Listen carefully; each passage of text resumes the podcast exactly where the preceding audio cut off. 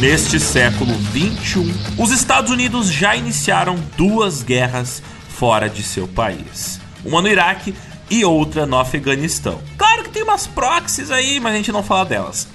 Os flagelos desses dois conflitos nos países do Oriente Médio retornaram até os Estados Unidos, curiosamente, através dos próprios soldados que sobreviveram ali a essas guerras e que deveriam proteger o país, mas alguns acabam se envolvendo com uma galera meio perigosa. Radicalizados, esses veteranos de guerra acabaram se tornando os principais responsáveis por fundar uma série de grupos supremacistas e neonazistas. Utilizando os conhecimentos bélicos que eles aprenderam durante a guerra, eles foram responsáveis por alguns atentados a bombas e até tiroteios contra aqueles que eles consideravam como os inimigos da América. Inspirados diretamente na antiga Ku Klux Klan e nas relações da clã com os nazistas, os atuais grupos de ódio dos Estados Unidos proliferaram nos últimos anos, adotando várias táticas e ideologias de caráter militar.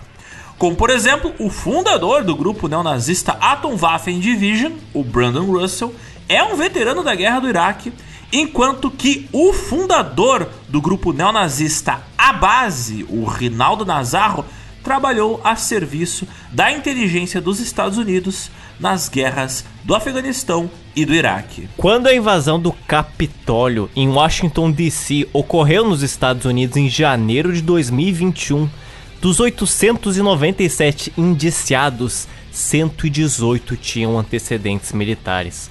Outros grupos de ódio, como os Proud Boys, a base, os Three Percenters e até os integrantes do movimento Bugalu, são apenas alguns dos vários exemplos de grupos extremistas que estiveram envolvidos na invasão do Capitólio e estão até hoje ativos no país da liberdade, no país das armas e dos tiroteios em escolas. Eles não só têm milhares de membros ativos, como participam de treinamento armado, têm seus próprios canais de mídia e são o lado mais barulhento do enorme movimento que é a extrema-direita estadunidense. Sim, os herdeiros das tradições da clã e dos nazistas ainda estão muito ativos e soltos pelas ruas dos Estados Unidos.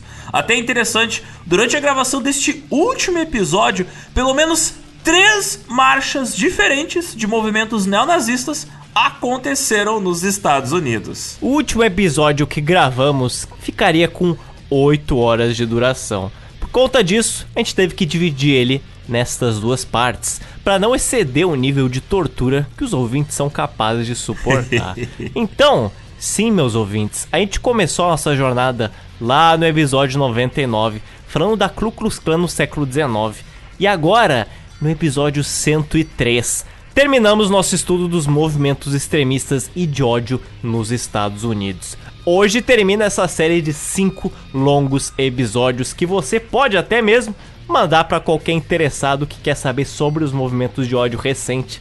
Temos aqui bem divididos. Por isso, se você não ouviu o nosso último episódio, Pare agora! Sim, pare agora, porque primeiro, antes de ouvir este episódio aqui, você primeiro tem que ouvir o nosso episódio 102 e só depois volta aqui para ouvir o episódio 103. Porque nessa segunda parte dos movimentos de ódio nos Estados Unidos, a gente vai tentar entender o surgimento, as atividades e as nefastas relações entre essas organizações sinistras.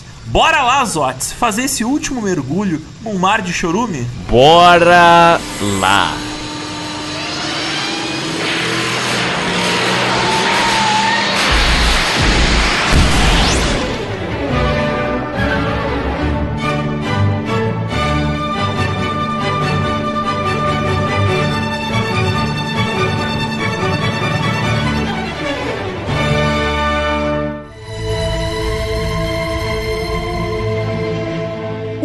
Aumento do número de organizações ultranacionalistas de extrema direita e supremacistas brancos durante a década de 2010 culminaria em um evento marcante, onde todo o ódio criado por esses grupos nos fóruns online iria se manifestar com força em um evento chamado Unite the right. Ou seja, unifique a direita.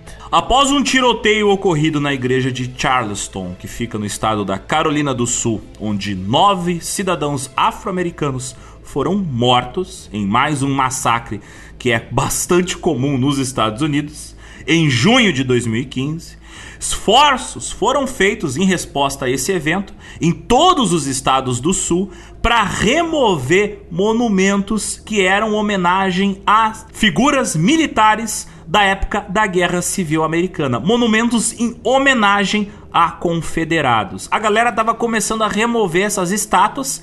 Lá da época da Segunda Clã, vocês se lembram lá do nosso episódio que a gente comentou sobre as filhas da confederação que colocaram essas várias estátuas espalhadas pelos estados do sul? Então, agora em 2015, a galera começa a tirar o nome de figuras confederadas das ruas e tentar tirar essas estátuas de espaços públicos. E novamente, é sempre válido fazer o exercício de quem foram as pessoas que colocaram aquela estátua. Primeiro de tudo, Talvez a memória de vocês não esteja mais fresca, mas as filhas dos confederados, o próprio nome já explica muito bem, ergueram aqueles monumentos no meio de bastante controvérsia e discórdia dos próprios moradores locais. É, para quem não se lembra, elas estavam tentando reescrever a história do Sul, dizendo: não, os estados do Sul foram vitimados por um ataque dos estados do Norte. Colocar aquelas estátuas lá, originalmente, fazia parte do movimento ligado à ideologia da causa justa, entre aspas, causa justa,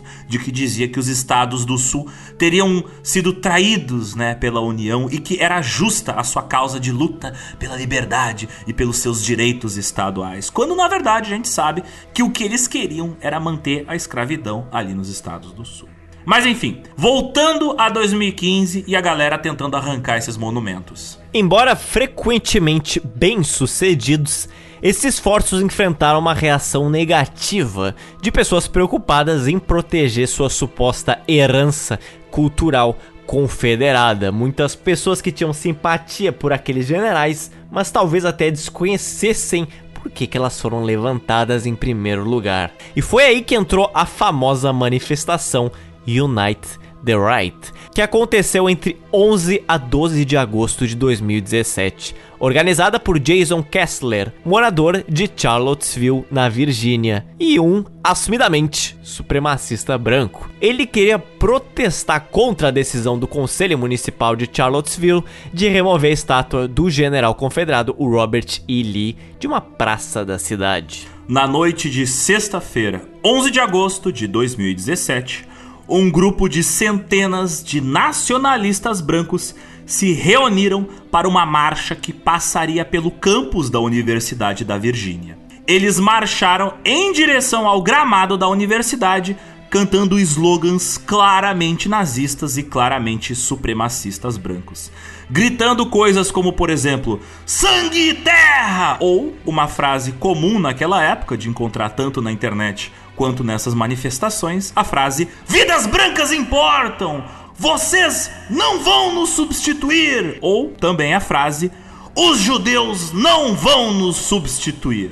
É nessa marcha que foram feitas aquelas chocantes fotos, aquelas chocantes imagens dos caras gritando essas palavras de ordem enquanto seguravam várias tochas no meio da escuridão. Essas fotos elas viralizaram e ficaram muito famosas em 2017. Os ouvintes vão nitidamente lembrar deste ocorrido porque foi no ano 2017 em que o Donald Trump assumiu a presidência. Então teve muita reverberação online por conta disso. 2016 foi a eleição, 2017 a posse. É, vários grupos supremacistas brancos olharam pro Trump e falaram: Cara, é um dos nossos caras e agora ele é presidente. É hora de colocar o pé na rua. É hora de sair fora dos chans, sair fora dos fóruns online e colocar o, a nossa palavra, as nossas bandeiras, os nossos símbolos para marchar nas ruas. E antes que falem, o GeoPizza está incriminando, colocando palavras nas bocas dos outros. Não, a gente está aqui citando nome, movimento pessoas que assumem que são supremacistas, tá aí pra todo mundo pesquisar e encontrar a mesma informação que nós. Não é a gente que tá acusando eles de ser supremacistas, mas quando um Eles cara no meio da rua grita que tem que acabar com os judeus, eu acho difícil chamar eles de outra coisa, né? Esse grupo de supremacistas brancos, eles encontraram cerca de 30 contra-manifestantes. A maioria estudantes da Universidade da Virgínia, que tinham feito uma corrente humana dando as mãos umas pros outros para impedir com que aqueles manifestantes se aglomerassem em uma das estátuas. Os nacionalistas brancos, eles cercaram o grupo menor de contra-manifestantes na base da estátua e ali uma briga começou. Muitos saíram de lá feridos e a confusão acabou com a chegada da polícia. Mas isso aqui era só o início dos problemas, porque no dia seguinte, 12 de agosto, a coisa iria bem piorar. Manifestantes e contra-manifestantes começaram a se reunir às 8 horas da manhã no Parque Emancipation, em antecipação a um comício de supremacistas brancos que estava programado para começar ao meio-dia e que estava planejado para durar até às 5 horas da tarde.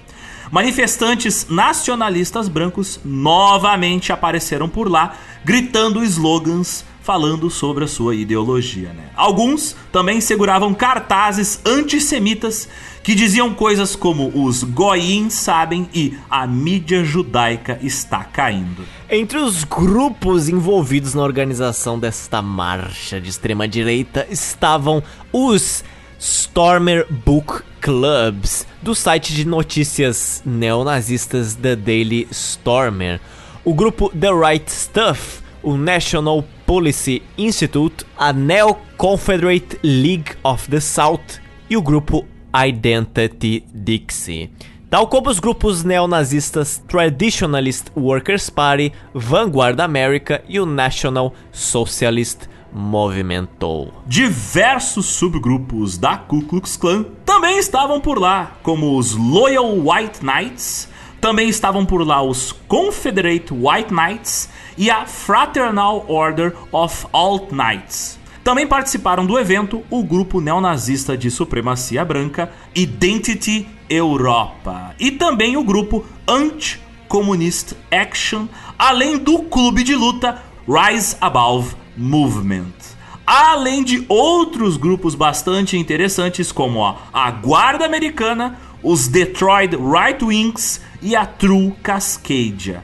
Mas canadenses também apareceram por lá, sendo representados pelos grupos Alright Montreal e Hammer Brothers. Então você vê que é um verdadeiro buffet com todos os sabores possíveis de grupos ultranacionalistas e grupos de extrema direita. É tanto nome de grupo nazista que a gente chegou a enrolar nossa língua aqui para tentar citar todos eles. Durante a marcha, você via centenas de pessoas carregando bandeiras neoconfederadas, bandeiras de batalhas com o símbolo confederado, bandeiras de Gadsden, que é aquela bandeira amarela com a cobrinha na frente preta com o famoso slogan Don't Tread on Me. Também conhecido como Não Me Intica, Não Mexe Comigo. Não mete a mão em mim. Uma bandeira nazista ao vivo e em cores, normal, aquela lá com a suástica fundo vermelho, e uma bandeira representando Mjolnir. Pra quem não sabe, o Mjolnir, que é aquele martelo nórdico, é um símbolo bastante utilizado por aqueles grupos identitários que acham que, tipo, não, nós somos os herdeiros dos vikings, nós somos os verdadeiros brancos, então utilizam símbolos vikings, né? Como, por exemplo, o Mjolnir. Não que todo mundo que usa o Mjolnir é nazista, mas digamos que runas, símbolos neonazistas nórdicos são bastante comuns de serem encontrados nas bandeiras e nos símbolos dessas organizações extremistas. O mesmo acontece, por exemplo, com a bandeirinha do Don't Tread on Me, que muito inicialmente era para se referir a ideologias libertárias ou liberais nos Estados Unidos, porque se baseava em uma das primeiras bandeiras das 13 colônias dos Estados Unidos, que eram 13 pedaços da cobra e 13 pedaços representavam as 13 colônias. Era outra slogan, era Una-se ou Morra, em alusão, é claro, à futura guerra de dependência que estava se tramando, e foi uma das bandeiras muito utilizada pelo próprio movimento colonial contra o Império Britânico. Porém, essa nova bandeira não faz tanta referência a essa bandeira das 13 colônias, e foi aos poucos, como vocês podem ver, presentes em muitos movimentos declaradamente supremacistas brancos. Então é aquela coisa, diga-me com quem andas, eu direi com quem és. Estamos falando que esta é uma bandeira neonazista. Bom, não, porque diferente de uma bandeira tipicamente nazista, não é uma bandeira nazista, mas está cada vez mais, tal como esta bandeira de Mjolnir, mais associada com grupos supremacistas. É aquela coisa que a gente já cansou de falar, né? Esses grupos, eles gostam de roubar símbolos e transformar nos símbolos deles. Então, é complicado. É aquela maldita apropriação cultural que destrói símbolos que antes tinham outro significado e agora significam o quê? Supremacismo branco. Mas a maior parte das bandeiras que você via na manifestação, elas eram bandeiras confederadas. Incluindo, por exemplo, uma bandeira confederada com o sol negro estampando ela. E o que é o Sol Negro? Para quem talvez não saiba. Sol Negro é o famoso símbolo, simplesmente, neonazista. É, isso, isso aí eu acho que não tem um símbolo maior da união de vários movimentos nazistas e supremacistas brancos e sulistas. Não tem símbolo maior do que um sol negro tatuado em cima de uma bandeira confederada. É, é, é, um, é um, pastel, é um sanduíche de, de coisa errada. Quem não conhece o Sol Negro, ele é um símbolo uh, que surgiu durante o período onde os nazistas, lá os originais, estavam se envolvendo em mitologia e misticismo, tentando criar uma nova religião nórdica para os supremacistas brancos para substituir o catolicismo e o protestantismo. Eventualmente, o Sol Negro virou símbolo para vários movimentos neonazistas dos anos 90 até os dias de hoje. É um círculo que simboliza o Sol e os raios de luz são uh, linhas que lembram muito o S da SS. Então vocês já devem imaginar como é que ele é. é só coincidência, Alexander. Acho que você está se precipitando aí. E nessa manifestação, é claro, dezenas de manifestantes usavam os famosíssimos bonés vermelhos do Make America Great Again. A famosa campanha do Trump, que teve sucesso em eleger ele, né? Novamente, é aquela coisa, estamos dizendo que todos os estadunidenses que votaram no Trump são neonazistas. Não, mas muitos desses grupos assumidamente neonazistas viram com isso uma oportunidade de estarem mais presentes na política ou na sociedade. Bem, numerosos grupos armados de milícias de direita também estiveram presentes no comício. Sim, aquela imagem da galera com colete à prova de balas e segurando armas de fogo. Sim, essa galera tava lá alegando que estavam presentes para proteger os manifestantes. Esses grupos armados incluíam organizações como a Pennsylvania Lightfoot Militia, a New York Lightfoot Militia, o grupo Virginia Minutemen Militia e também um grupo chamado os Três Porcenteiros, os 3%, sei lá, mas os americanos chamam de Three Percenters. O estado da Virgínia, ela permite o porte de armas de fogo em público, de acordo com a lei estadual. Por isto que muitos manifestantes e contra-manifestantes estavam armados, alguns inclusive com armas semiautomáticas. Muitos manifestantes e contra-manifestantes também carregavam escudos, bastões e porretes, tal como coletes à prova de balas e capacetes.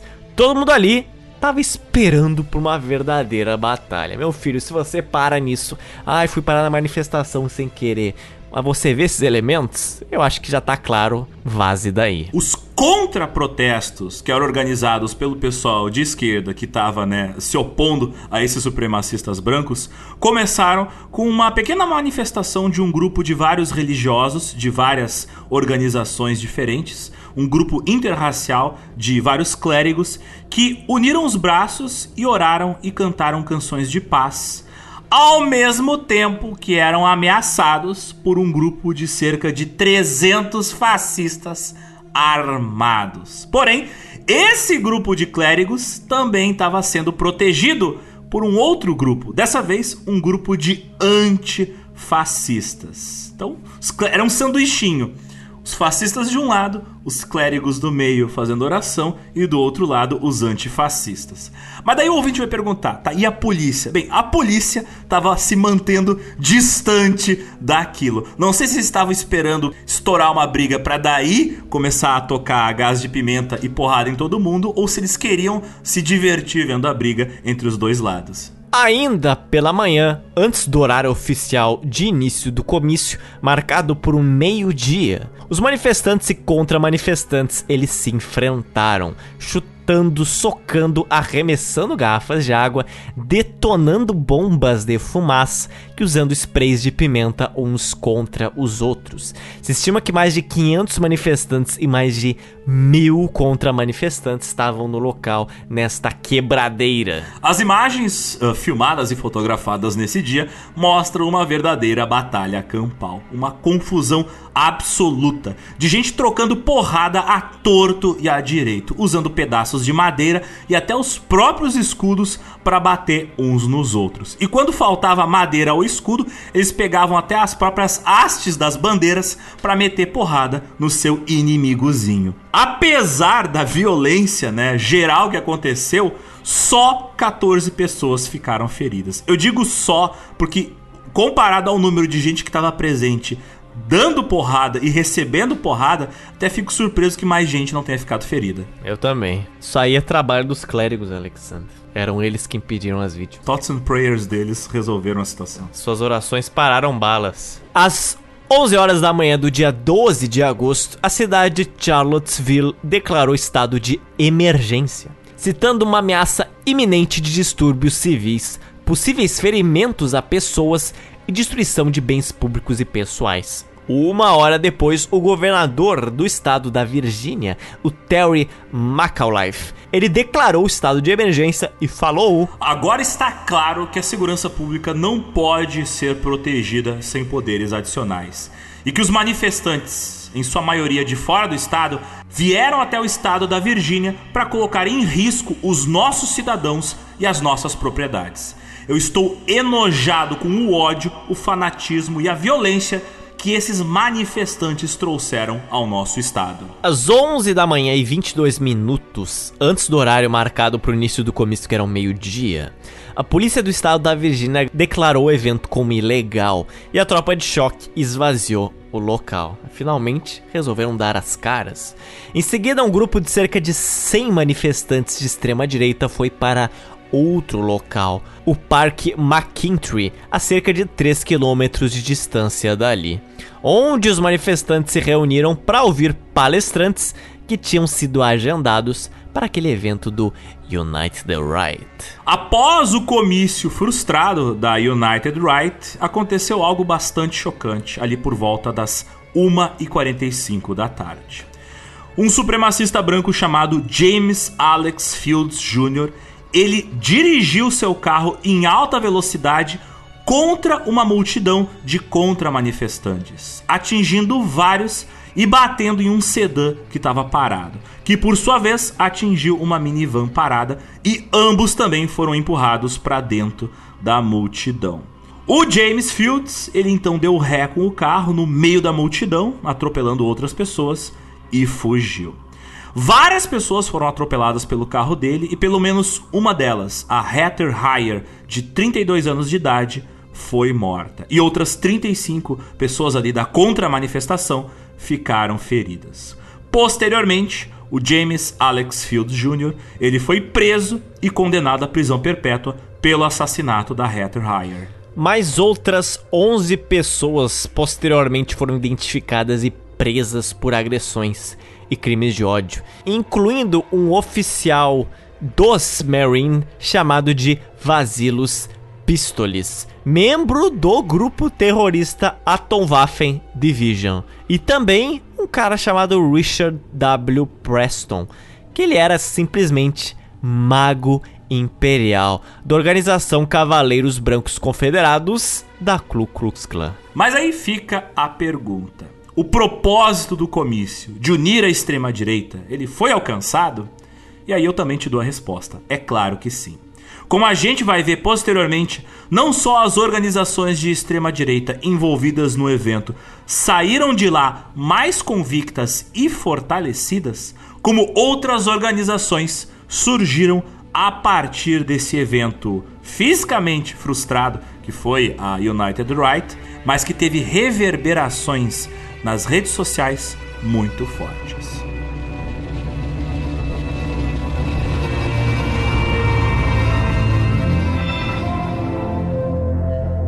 E neste mesmo ano de 2017, a gente também teve os protestos de Berkeley, o evento que inclusive ficou conhecido como Batalhas de Berkeley. E que acontecimento foi esse para receber o nome desse tamanho?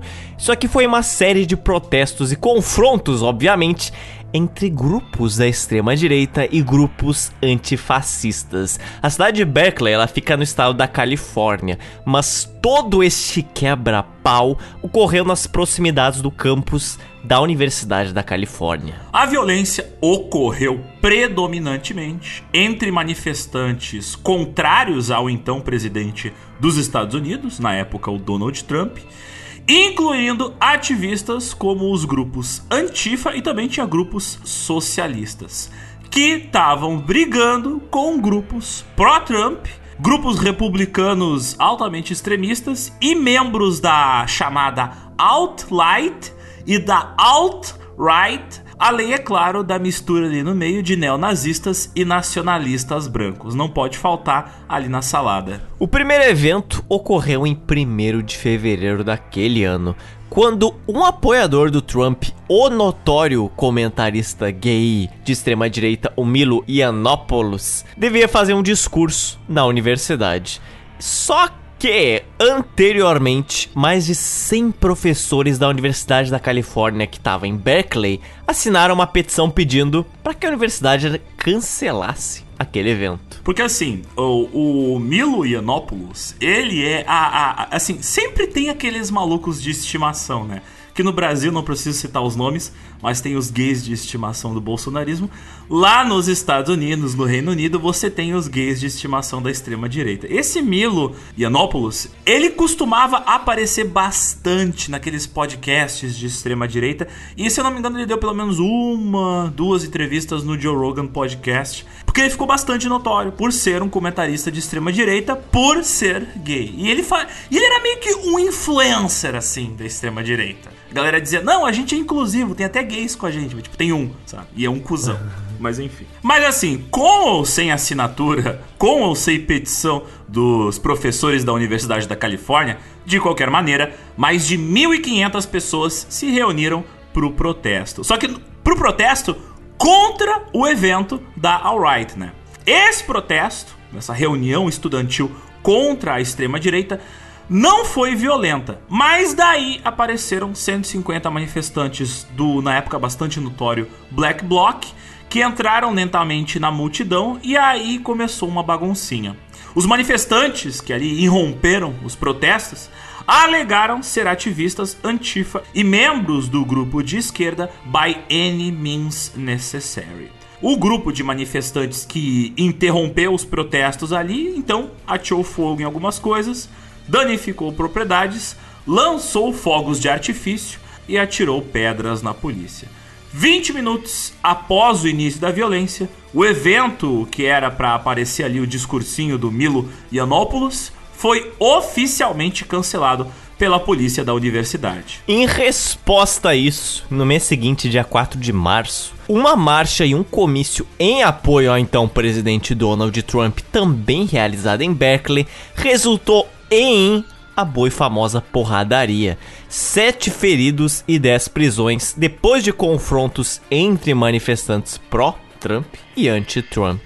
As imagens mostram aquele típico protesto entre o pessoal da esquerda e da direita nos Estados Unidos, tipo o pessoal o de extrema direita utilizando escudos dando porrada nos contra-protestantes com cabos de madeira, com hastes de bandeiras, a galera trocando soco no meio do gramado ali da universidade. Parecia uma briga generalizada e, obviamente, tinha uma presença forte da imprensa independente e de outros veículos de mídia filmando tudo Tanto é que tu encontra vários vídeos desses protestos, dessas brigas também, né, na internet. A polícia chegou a confiscar várias armas dos participantes do comício, incluindo tacos de beisebol, tijolos, canos de metal, pedaços de madeira e uma adaga. Ali, perdido no meio, uma adaga. É, o pessoal pró-Trump, ele veio preparado para atacar os Black Bloc e os Antifa. Até nessa época, não sei se tu te lembra, Zotes, que ficou bastante popular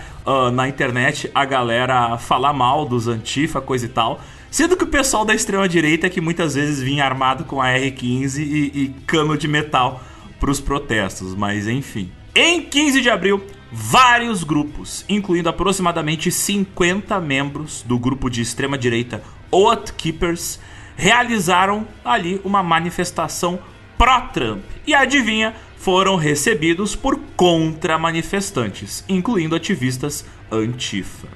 Os palestrantes ali do evento pró-Trump planejados para dar discursinho incluíam a Brittany Petitbon e a Lauren Southern, figuras que são bastante notáveis nos círculos de comentaristas da extrema-direita norte-americana. Dentro da universidade, como hoje a gente pode ver pelos vídeos filmados naquele evento, no centro cívico chamado Martin Luther King Jr., foi onde ocorreu uma batalha campal, com uso de bombas de fumaça, paus, pedras, fogos de artifício e spray de pimenta no meio da multidão. 11 pessoas ficaram feridas, seis das quais foram hospitalizadas, incluindo uma pessoa que foi esfaqueada. A polícia apreendeu um punhado de latas de spray de pimenta, algumas facas e dezenas de mastros de bandeira, pedaços de pau, skates e outros objetos pontiagudos de membros da multidão. Cerca de 20 pessoas foram presas ao total. Um repórter da Reuters estimou que entre 500 e mil pessoas estavam ali no parque no auge da manifestação, no auge da briga também. Vários ativistas de extrema direita que estavam na multidão levavam cartazes, adivinha com o que? Com frases antissemitas. E alguns até fizeram saudações nazistas e usaram outro símbolo neonazista, o famoso Sol Negro, em algumas de suas camisetas e bandeiras.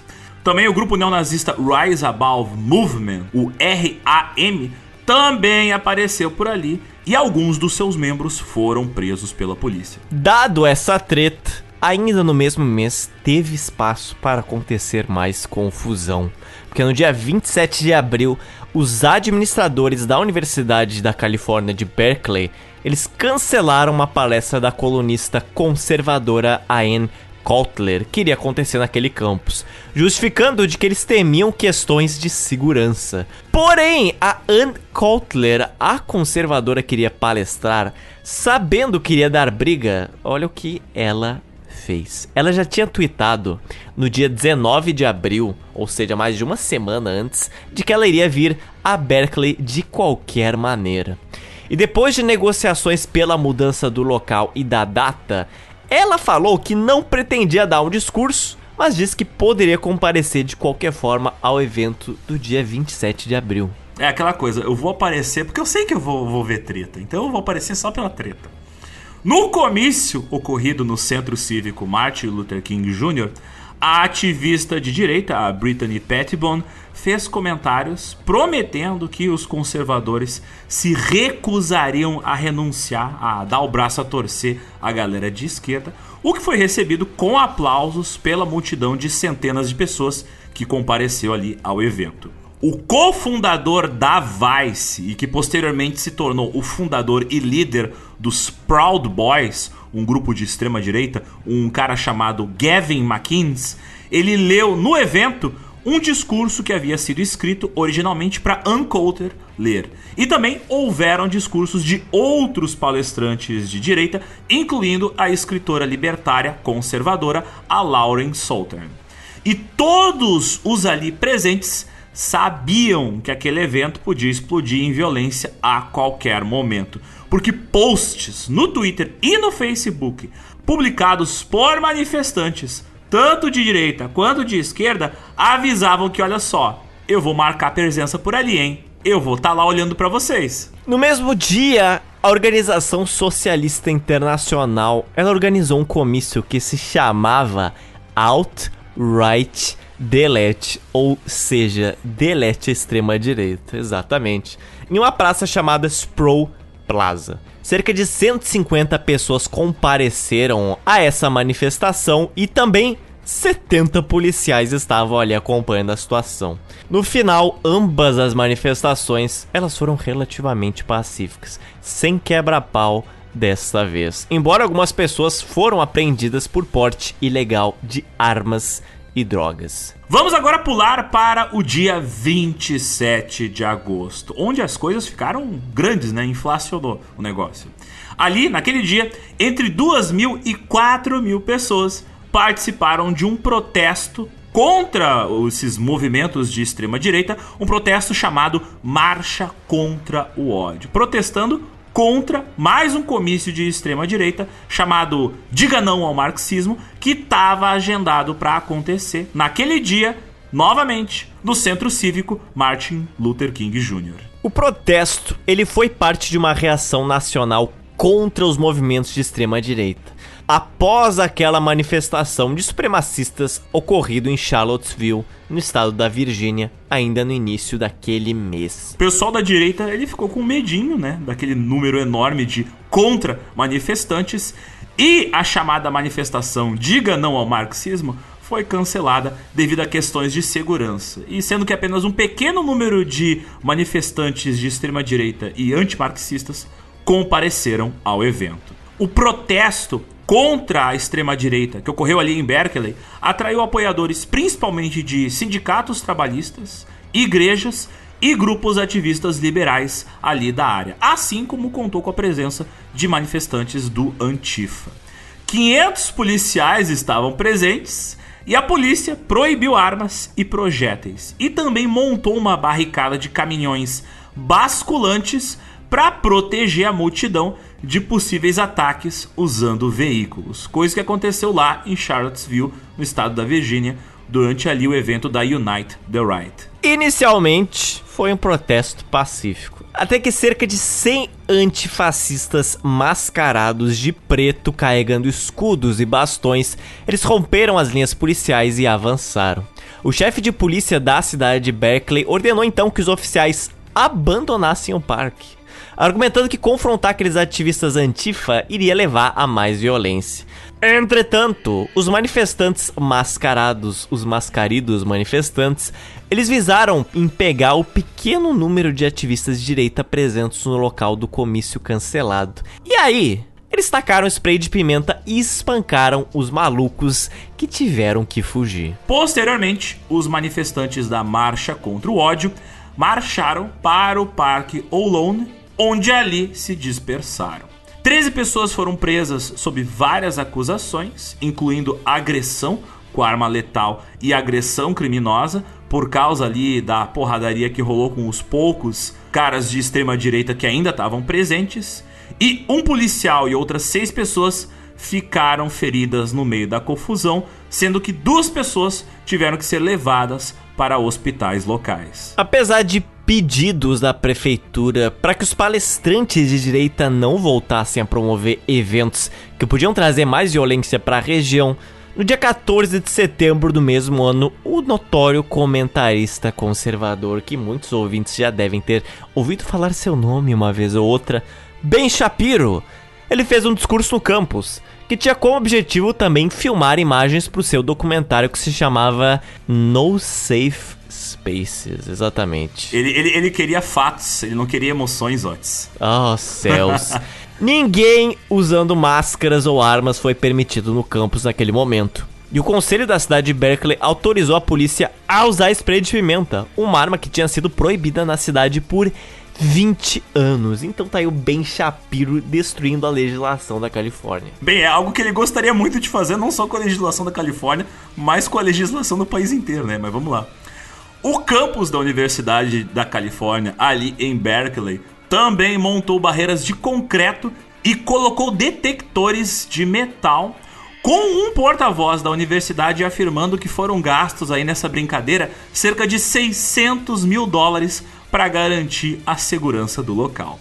Centenas de pessoas acabaram se reunindo também do lado de fora do campus da universidade em uma manifestação que foi chamada de Recuse o Fascismo. Uma manifestação com o objetivo de protestar contra a presença do Ben Shapiro ali dando seus discursinhos. Naquele evento, a polícia fez nove prisões, mas não houve violência. Vários comentaristas de direita, incluindo o Milo Yiannopoulos, que já citamos, Steve Bannon, que fez parte da campanha de eleição do Trump, a Ann Contler, que nós comentamos que foi discursar, quase discursar anteriormente em Berkeley, a Pamela Geller, o David Horowitz e o Eric Prince, eles receberam convites do grupo Berkeley Patriot para participar do que eles chamavam de Semana da Liberdade de Expressão, que deveria ocorrer entre os dias 24 a 27 de setembro. Berkeley Patriot, como vocês já devem estar juntando os pontos, ela é uma organização de direita formada por estudantes daquela universidade. Quase 200 professores e alunos assinaram uma nova carta, uma carta aberta, pedindo um boicote ao campus durante os quatro dias dos eventos planejados para garantir, entre aspas, a segurança física e mental dos membros da comunidade. Eles basicamente estavam falando: olha, se não dá para impedir desses malucos virem aqui, pelo menos, galera, vamos evitar circular na universidade para não dar mais palco ainda para esses malucos. Um porta-voz da universidade agora estava afirmando que o custo de segurança para garantir que não houvesse porradaria durante a Semana da Liberdade de Expressão ele poderia exceder um milhão de dólares. Só para garantir a segurança dos babacas ali dando discursinho na universidade. Antes do evento programado, alguns estudantes membros da Berkeley Patriot eles apresentaram uma queixa ao Departamento de Justiça dos Estados Unidos, alegando que a universidade tinha criado obstáculos burocráticos que assim estavam impedindo o exercício dos seus direitos de expressão ao impedir a realização de debates públicos e não tendo assinado contratos com vários palestrantes convidados e tendo desistido de usar locais fechados e reservados, o grupo Berkeley Patriot, em 23 de setembro, informou à universidade que eles estavam cancelando as suas atividades da Semana da Liberdade de Expressão. Em 24 de setembro, os propagandistas de extrema direita como Milo Yiannopoulos, Mike Cernovich e Pamela Geller apareceram no lado de fora de um edifício chamado Sproul Hall, que fica dentro do campus da Universidade ali da Califórnia, em Berkeley. O Milo Yiannopoulos, ele deu um breve discurso e de uma maneira meio cringe até cantou o hino nacional dos Estados Unidos. Centenas de manifestantes e simpatizantes cercaram as barricadas policiais que haviam sido erguidas na manhã daquele dia ao redor da Praça Sproul, mas os participantes foram autorizados ao entrar na praça somente depois de passar por um detector de metais. O que eu acho muito justo, essa galera gosta de andar armada. Até porque nesses eventos, a gente esqueceu de comentar, mas não necessariamente protagonizavam, mas sempre estava ali no meio uns 5, 6, 10, 20 às vezes membros de grupos extremistas, às vezes nazistas, às vezes supremacistas brancos, sempre discretos ali, nem sempre levantando suas bandeiras, mas às vezes vestindo uma camiseta com uma suástica por debaixo da jaqueta, sabe? Aquela coisa assim, tô aqui, não tô. Se ninguém olhar direito, não tô aparecendo muito. Se rolar porradaria, eu tô preparado. Sabe aquela coisa assim, meio escondido, mas aparecendo quando surgir a oportunidade de fazer confusão. Aproximadamente 150 pessoas apareceram para ouvir o Milo Yiannopoulos, enquanto outras centenas esperavam na fila para passar pelo detector de metais. Um número enorme de policiais foi trazido para garantir a segurança do local, que custou para a universidade cerca de 800 mil dólares. A polícia proibiu a presença de máscaras e armas. É, não preciso dizer porquê, né, Zotes? Não preciso dizer. Por que será? Isso aí eu acho que não precisa explicar. Não, não, não pode ter máscaras e armas. Por quê? Tá óbvio. Em 25 de setembro, manifestantes que realizavam uma manifestação contra supremacistas brancos apareceram no campus da Universidade da Califórnia em Berkeley. Uma pessoa foi presa por usar máscara, né, para esconder a sua identidade, o que era proibido, mas no mais não teve muita confusão. No dia seguinte, em 26 de setembro, explodiram brigas entre grupos de direita e grupos de esquerda, ali perto da Praça Sprawl onde teve a participação do grupo de extrema-direita Patriot Prayer e do grupo antifascista By Any Means Necessary. Tu vê, é, é, a, é, a, galera tanto da direita quanto da esquerda que tá ali pra brigar, né? A polícia realizou três prisões e entre os presos estava a porta-voz da organização By Any Means Necessary, a Ivete Ferlaca. Depois de toda essa treta, um advogado representando um sindicato da polícia criticou a administração da própria polícia por não usar força e não realizar mais prisões. Um representante da polícia respondeu que não queria aumentar mais ainda a violência e que a polícia no campus era inexperiente em lidar com táticas de Black Bloc. É engraçado que eles colocam a culpa no Black Bloc, sendo que quem gostava bastante de arranjar confusão era o pessoal da extrema direita, né? Que vinha muitas vezes com escudo e pedaço de madeira, mas tudo bem. É para se proteger dos black blocs, Alex. É, é, sim. É claro. Mas, Otis, o, o presidente norte-americano, ele tá muito quieto. Porque esses eventos ali, dos protestos, das brigas em Berkeley, eles fizeram bastante barulho, não só em Berkeley, mas na mídia. O que, o que será que o Trump tem a dizer sobre tudo isso, hein? Porque na época ele gostava bastante de twittar, né?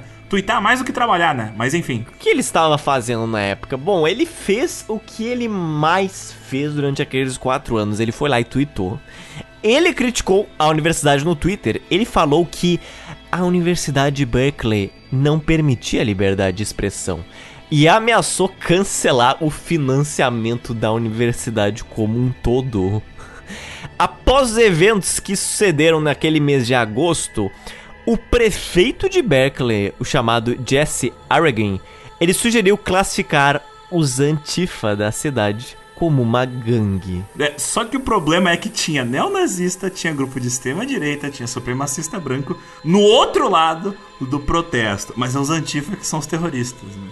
Se bem que na época tava na moda na internet o pessoal, né? Até mesmo a galera de. algumas galeras de esquerda criticarem os Antifa. Todas essas tretas em Berkeley podem não ter sido tão explícitas em relação ao seu supremacismo, ao seu nazismo, quanto foi a manifestação Unite the Right em Charlottesville. Porém, os seus efeitos vão ecoar já já pela história.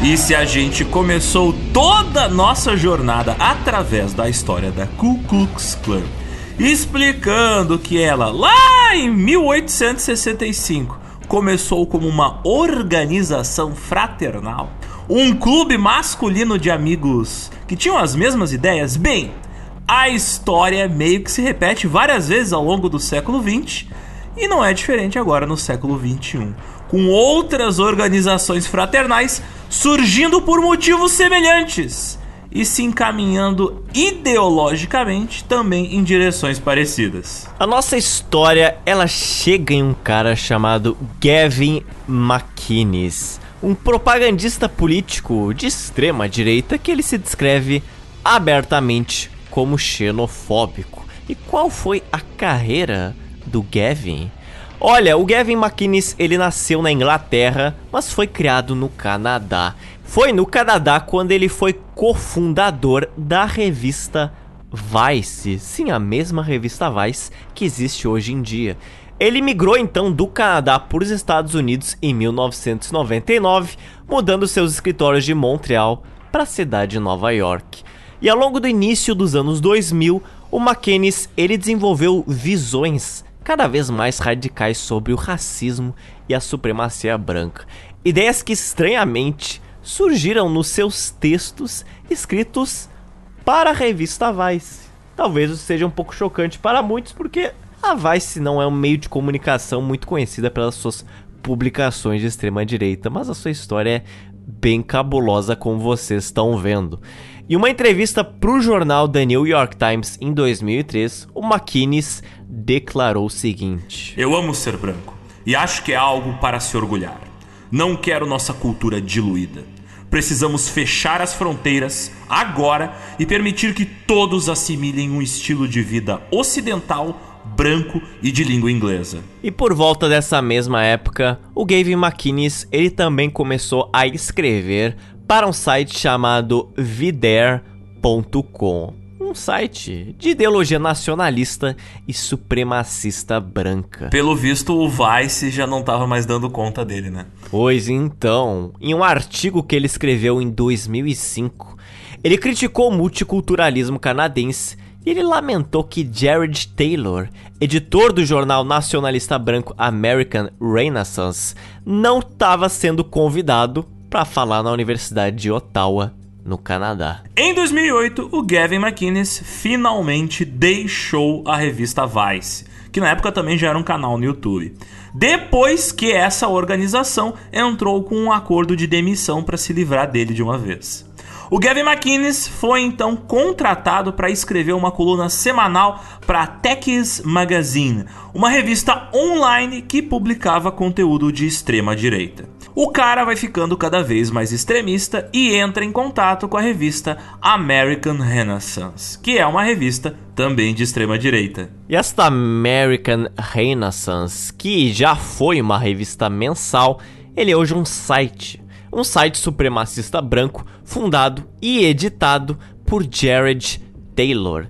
E com parte de uma série de matérias publicadas nessa revista discutindo os futuros das relações raciais nos Estados Unidos, o Gavin McInnes ele ofereceu as suas previsões ao lado de outros colaboradores, todas esses figuras notáveis da mídia extrema-direita, como John Derbyshire, o Paul Gottfried, o Richard Spencer e também o Jared Taylor. Em seu artigo, o Gavin McInnes afirmava que não nutria ódio pelas minorias. No entanto, ele escreveu que desprezava os liberais brancos que seguiam o que ele chamava de um mito marxista de igualdade onipresente. E ele também reclamava que esses supostos liberais se recusavam a reconhecer as diferenças biológicas entre pessoas de diferentes raças. Ele era assim só um pouquinho eugenista.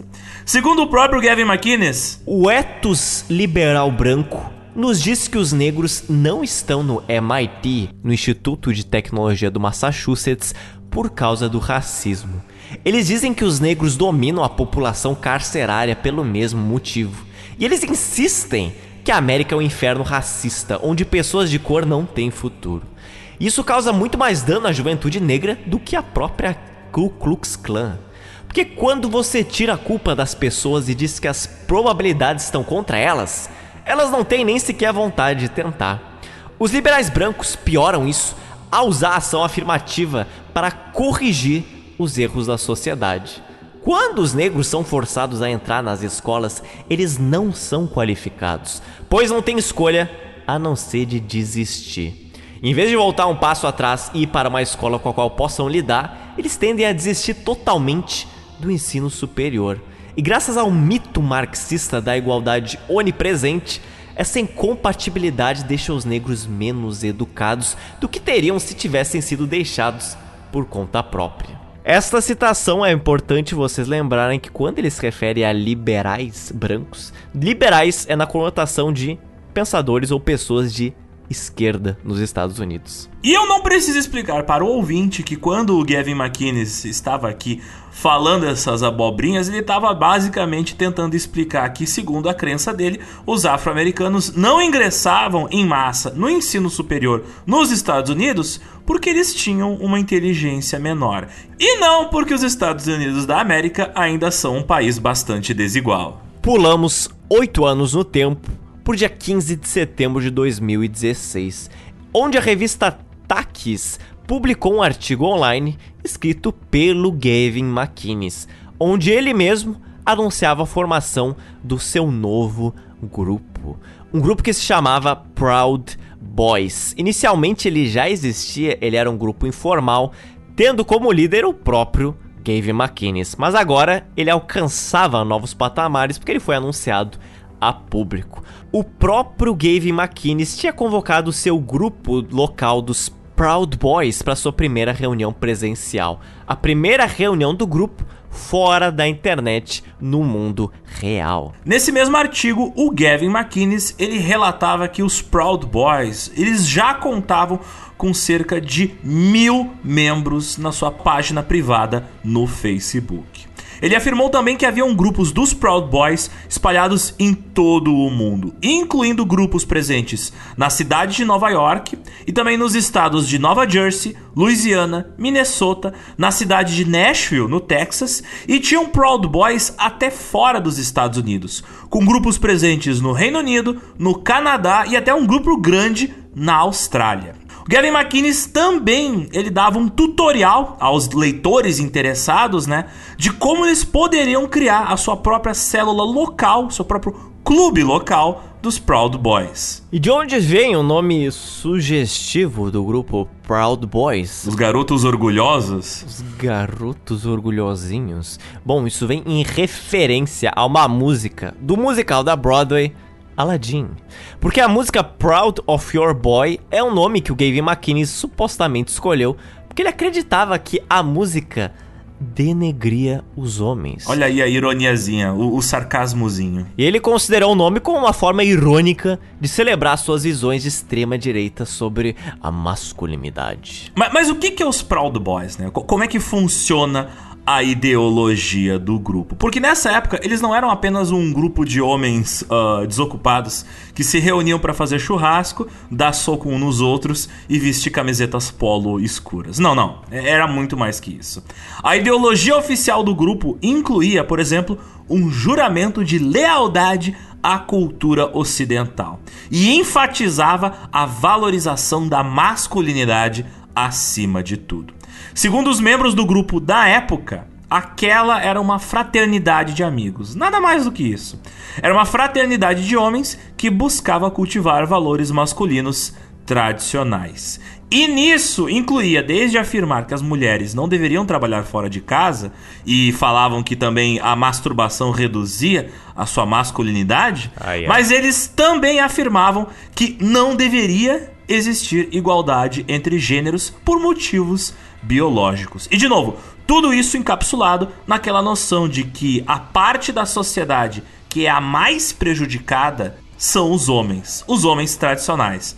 Algo que eles citam muito é a influência negativa do feminismo moderno, que supostamente, segundo eles, criou uma guerra contra a masculinidade dentro daquilo que eles chamam de o Ocidente moderno. Quando você vê os discursos deles, você vê eles muito falando tipo a cultura do Ocidente, a cultura masculina. É algo que eles dizem defender muito. E eles também, claro, por causa dessa defesa do Ocidente, da cultura ocidental, eles são muito anti-Islã. E eles acreditam que os membros dos Proud Boys devem defender as suas comunidades contra a suposta guerra contra os brancos que estaria acontecendo nos Estados Unidos da América. Claro, eles afirmam isso dizendo que não são um grupo supremacista branco, eles inclusive têm membros homossexuais, membros latinos, membros afro-americanos dentro dos Proud Boys, porque inicialmente o grupo é de defesa da cultura ocidental e da masculinidade,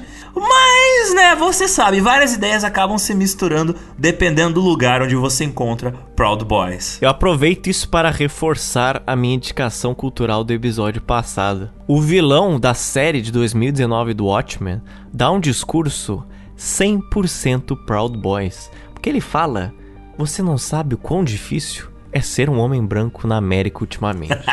Então, se vocês não estão afim de ver a série, acredito que agora estão. Seguindo, membros dos Proud Boys também passaram por rituais de iniciação, que servem para alguns membros ganharem graus de maior importância dentro do grupo. O primeiro nível, o nível de entrada, exige que os membros façam o seguinte juramento. Eu sou um chauvinista ocidental e me recuso a me desculpar por ter criado o mundo moderno. Nesse primeiro nível, os membros podem participar de reuniões formais dos Proud Boys, que geralmente consistem em. Atenção! Beber cerveja, brigar sem brigar um com os outros e ler em voz alta trechos do livro A Morte do Oeste, de Pat Buchanan, que, como vocês devem imaginar, uma obra ideologicamente supremacista branca e anti-imigração. Mas digamos que você queira ser um garoto mais orgulhoso ainda, hein, Zotes? Digamos que você seja um garoto muito orgulhoso entre os garotos orgulhosos. É tudo que eu quero. E ali naquela turma de gente de quinta série que tem 30 anos, você quer subir pro próximo nível dentro da organização. Aí o cara precisa passar por um ritual onde ele leva socos repetidamente dos outros membros do grupo até que ele consiga recitar pelo menos cinco marcas diferentes de cereal matinal. É, é um ritual de iniciação super maduro. Super maduro. Caraca. Imagina se a gente tivesse esse ritual de iniciação aqui no GeoPizza, em Zotes. Eu e os Zotes dando soco num ouvinte. E ele só se torna apoiador depois de falar cinco nomes de refrigerante. Cara, cereal matinal. Tem algo mais estadunidense do que isso? Mais branco estadunidense. Eu não sei o que dizer. Eu acho que a última vez que eu comi um cereal faz uns, sei lá, 17 anos atrás. É, é, é só açúcar e milho, cara. É só açúcar e milho. Sim, compra uma granola logo, pelo amor de Deus. E para progredir para o terceiro nível, sim, essa é uma pirâmide lá dentro, né? Você pode ver que é, que é, bem, é bem cheio de frescura essa porra. Para progredir para o terceiro nível, dentro de um grupo local dos Proud Boys, os membros eles devem fazer uma tatuagem com o logotipo dos Proud Boys. E adivinha qual é a frase que está escrita nessa tatuagem, Zotis? Ai, ai, ai, ai. Don't tread on me. Não, ai. pois é, não me indica. Não me provoca, caralho. Como vocês devem ter percebido, a ritualística do grupo ela tem bastante semelhança com os ritos e brincadeiras babacas daquelas fraternidades machistas que muitas vezes você encontra em universidades americanas e canadenses. Se você for uma pessoa do mais baixo nível da sociedade que chegou no maior nível dos Proud Boys, que acontece com você? Além de você se tornar um idiota absoluto, além de você ser o incel dos incels, os membros atingem o nível mais alto dos Proud Boys quando eles se envolvem em atos públicos de violência em nome do grupo, como por exemplo agredir um ativista de esquerda. Aliás, eles têm um ódio bastante grande pelos Antifa, isso vocês já devem ter bem imaginado. Mas, por exemplo, em janeiro de 2017, o próprio Gavin McInnes, ele foi filmado socando um contra-manifestante no Deplorabal, que foi um encontro de extrema direita ocorrido em Washington DC. Ao discutir sua agressão em um evento de palestras no mês seguinte, o McInnes falou o seguinte: Não posso recomendar a violência o suficiente. É uma maneira realmente eficaz de resolver problemas. Aliás, no seu programa na internet, que não tá no YouTube por causa que ele foi tirado do YouTube, né? Mas está no seu site, o Gavin McInnes vive falando que tipo, não, a violência, ela não é a pergunta, ela é a resposta. Não, existem várias coisas que você pode resolver com a violência. E por isso que essa ideia de briga de moleque, literalmente briga de moleque, tá muito inserida dentro dos rituais dos Proud Boys. Em cinco anos praticando artes marciais, eu nunca vi uma pessoa que gosta de brigar, que sabe brigar. Pois as pessoas que gostam de brigar, elas normalmente não sabem brigar. E eu tenho certeza que esse Proud Boys está cheio disso. Algumas das crenças ideológicas dos Proud Boys incluem acabar com o sistema de welfare nos Estados Unidos. Ou seja, o que, que é isso? Acabar com aquele apoio financeiro que algumas pessoas pobres têm direito. Eles também são a favor de fechar fronteiras para impedir a entrada de imigrantes e defendem papéis tradicionalistas de gênero. E eles têm uma raiva especialmente direcionada, é claro, a ativistas trans. E eu novamente falo, interessantíssimo fechar as fronteiras quando seu fundador é um cara da Inglaterra que morou no Canadá e depois foi para os Estados Unidos. Exatamente, cara. Nunca falha. Mas, mas é que tá, Zotes, tu tá esperando coerência desses grupos de ódio, entende? Você tá esperando coer... Você tá esperando coerência de quem nunca foi, sabe? Exato. Mas assim, muitos, muitos caras solitários, sem rumo na vida, que muitas vezes só tem acesso à internet, mas não tem acesso a amigos, encontraram nos Proud Boys um clube de apoio, um clube de amizades, algo que muitas vezes eles não tinham antes.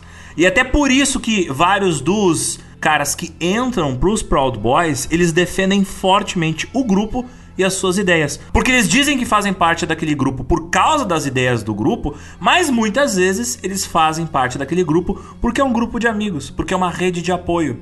E é uma bolha onde eles encontram alguém que tem as mesmas ideias que eles. Então é muito mais uma conexão, digamos assim, emocional, psicológica, do que necessariamente uma conexão ideológica. Mas claro, como é uma bolha, lá dentro, tal como uma panela de pressão, as coisas vão se fervendo e vão crescendo, né? Algumas ideias vão se destacando e se tornando mais fortes. Se vocês querem encontrar um grupo de pessoas com o mesmo gosto, Comecem a apoiar um podcast que vocês gostam. Pronto, problema resolvido. Aí que tá o problema, Zotes. O Gavin McInnes tem um podcast. Aí, aí é que tá, tem! Tem gente que, que faz isso e dá merda. Mas não nesses casos. Apoie, mas depende. Depende. Apoie o GeoPizza. É isso que o Zotes quis dizer. Mas a questão é, antes a gente comentou que os Proud Boys, antes de existir no mundo real, ele já era grande na internet. Me explica isso, Zotes. Pois, então, Proud Boys tem muitos seguidores online. Analistas estimavam que, até o final de 2017, tinha por volta de 6 mil membros oficiais do Proud Boys e mais 40 mil seguidores nas páginas que o grupo tinha em diversas redes sociais. Nos anos mais recentes ficou até difícil saber quantos seguidores eles têm online. Por quê? Porque o Facebook, o Twitter, Instagram e o YouTube baniram o grupo em 2018. Aos poucos, as atividades dos Proud Boys deixaram de ser apenas online e passaram eles a atuar muito mais no mundo real. Desde reuniões em espaços públicos, marchas, até ataques a adversários políticos em eventos sociais. Em março de 2017, um membro dos Proud Boys, chamado Brandon Vaughan, de Ottawa, no Canadá, agrediu um professor de uma faculdade comunitária palestino-americana. Vídeos do ataque mostram membros dos Proud Boys atacando ali aquela universidade ao lado de membros da Liga da Defesa Judaica, uma organização militante de direita. E assim, a gente teve nos anos 70 uma Liga de Defesa Judaica que era de esquerda, que combatia a clã e nazistas, mas essa Liga de Defesa Judaica aqui é outra, tá, gente? Os Proud Boys, eles também convocam membros que eles acham interessantes ter pro grupo. Mas como isso? Por exemplo, em março de 2017, um homem chamado Kyle Chapman, ele foi preso por espancar um contra-manifestante com uma vara de madeira durante a chamada Batalha de Berkeley, aquela mesma manifestação pró-Trump que a gente se referiu anteriormente, que ocorreu na universidade que fica em Berkeley, Califórnia. Pouco tempo depois, os Proud Boys acharam o Kyle Chapman muito interessante. Eles foram lá e arrecadaram mais de 87 mil dólares para pagar a fiança do Chapman e o custo dos advogados.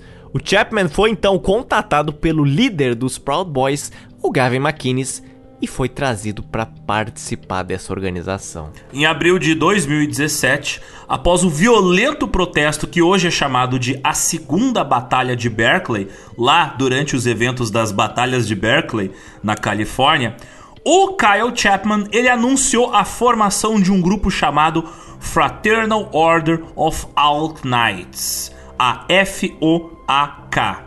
A FOAK ela foi originalmente organizada como uma espécie de braço de defesa tática dos Proud Boys, ou seja, a parte do grupo que estava encarregada de meter a porrada em seus adversários nesses eventos públicos onde os Proud Boys apareciam. Aliás, esse nomezinho Fraternal Orders of Alt Knights, que nomezinho esteticamente parecido com algumas ordens fraternas da KKK. Mas assim, é só impressão minha, tá? Em comícios e eventos, os membros da FOAK, eles andavam armados, usando martelos, usando adagas e usando spray de pimenta. Em uma postagem do Facebook, o Kyle Chapman, o rapaz que foi aliciado para dentro do Proud Boys, ele escreveu o FOK visava proteger e defender nossos irmãos de direita quando a polícia e o governo falham em fazê-lo. Também, segundo ele, não tenho medo de falar sobre as atrocidades que brancos e descendentes de europeus enfrentam não apenas aqui neste país, mas nas nações ocidentais em todo o mundo. A guerra contra os brancos, os europeus e a sociedade ocidental é muito real. E é hora de todos começarmos a falar sobre isso e pararmos de nos preocupar com o politicamente correto e a ótica. E assim, ele fala aqui de ótica, uh, ele está se referindo à estética, a, ao que eles parecem. Aqui é importante dizer que, apesar de se preocuparem bastante em parecerem um clube fraterno de homens que são todos amiguinhos e têm ideias parecidas, mas é nesse momento ali por volta de 2017 que os Proud Boys começam a perder a vergonha, começam a se preocupar menos com a ótica, com aquilo que as pessoas pensam deles e começam a ir pra rua e realmente participar de batalhas campais contra ativistas de esquerda. Enquanto os Proud Boys insistiam publicamente que a FOK só servia para legítima defesa, dentro da organização a visão era um pouco diferente. Por exemplo, Kyle Chapman, em junho de 2017, ele avisou para os membros que estava declarada uma temporada de caça aos Antifa e que eles deveriam linchar os políticos que defendiam a imigração. Os Proud Boys frequentemente participavam de manifestações de extrema direita, como comícios da Marcha contra a Sharia, que aconteceu em junho de 2017, organizado pelo grupo islamofóbico, um grupo de ódio chamado Act for America. Traduzindo para o português, Haja pela América. Em julho de 2017, os Proud Boys juntaram-se a outros grupos militantes antigovernamentais, como os Oath Keepers e os Three Percenters, para realizar uma marcha né? Parecida com aquelas marchas nazistas, só que dessa vez eles estavam organizando uma marcha através de um local chamado Islamberg, uma comunidade islâmica rural que fica na região rural do estado de Nova York. E eles alegavam que eles estavam fazendo aquela marcha não necessariamente para antagonizar os habitantes da região, mas porque eles estavam protestando contra aquela comunidade rural, que segundo eles era um suposto campo de treinamento de extremistas islâmicos. No mês seguinte, os Proud Boys receberam atenção nacional depois do famoso comício Unite the Right ocorrido em Charlottesville, na Virgínia, que nós falamos no início desse podcast. A manifestação tinha sido organizada por quem? Por um ex-membro dos Proud Boys, Jason Kessler que junto com outros organizadores, ele foi considerado culpado pelos ferimentos causados em contra manifestantes em um processo civil movido na Virgínia. Mais tarde, o Gavin McInnes tentou separar a imagem do seu grupo Proud Boys daquele evento do Unite the Right, alegando que os Proud Boys não tinham nada a ver com aquela violência, a gente só estava presente lá porque a gente queria apoiar os nossos amigos e defender a liberdade de expressão, né? Mas, mas sabe como é que é na real. Sim, sim, claro. A questão é que a gente tem provas em vídeo mostrando que o Jason Kessler havia discutido a realização do comício no talk show do Gavin McInnes, um programa que na época ele tinha na internet chamado The Gavin McInnes Show. E claro, os Proud Boys, como a gente já comentou, compareceram em peso no comício.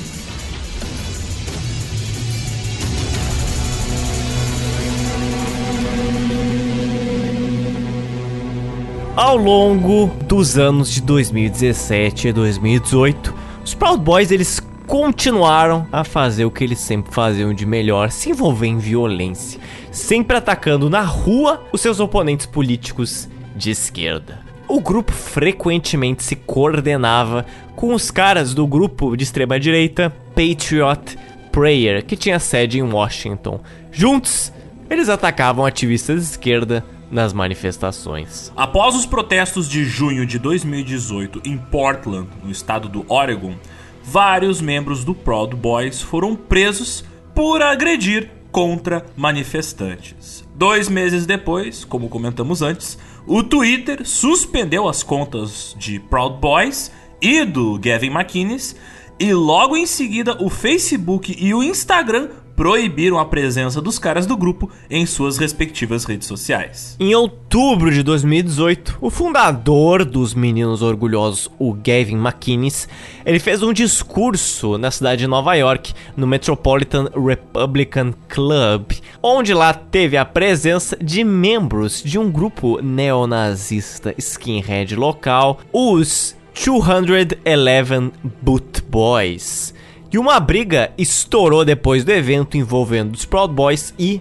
os antifascistas, que resultou na prisão de 10 membros dos Proud Boys. No final de novembro de 2018, diante da crescente pressão e de várias ameaças de processos, o grande machão, o Gavin McInnes, o que falava é que a gente tem que ser masculino, né, Zotes? Tem que ser masculino. Uhum. Ele anunciou em um vídeo publicado no YouTube que ele estava se desassociando oficialmente dos Proud Boys. O que, que eu vou dizer? Ele arregou, arregou. Por quê?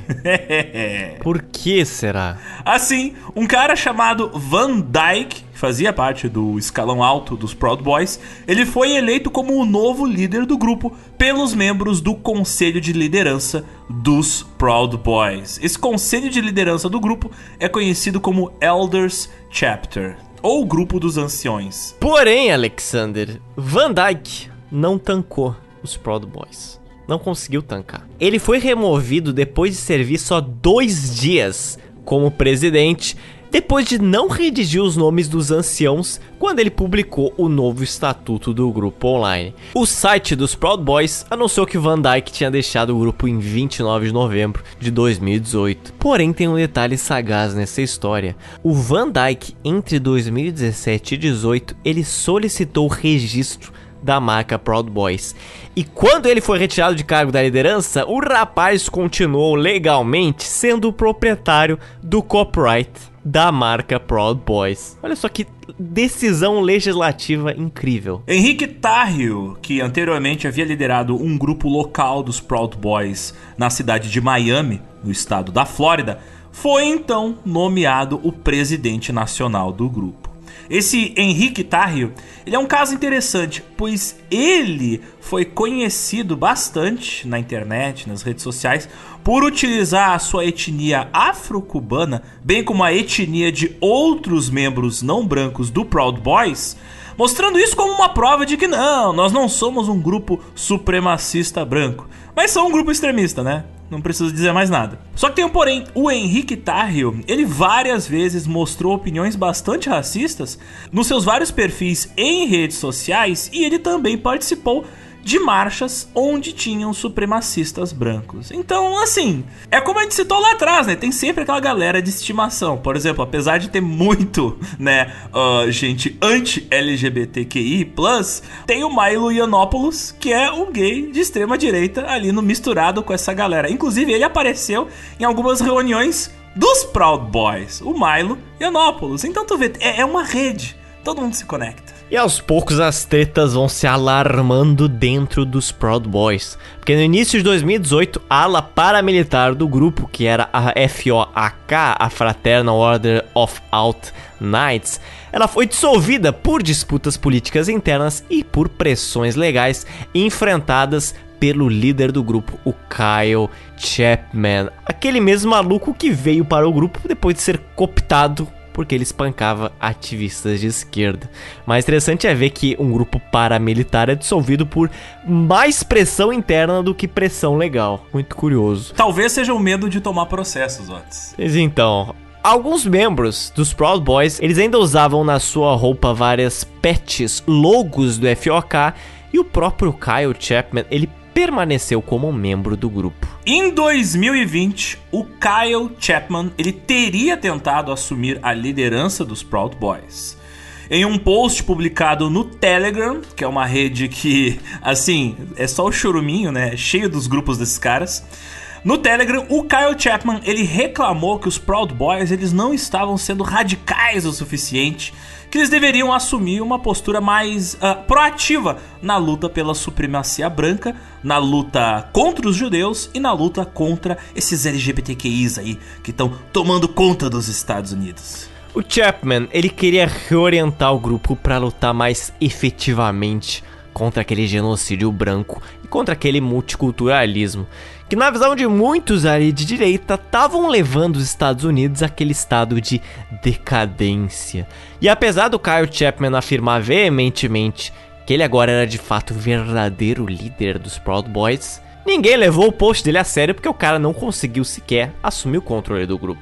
A onda de debates políticos na época da eleição presidencial de 2020 onde o Trump estava tentando se reeleger, é, todo esse clima político deu aos Proud Boys novas oportunidades de se envolverem em protestos nos quais eles poderiam causar treta, causar violência, especificamente contra manifestantes de esquerda em áreas com forte presença do Partido Democrata, como em lugares como Portland, no estado do Oregon. Os Proud Boys, eles se envolveram em brigas quase diárias nessa cidade durante o verão de 2020 e quase sempre usando escudos, bastões de beisebol, pedaços de madeira e outras armas para agredir os manifestantes que iam contra eles.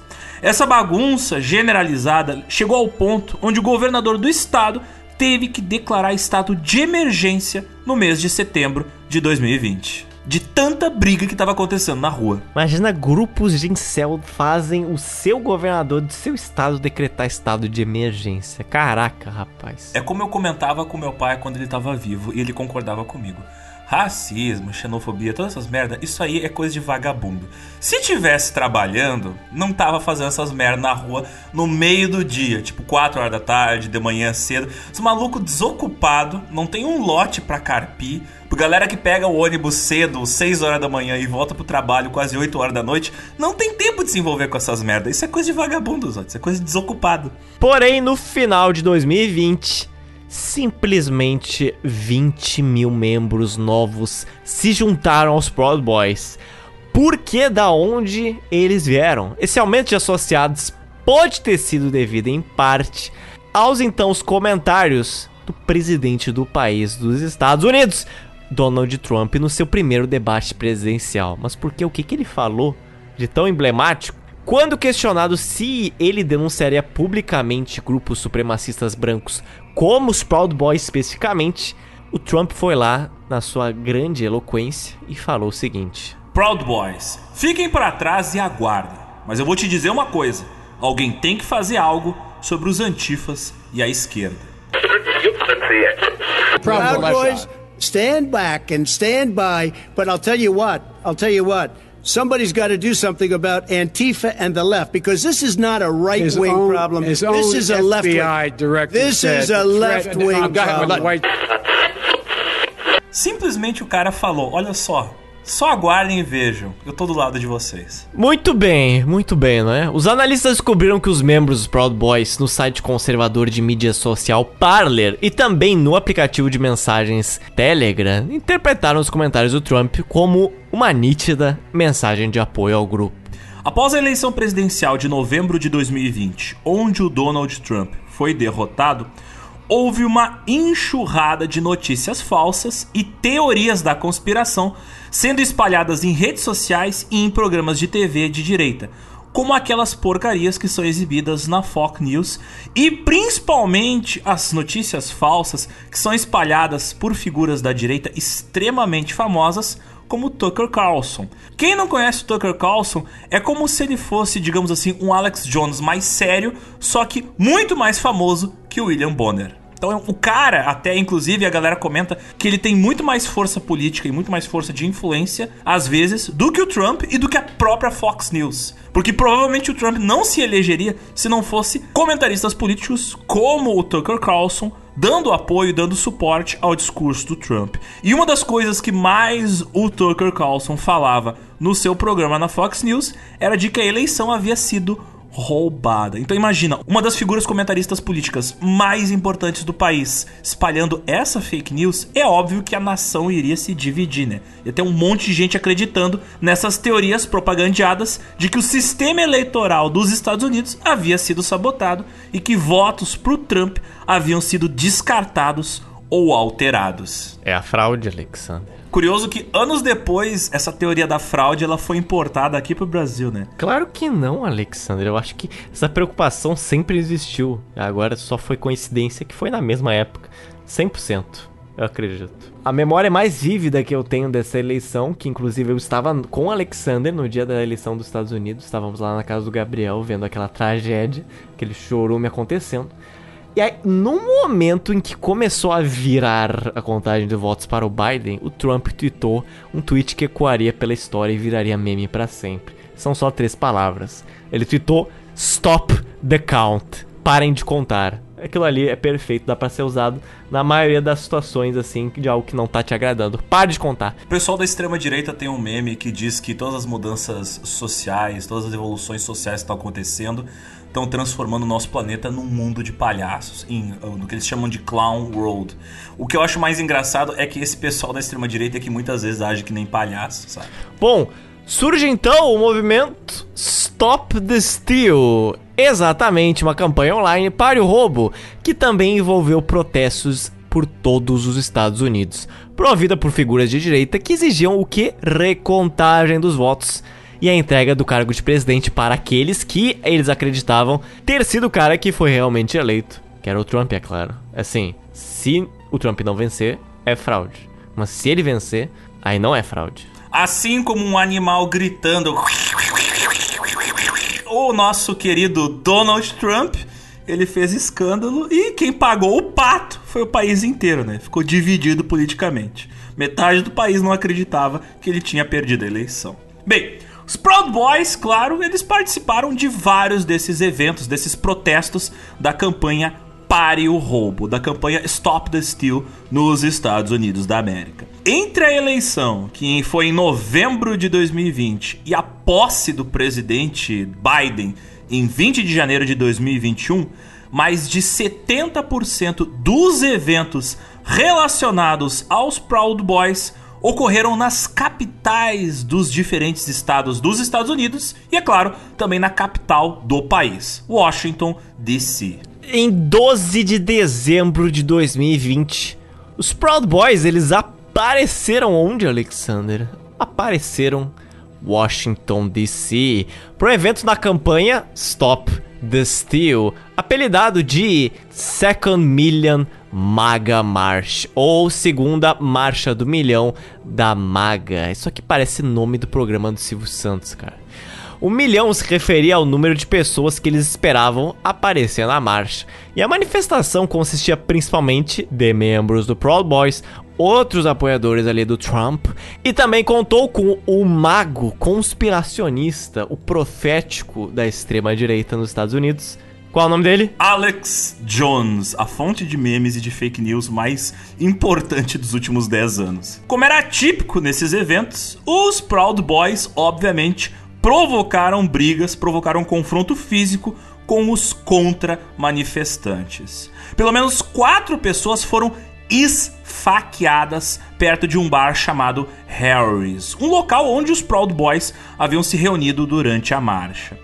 Embora várias testemunhas oculares tenham testemunhado o que aconteceu e a gente tenha vários registros em vídeo mostrando que os membros do Proud Boys estavam envolvidos nesses esfaqueamentos, nenhuma prisão foi feita. Ainda em Washington, no National Mall, aquele enorme parque onde tem um gramadão, onde tem o memorial do Lincoln e o Congresso, onde tem o Washington Monument, que nada mais é do que um grande obelisco.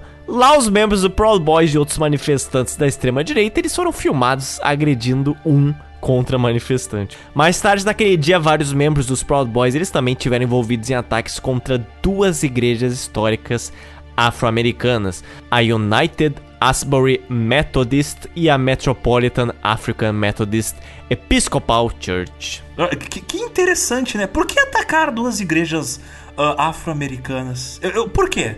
Qual o motivo? Eu, eu, me pergunto. Garotos orgulhosos, nos respondam, por favor. Porque elas estavam próximas dali, é claro. E como todos vocês provavelmente sabem, o ápice dessa campanha do Pare o Roubo, o ápice da campanha Stop the Steal, culminou no ataque de 6 de janeiro de 2021 onde um monte de gente da extrema direita e da direita tentou invadir, e alguns conseguiram invadir o Capitólio dos Estados Unidos. Essa invasão, muitos de vocês sabem, tinha como objetivo impedir a certificação da eleição de 2020. Porque não sei se vocês sabem, não adianta só o cara ser eleito, a eleição do cara tem que ser certificada pelo Congresso. O Henrique Tarrio, o líder dos Proud Boys, a gente sabe hoje, através de provas divulgadas inclusive pelo FBI, ele teria incentivado os membros dos Proud Boys a viajar para Washington, para a capital dos Estados Unidos, para participar desse evento para tentar invadir o Capitólio, e ele disse em mensagens o seguinte: Não usaremos nosso tradicional uniforme preto e amarelo Estaremos incógnitos e nos espalharemos pelo centro de Washington em equipes menores. Então, claramente, os caras queriam invadir e atacar o lugar, porém sem usar o uniforme tradicional deles, que é aquelas roupas pretas e amarelas. No entanto, quando o líder dos Proud Boys, o Henrique Tarrio, chegou a Washington, capital, dois dias antes do comício, ele foi preso, cara. Ele foi preso em conexão com o ataque que havia acontecido em dezembro de 2020 a aquelas duas igrejas afro-americanas. Em agosto de 2021, ele foi condenado a cinco meses de prisão após ser declarado culpado. Então, teu líder do teu grupo foi preso por um ataque racista. Eu não preciso dizer mais nada. Com a saída do Henriquetário do jogo, foi então que um rapaz chamado Ethan Nordian assumiu o comando do grupo. Promotores nos Estados Unidos, eles alegaram que o Ethan Nordian, ele teria liderado os Proud Boys no seu plano de se dividir em pequenos grupos e atacar o Capitólio, partindo de vários pontos diferentes. Imagens das câmeras de segurança permitiram a identificação de dezenas de membros dos Proud Boys invadindo o Capitólio e quebrando as coisas lá dentro. Com a investigação federal sobre o evento 6 de janeiro, mais 30 membros do Proud Boys foram indiciados por acusações relacionadas ao ataque. Mas, Otis, a gente anda falando muito desses tal de Proud Boys. Eu te pergunto, qual é a faixa etária desses malucos? Segundo o estudo publicado pela Universidade de Maryland em janeiro de 2022, estima-se que os Proud Boys que cometeram esses crimes, eles tinham em média 35 anos de idade no momento que cometeram seus crimes.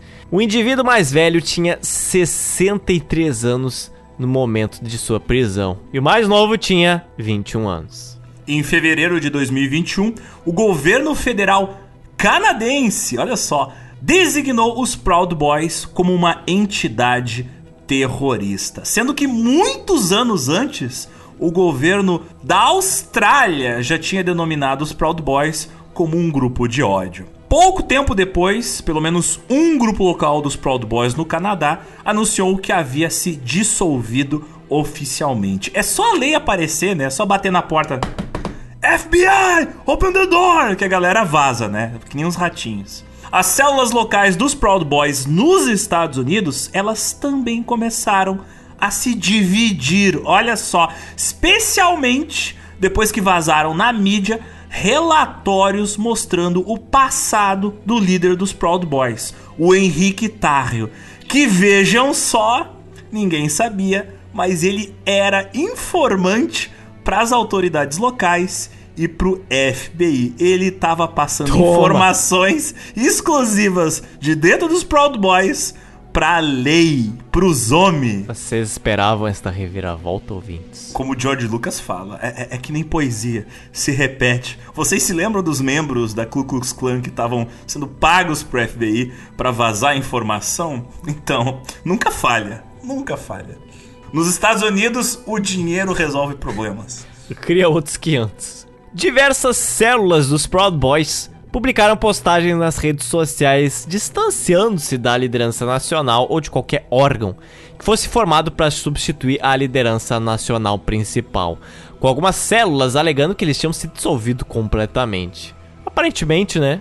bateu medo, os ratos tiveram que correr ou tentar manter a distância da liderança nacional para também não serem investigados. Aquela coisa, ah, você tá investigando o rapaz ali, mas eu não tenho nada a ver com isso.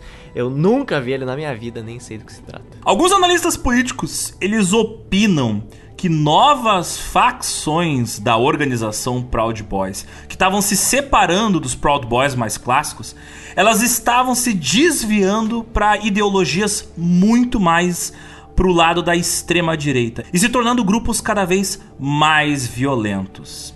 E as brigas internas sobre quem deveria ou não chefiar nacionalmente os Proud Boys acabaram fazendo com que membros mais radicais ganhassem cada vez mais destaque entre a grande rede de seguidores do grupo. É aquela coisa, quem grita mais brabo e mais forte pode acabar chamando mais aliados para o seu lado e formando grupos alternativos. Um exemplo da evolução do extremismo do grupo a gente vê no próprio antigo canal do Telegram, o Proud Boys Uncensored. Proud Boys sem censura. O grupo ele foi renomeado, abandonou o nome Proud Boys para se concentrar mais na disseminação de ideias ultranacionalistas e outras ideologias neofascistas. Aliás, essa coisa de grupos no Telegram que são ligados à extrema direita, isso acontece tanto no Brasil quanto na gringa. Eles mudam de nome o tempo todo para despistar as autoridades que estão investigando eles. Por exemplo, digamos que um grupo anti-vacina uh, se chamava pela liberdade e pela vida, digamos assim, em 2020. Hoje, por exemplo, ele pode se chamar uh, Por Deus e pela Família, sabe? E no outro ano muda de nome, e aí quando aparece na mídia ele muda de novo o nome, sabe? Então eles mudam de nome os grupos do Telegram ligados a essas ideologias fascistas e de extrema direita, exatamente para despistar os jornalistas e os investigadores. Também declarações de membros dos Proud Boys dentro das suas redes sociais ali no Parlor e no Telegram indicam uma crescente desilusão com o Partido Republicano, que para eles não estava se demonstrando um partido conservador o suficiente. Um dos líderes do grupo acusou o presidente Trump de abandonar os Proud Boys porque ele simplesmente não deu o perdão aos membros do Proud Boys que haviam sido presos ou acusados de terem conexões com a insurreição lá em janeiro de 2021. Segundo esse cara, sim, ele nos acordou, mas nos levou a acreditar que uma grande justiça estava sobre nós. Isso nunca aconteceu. Mas apesar dessas pressões internas e externas, apesar inclusive das investigações a nível federal, os Proud Boys eles continuam ativos, aliás, muito ativos. Em 2021, eles se mobilizaram várias vezes de forma violenta em manifestações contra o suposto roubo de votos que a gente citou na eleição presidencial. E também eles fizeram protestos muito fortes contra a quarentena na época da pandemia da Covid-19. Porque eles afirmavam que, tipo assim, olha só, essa história aí de pandemia é fake news e essa quarentena é uma forma do governo controlar e limitar os nossos direitos civis. Hoje a gente sabe, através de prints tirados dos grupos de Telegram dos Proud Boys, que lá dentro a galera espalhava várias teorias da conspiração, que eram muito fortes. Como, por exemplo, a teoria da conspiração que dizia que o Covid-19 teria sido criado pelo Bill Gates. Olha só o nível da maluquice. Os Proud Boys já foram mais bem frequentados, hein? Os Proud Boys, eles continuaram aparecendo fisicamente em alguns lugares.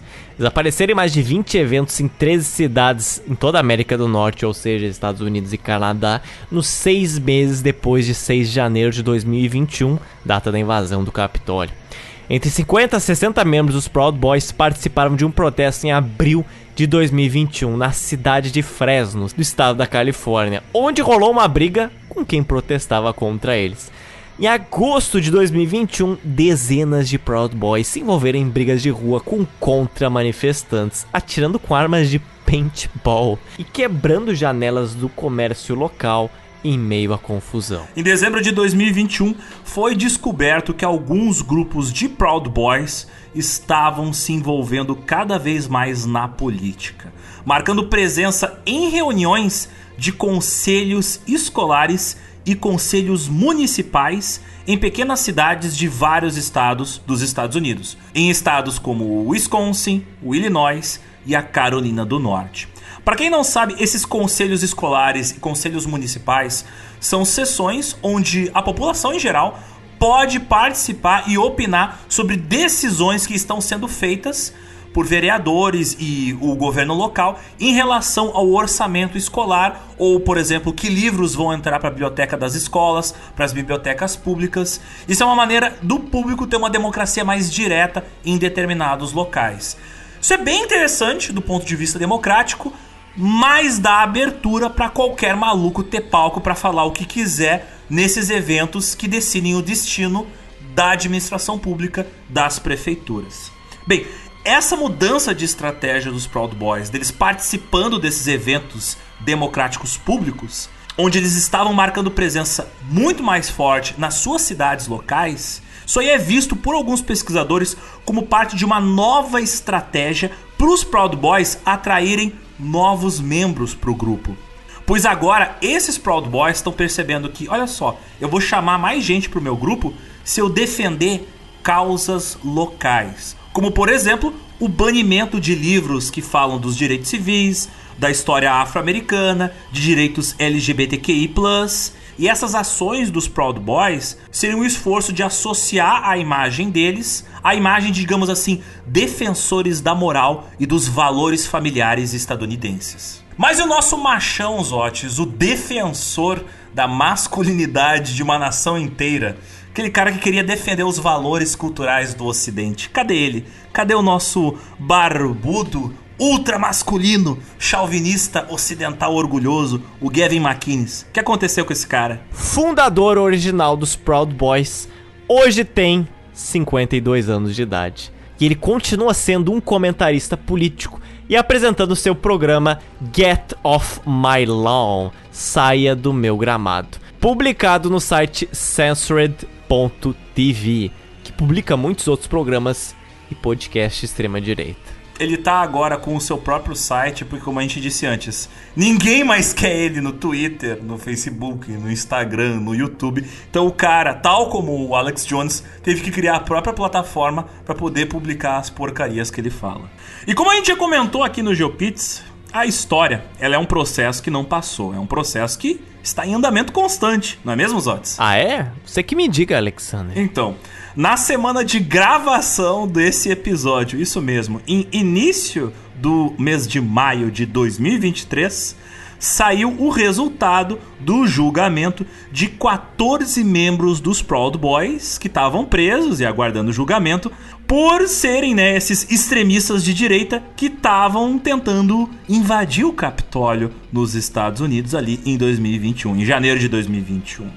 Esses 14 extremistas eles foram condenados por conspiração sediciosa contra os Estados Unidos. Novamente, a conspiração sediciosa aparecendo no gel. Olha só. Esses 14 criminosos foram condenados pelas suas ações no planejamento e execução do ataque de 6 de janeiro ao Capitólio, como falamos, o prédio do Congresso americano em Washington. Então, sim, não é a gente que está falando que esses caras são terroristas, criminosos o governo americano, a polícia americana, a justiça americana pegou o martelo e disse: não, esses caras têm que ir pra cadeia mesmo. Então, assim, o que, que eu vou dizer? Garotos orgulhosos ali, agora orgulhosos atrás das grades.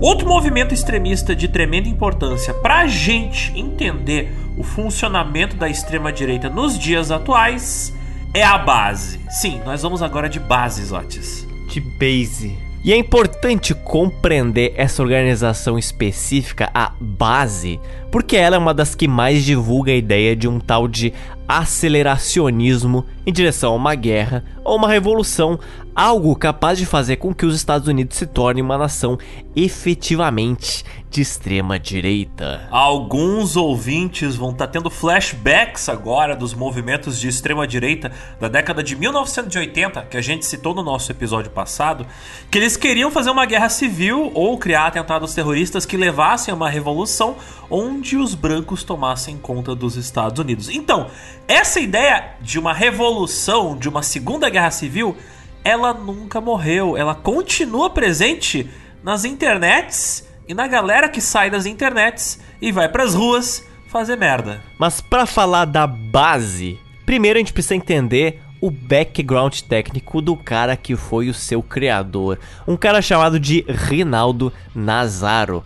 E também para isso, a gente precisa falar do plano Butler, uma ideia pensada por supremacistas brancos nos anos 80 para criar uma nação branca no noroeste dos Estados Unidos. O Rinaldo Nazarro, ele cresceu no estado de New Jersey e frequentou uma escola preparatória beneditina para depois ir para Villanova University no início dos anos 1990. Em 1999, cinco anos após abandonar a sua universidade, ele estagiou na National Defense Council Foundation, uma espécie de organização ligada à segurança nacional, tipo uma ONG de ajuda humanitária, mas com algumas ligações militaristas. E vários anos depois, ele criou uma empresa que se chamava Omega Solutions International, que afirmava ser especializada em comando, controle e inteligência para a segurança nacional contra terrorismo e missões de contra-insurgência em todos os escalões. E por causa dos supostos serviços de inteligência militar oferecidos pela sua empresa, o Reinaldo Nazaro ele afirma ter trabalhado no Iraque e no Afeganistão como empreiteiro a serviço do governo americano. Mas esse tipo de informação específica é uma coisa difícil de comprovar, porque existem pouquíssimos registros tornados públicos das suas atividades no início dos anos 2000, até porque ele procurava se manter completamente fora das redes sociais. Supostamente, por volta dessa época, que o Nazarro ele descobriu a existência do imperativo do Noroeste e também do plano Butler, que a gente citou no nosso episódio passado, que rapidamente se tornaram ideias extremamente influentes para esse cara. Sim, nós estamos falando aqui daquela teoria supremacista branca que afirmava que deveria ser criada uma pátria exclusiva para os brancos nos estados do noroeste dos Estados Unidos. Ao se deparar com esse projeto de nação, ele teria dito: Uma lâmpada acabou de acender. Ei, é isso aqui! E uma vez que isso aqui acontecer, não vai ter como voltar atrás. De fato, o imperativo do Noroeste, ou Plano Butler, como o plano também era conhecido, ele se tornou uma obsessão para um cara chamado Harold Covington, que é um autor de romances neonazistas que escreveu uma série de livros ficcionais que faziam muita propaganda dessa ideia de que a população branca norte-americana deveria se mudar para os estados do Noroeste e criar a sua própria nação. Nesses livros, o Harold Covington, ele detalha como os imigrantes brancos acabariam transformando a região de uma pátria branca, o que incluía a criação de células secretas chamadas de Trouble Trios. Trios de problema, olha só. Triplamente trombadinha, se você for traduzir literalmente para o português. Isso seriam células formadas por pelo menos, como o nome diz, três indivíduos, que eles realizariam atentados terroristas em nome da sua ideologia. Em um dos livros de Harold Covington, chamado de A Brigada, um dos personagens diz o seguinte sobre isso: Você ficaria surpreso com o inferno que três homens podem causar em uma sociedade tão complexa, tão racialmente volátil e instável. E lembrando, o atentado à bomba em Oklahoma City foi feito por um grupo de dois caras. Então, não tá tão longe assim da realidade essa teoria terrorista dele. Em 2009, o Harold Covington ele lançou um grupo chamado de Northwest Front, Fronte do Noroeste, para trazer as ideias dos seus livretos para o mundo real.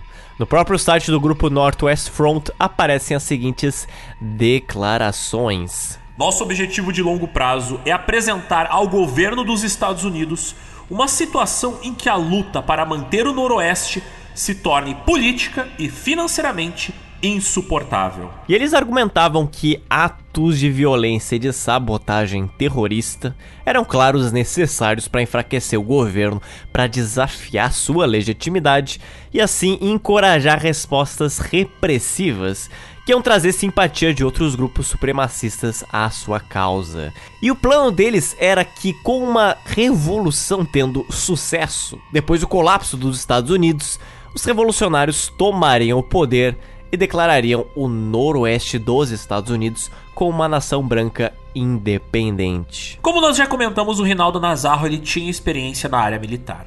E ao ter contato pela internet com essas ideias do plano Butler, ele percebeu que aquelas ideias, aqueles conceitos faziam algum sentido para ele. para o Rinaldo Nazarro, talvez uma revolução separatista armada seria uma maneira de garantir um pedaço dos Estados Unidos que fosse isento daquilo que ele acreditava serem as influências nocivas da sociedade moderna. Registros imobiliários mostram que o Nazarro ele morava em um condomínio bem caro na cidade de Arlington, que fica no estado da Virgínia. Isso antes dele se mudar para a cidade de Nova York, onde ele comprou um apartamento por mais de meio milhão de dólares. O cara era claramente rico, então provavelmente aquela empresa dele em que ele prestava serviços de inteligência para o exército tinha um fundo de realidade, talvez de bastante realidade. Em 2012, ele se casou com uma russa e ele se mudou para Washington DC junto com a sua esposa. Mas em 2017, agora com duas filhas, o Nazaro ele se muda para a Rússia. É nessa época em que o Rinaldo Nazarro ele começou a compartilhar várias das suas opiniões políticas em podcasts nazistas. Sim, ouvintes, existem podcasts nazistas e não são poucos. Bem, nessas entrevistas, o Nazarro ele argumentou que se a revolução que ele imaginou tivesse alguma chance, o sistema sociopolítico ele primeiro precisaria entrar em colapso. Como ele acreditava que não era possível uma revolução por meios eleitorais para que fosse alcançado um Estado puramente étnico branco, os revolucionários de extrema direita deveriam se concentrar em se preparar para esse futuro colapso do governo norte-americano através do uso da força. Eu tô tendo flashbacks do episódio passado, mas vamos lá. E toda essa visão política do Rinaldo Nazarro, ela se tornou o conceito central por trás da organização A Base. E uma entrevista que ele deu pro podcast supremacista branco chamado Rádio Lobo Solitário. Olha o nome das pintas. Em 2017, o Nazaro falou o seguinte: Dada a história dos movimentos separatistas no passado e em qualquer lugar do mundo, inevitavelmente a nação anfitriã, o Estado original, fará tudo ao seu alcance, incluindo o uso da força, para detê-los. A resposta para isso se alguma vez cruzou a linha para algum tipo de conflito ativo, é a guerra de guerrilha. Novamente, Zods, estou tendo flashbacks dos guerrilheiros de extrema direita que estavam fazendo campos de treinamento lá na década de 70 e 80. E foi assim que o grupo A Base foi fundado oficialmente em julho de 2018.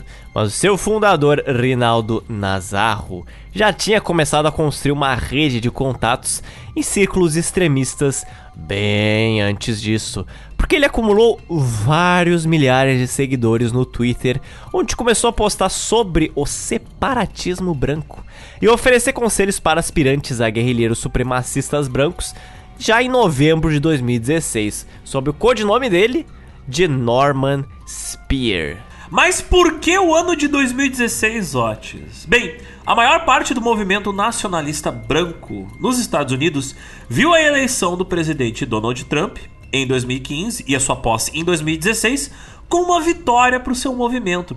E para muitos, o resultado daquela eleição forneceu a prova de que a chamada extrema-direita, a alt-right, poderia se tornar um movimento político insurgente legítimo, capaz de promover mudanças no mundo real e não apenas conversinhas em chats na internet. Mas para o Rinaldo Nazarro, a causa supremacista branca, ela precisava ser muito mais ativa. Precisava colocar as botas no asfalto e nas ruas. E vamos ver quais eram as prioridades na vida de Rinaldo Nazarro, não é? Ele era um cara preocupado com a sociedade, Zotes. Ele era um cara com preocupações sociais. O declínio na taxa de natalidade de brancos nos Estados Unidos, uma coisa que preocupava o Nazarro. Somado a isso, a taxa de imigração não branca, o Nazarro apontava isso como a evidência de que os brancos eles estavam sendo sistematicamente substituídos. É até por isso que em eventos futuros, um dos gritos de guerra de vários outros grupos da mesma ala da extrema direita era: eles não vão nos substituir. Porque em alguns desses grupos existe uma clara crença de que há um projeto conspiratório de quem Não sei, mas para o apagamento da raça branca como um todo. E para o Nazarro, a única alternativa era claramente o separatismo branco. A organização à base é uma rede de células secretas, todas organizadas pelo Rinaldo Nazarro originalmente, utilizando aquele modelo chamado de resistência sem líder, onde cada célula tem autonomia e pouco contato com outras células. Isso para proteger a rede de infiltrados, como jornalistas e a polícia. Essa ideia, vocês devem saber, é antiga dentro do movimento de extrema direita, porque ela foi apresentada principalmente naquele ensaio escrito em 1983 pelo membro da clã, o Louis Bean, que a gente citou no nosso último episódio. E se liga só no nível do grupo A Base, porque olha só, quando o grupo foi oficialmente lançado em meados de 2018, eles tinham um aplicativo online. Exatamente. Um aplicativo online que perguntava aos recrutas em potencial sobre o seu treinamento militar, científico e de engenharia. É basicamente um Tinder de... para brincar de supremacia branca. O grupo ele vê os membros com experiência militar, com treinamento em armas de fogo e conhecimento de explosivos como indivíduos valiosos que podem ser agregados para dentro da organização. O Rinaldo Nazarro estava muito frustrado com outros grupos de supremacia branca, porque esses outros grupos eles optavam por se concentrar só na criação de propaganda online, enquanto não faziam nenhum tipo de treinamento de verdade no mundo real. Os potenciais recrutas da base para o Rinaldo Nazarro, eles precisariam estar dispostos a se encontrar com outros membros, porque aquela era uma plataforma de networking para tentar atrair pessoas que pensavam da mesma forma e que desejavam executar ações no mundo real, desde treinamento militar até outras coisas potencialmente mais perigosas. O Rinaldo Nazarro, em outra aparição em um podcast de supremacistas brancos, declarou o seguinte em 2018: Queremos construir um grupo de treinadores em todo o país e, eventualmente, se possível, desenvolver alguns cursos de formação. Eu estou tendo novamente flashbacks antes. Os flashbacks do último episódio não param de aparecer na minha frente. Mas enfim. Mesmo com o discurso que clamava por mais ações no mundo real, a internet era o principal meio pelo qual a base se organizava. O Nazarro lançou salas de bate-papo no aplicativo Riot, que é um aplicativo de mensagens criptografadas, onde os membros podiam se encontrar, discutir suas ideologias e acessar textos e livros que falavam sobre supremacia branca. Lá dentro, inclusive, tinha uma biblioteca com livros em PDF. Livros que ensinavam técnicas de guerrilha, construção de armas de fogo e fabricação de armas químicas. Lá também você encontrava livros de técnicas de sobrevivencialismo e livros que falavam de muitos outros tópicos tangenciais para esses supremacistas brancos separatistas.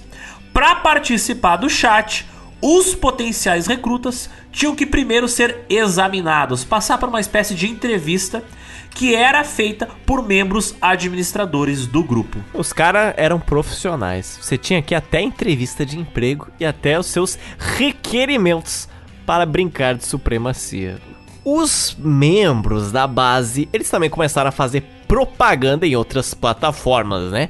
Como no Twitter e na rede social Gabi, na esperança de atrair novos recrutas. Porém, muitos talvez nunca tenham escutado o nome da rede Gabi. O que é Gabi, Alexander? Então, para quem não conhece o GAB ou Gab, é um aplicativo de rede social que ele é meio que assim, meio microblogging, meio rede social, e a grande base de usuários dele é a galera da extrema direita. Não é a galera da direita, é a galera da extrema direita. E é uma rede social, um aplicativo de rede social que existe desde 2016. É estimado que cerca de 100 mil pessoas usam ativamente a rede social Gap, mas deve ter por volta de 4 milhões de inscritos, pelo menos pelos dados de 2021. Não é um Facebook, não é um Twitter da vida, mas pensa o seguinte: 4 milhões de pessoas da extrema direita é gente, né? Pessoas que vão aprontar, mais importante de tudo. Mas nessas redes, a base operava com a expectativa de atrair novos recrutas. Durante os seus encontros, os membros da base eles posavam para fotos usando máscaras de caveira, que posteriormente publicavam nas suas redes sociais para fazer propaganda das atividades no grupo e aí chamar mais membros. Você provavelmente já viu fotos dessas figurinhas, essas pessoas mascaridas de caveira em algumas manifestações bastante duvidosas aí pelo mundo. É, os caras são tão altamente masculinos, eles são tão corajosos que eles têm que utilizar uma máscara que protege do nariz até o pescoço, normalmente um pano, né, preto e um óculos escuro. Porque eles são muito corajosos, Otis. Eles, eles têm muita coragem. Eles são caras altamente masculinos em seu projeto de defender o Ocidente. O Nazarro ele fez um tour por vários podcasts de supremacistas brancos, com o objetivo de divulgar o grupo, a base, angariar aliados e recrutas, o que fez com que ele recebesse muitos elogios de nomes como, por exemplo, o neonazista assumidaço Billy Roper, que chamou ele de o cara mais à extrema de todos os convidados que eu já tive no meu podcast.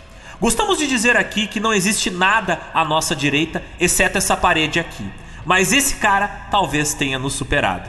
E para quem não conhece, Billy Roper é simplesmente um cara que faz parte de um grupo chamado Revolução Branca, um grupo neonazista que teve muito ativo no estado do Arkansas entre 2022 e 2011. Posteriormente, esse desgraçado criou um podcast de extrema direita. Apesar de tantos elogios, o líder da base, ele sempre vinha com o seguinte aviso: Olha, eu não defendo a violência. Então, isso aparentemente, né, como bem podem perceber, é uma grande mentira. Se a gente até vê pelas mensagens publicadas nos grupos dos aplicativos de mensagens que são utilizados pela base.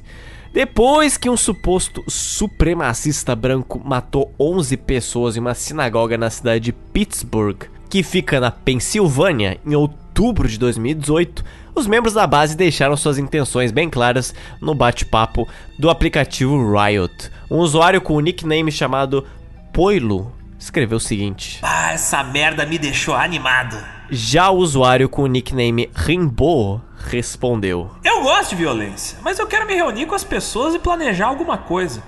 Talvez algum tipo de atentado à bomba ou algo um pouco mais destrutivo. Também no chat você vai encontrar as mensagens e os textos enviados pelo próprio Nazarro, como por exemplo: Não precisa ser Zero ou Ziclon. Por enquanto, precisamos de uma ação não atribuível, mas que enviará uma mensagem e ou aumentará a aceleração tanto quanto possível.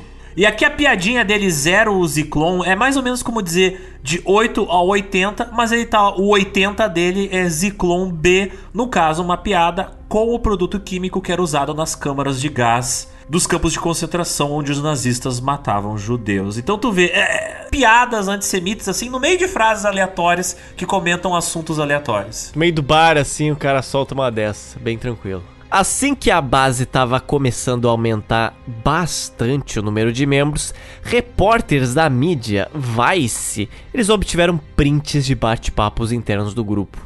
Em novembro de 2018, eles publicaram um artigo denunciando detalhadamente o funcionamento interno da base. Logo em seguida, o Twitter ele removeu o perfil do Nazarro do ar. A base então se reagrupou, mudando o seu chat interno de conversas para um aplicativo chamado Wire, uma outra plataforma de mensagens que também é criptografada. O retorno às mídias sociais foi fácil. E o Rinaldo Nazarro, ele iniciou uma nova conta no Twitter em janeiro de 2019, dessa vez utilizando o codinome Lobo Romano. Mas enquanto os membros da base voltavam para as mídias sociais, obviamente você tinha gente tentando encontrar e investigar esses caras. Ativistas antifascistas começaram a divulgar publicamente, olha só, os nomes reais e os endereços de membros do grupo, dificultando ainda mais os esforços do Rinaldo Nazarro para tentar recrutar mais gente para dentro da sua rede ali da base. Em resposta a essas ações, o Nazarro passou o início do ano de 2019 focado em divulgar publicamente os nomes reais e endereços de ativistas antifascistas e também fazendo ameaças a eles. O Nazarro ele criou um mapa mostrando as conexões entre os antifascistas e também mostrando fotos dos seus perfis de mídias sociais, seus nomes reais, fotos e endereços de suas casas e locais de trabalho, chamando essa operação de hashtag OPRedCarma. Karma. Hashtag Operação Karma Vermelho. E mesmo com a sua segurança relativamente mal organizada, né? Relativamente tosca, até porque era fácil de vazar os nomes reais dos integrantes da base, a organização, a base, ela estava muito bem posicionada para aumentar o número de participantes da sua rede. Sua propaganda online atraiu principalmente aqueles caras brancos de extrema direita que procuravam a se comprometer com um grupo que era menos palestrinha e que queria realmente fazer algo sério. E a exposição que a base recebeu na imprensa deu a eles uma espécie de reconhecimento que era exatamente o que o grupo procurava. A base, ela queria ser vista como um grupo sério e perigoso. E a mídia, obviamente, deu essa plataforma para eles dizendo: olha só, os caras da base são perigosos. Não que eles não sejam, mas enfim, existe ali um nuance na hora de você falar desses grupos extremistas.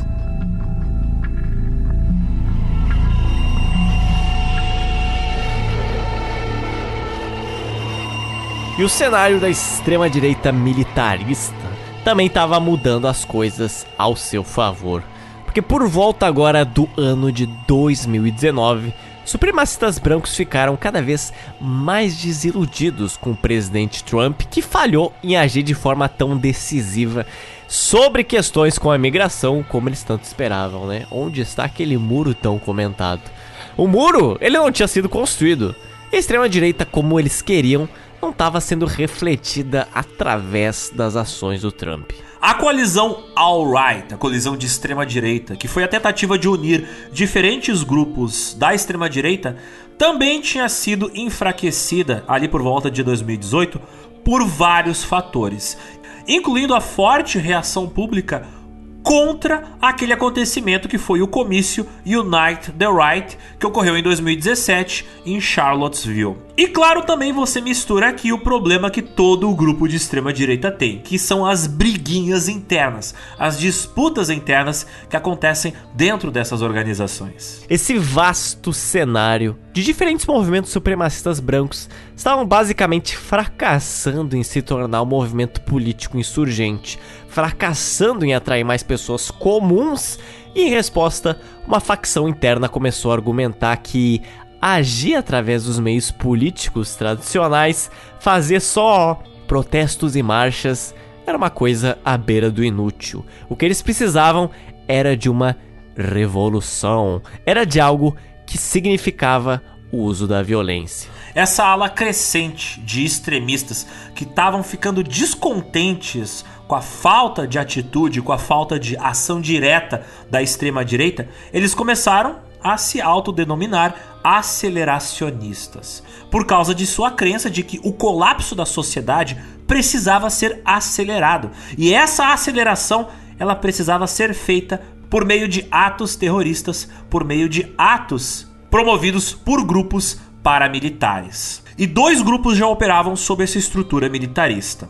A base, que nós já citamos, mas do lado dela também tem uma galera bastante perigosa, que é a Atomwaffen Division. A Atomwaffen Division era um grupo neonazista originalmente formado em um fórum online conhecido como Iron March, Marcha de Ferro, criado em 2015. E quando a base surgiu, a Atomwaffen já era famosa. Ela já tinha sido associada a vários assassinatos, incluindo membros do seu próprio grupo e o de um jovem gay e judeu. Eventualmente, a Atomwaffen Division e a base chegaram a compartilhar membros.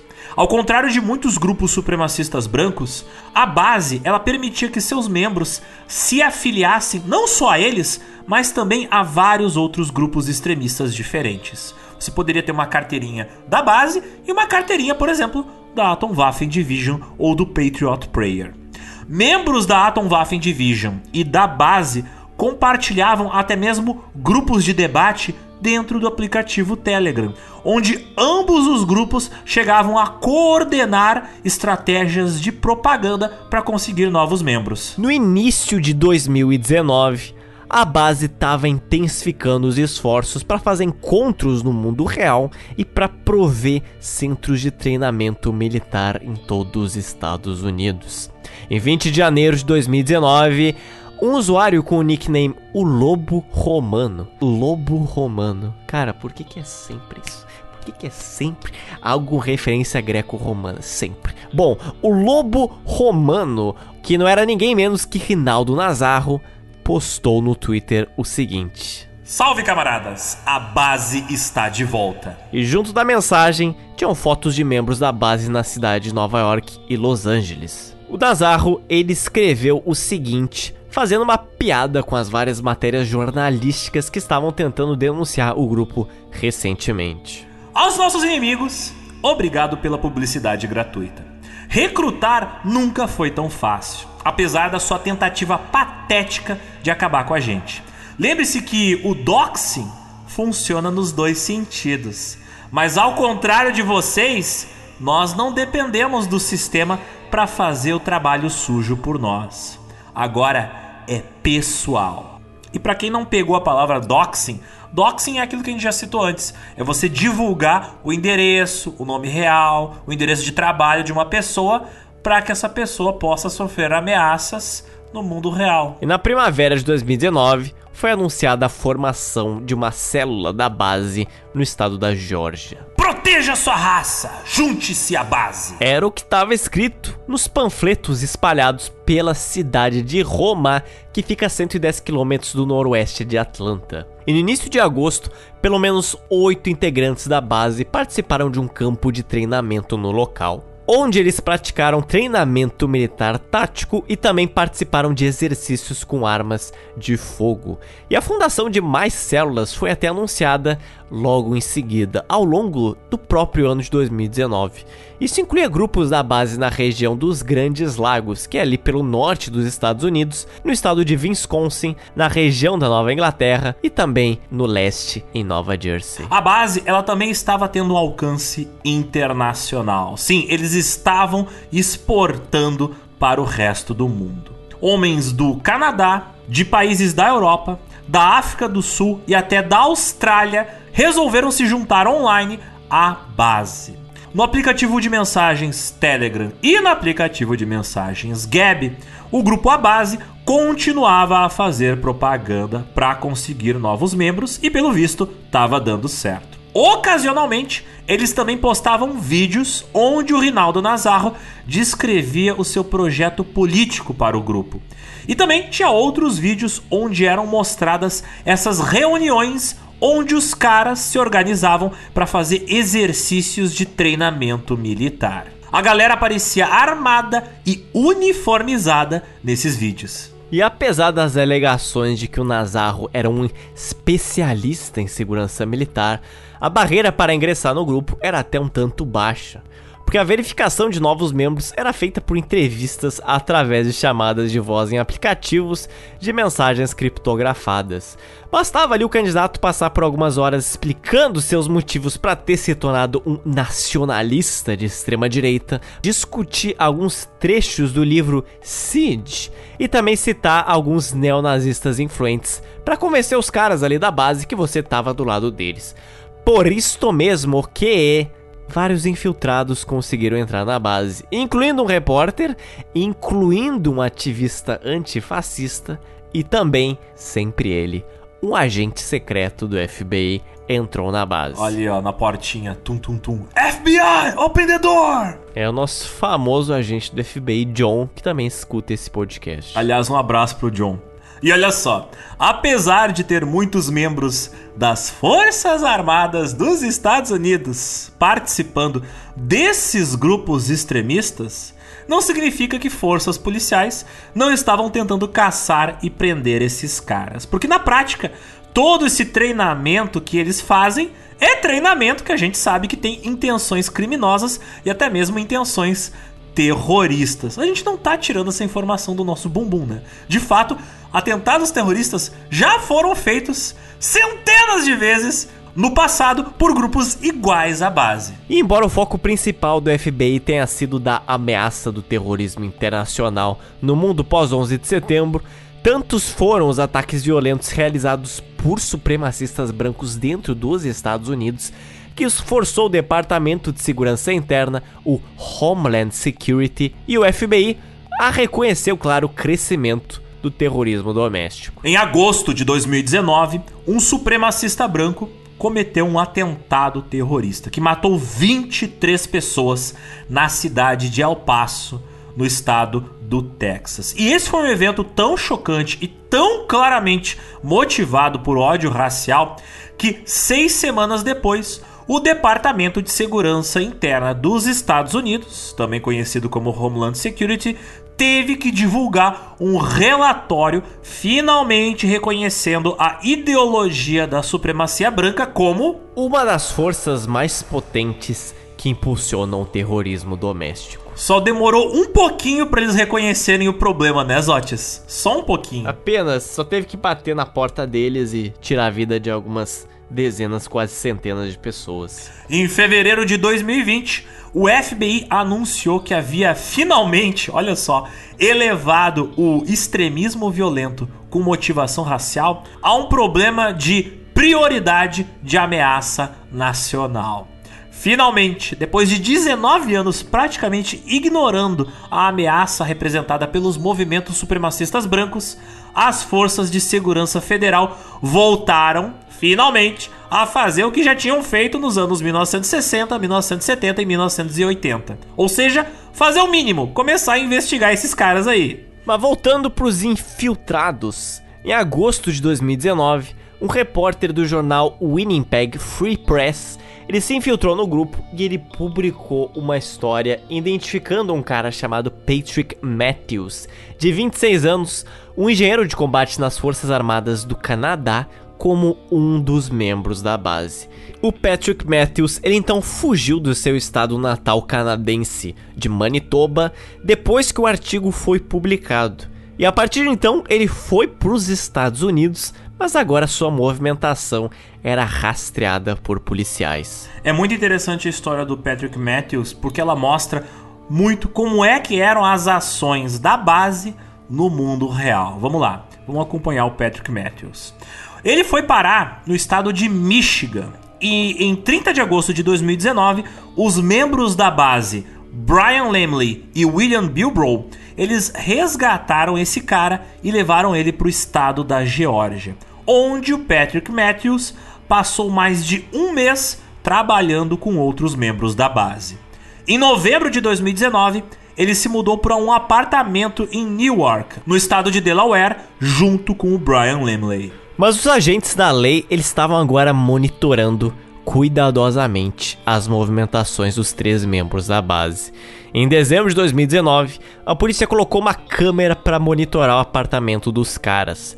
Os três homens foram vistos manuseando e construindo armas de fogo e até tentando fabricar DMT, uma droga alucinógena. Em 16 de janeiro de 2020, agentes federais do FBI executaram um mandato de busca na residência onde estavam o Patrick Matthews e o Brian Lemley. Eles, junto com William Bilbrough, enfrentam acusações relacionadas ao porte ilegal de armas e também são acusados de violar lei de imigração. Por receber, olha só, um imigrante ilegal na casa deles. No caso, o canadense Patrick Matthews. Isso pode parecer um caso pequeno de criminosos fazendo besteira e sendo pegos pela polícia.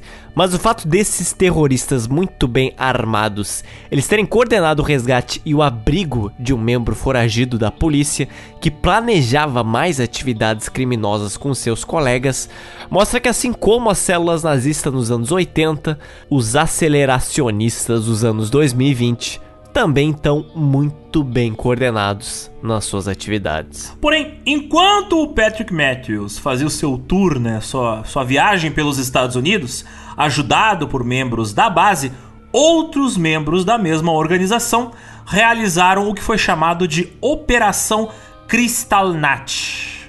Richard Tobin, um jovem de 18 anos que morava em Brooklyn, no estado de Nova Jersey, ele orquestrou uma campanha de depredação que envolvia, em suas palavras, marcar com merda várias sinagogas. Em 21 de setembro de 2019, a polícia no estado de Michigan encontrou várias suásticas e o logotipo da organização, a base, grafitados em uma sinagoga na cidade de Hancock. E no dia seguinte, a polícia de outro estado, a polícia do estado de Wisconsin, encontrou pichações semelhantes nas paredes de uma sinagoga na cidade de Racine. Em outubro de 2019, o FBI e policiais de Nova Jersey, eles fecharam o cerco em volta do Richard Tobin, aquele rapaz de 18 anos que tinha feito uma campanha de depredação às sinagogas. Eles foram lá, falaram com ele que além do Richard Tobin expressar um ódio profundo por afro-americanos, ele descreveu que não seria muito difícil repetir um atentado como aquele que ocorreu em Oklahoma City em 1995 atentado que muito comentamos no nosso episódio anterior, responsável por destruir, explodir metade de um prédio público em Oklahoma, o maior atentado terrorista dos Estados Unidos antes do 11 de setembro. E Richard Tobin achava isso muito legal. Posteriormente, uma investigação revelou que o Tobin ele consumia com frequência material extremista online. Olha só que surpresa. Tendo até um backup da live feito pelo atirador que matou 51 pessoas na mesquita de Christchurch em 15 de março de 2019. Vocês bem devem lembrar deste acontecimento, que repercutiu muito na época.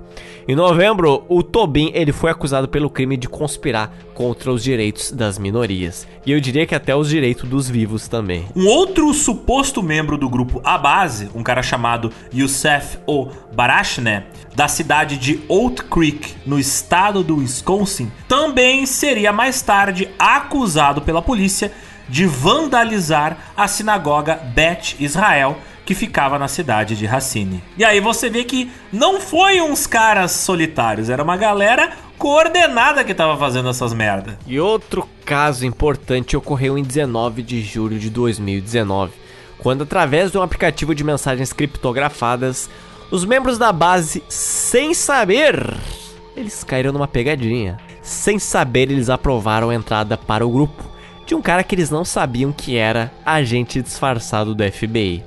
O agente ele foi convidado para uma reunião com os membros da base que operavam na cidade de Roma, que fica no estado da Geórgia. E quando ele chegou ao local da reunião, ele se encontrou com dois jovens membros do grupo, um cara chamado Luke Austin Lane e outro cara chamado Jacob Caderly. Depois que o Luke e o Jacob revistaram esse novo recruta da base, os três caras começaram a conversar ali sobre as suas crenças e achando que suas opiniões eram bastante ideologicamente compatíveis, o Jacob e o Luke eles deram ao agente do FBI um emblema com o logotipo da base e receberam ele de braços abertos para dentro do grupo. No dia seguinte, a galera se reuniu e eles praticaram exercícios de tiro, novamente, em preparação para aquela guerra racial que eles acreditavam tanto que estava se aproximando. Ai, ai, ai. Logo depois que o agente do FBI se juntou ao grupo, Luke Austin Lane, ele revelou um plano para assassinar dois ativistas antifascistas, um casal que morava no condado de Bartow. Assim, o Jacob Caderly e outro membro, o John Hettelbrandt, eles foram recrutados para ajudar na missão. Antes que os caras da base pudessem agir, obviamente, o FBI repassou as informações para a polícia, a polícia apareceu e prendeu os três membros da base pelo crime de conspiração para cometer assassinato. Os caras queriam ir de base, mas caíram no bait. Apenas alguns dias depois que os três membros da base foram presos, o jornal britânico The Guardian revelou, olha só, a verdadeira identidade do Rinaldo Nazarro. Oh, e no dia seguinte, a rede de TV BBC divulgou reportagens detalhando como é que era a vida do Rinaldo Nazarro na Rússia. Olha só, a BBC fez doxing do Rinaldo Nazarro. A história da base, ela não termina por aqui. Porque enquanto você escuta este podcast, dezenas de centros secretos de treinamento do grupo estão em atividade ou são monitorados de perto pelo FBI, que agora está vendo que um percentual preocupante dos integrantes de organizações como a Base são veteranos ou militares dos Estados Unidos ativo, o que só torna ainda mais perigosa a possibilidade de acontecer a qualquer momento um massacre ou um atentado terrorista perpetrado por algum extremista como eles. Pior ainda, um terrorista altamente qualificado.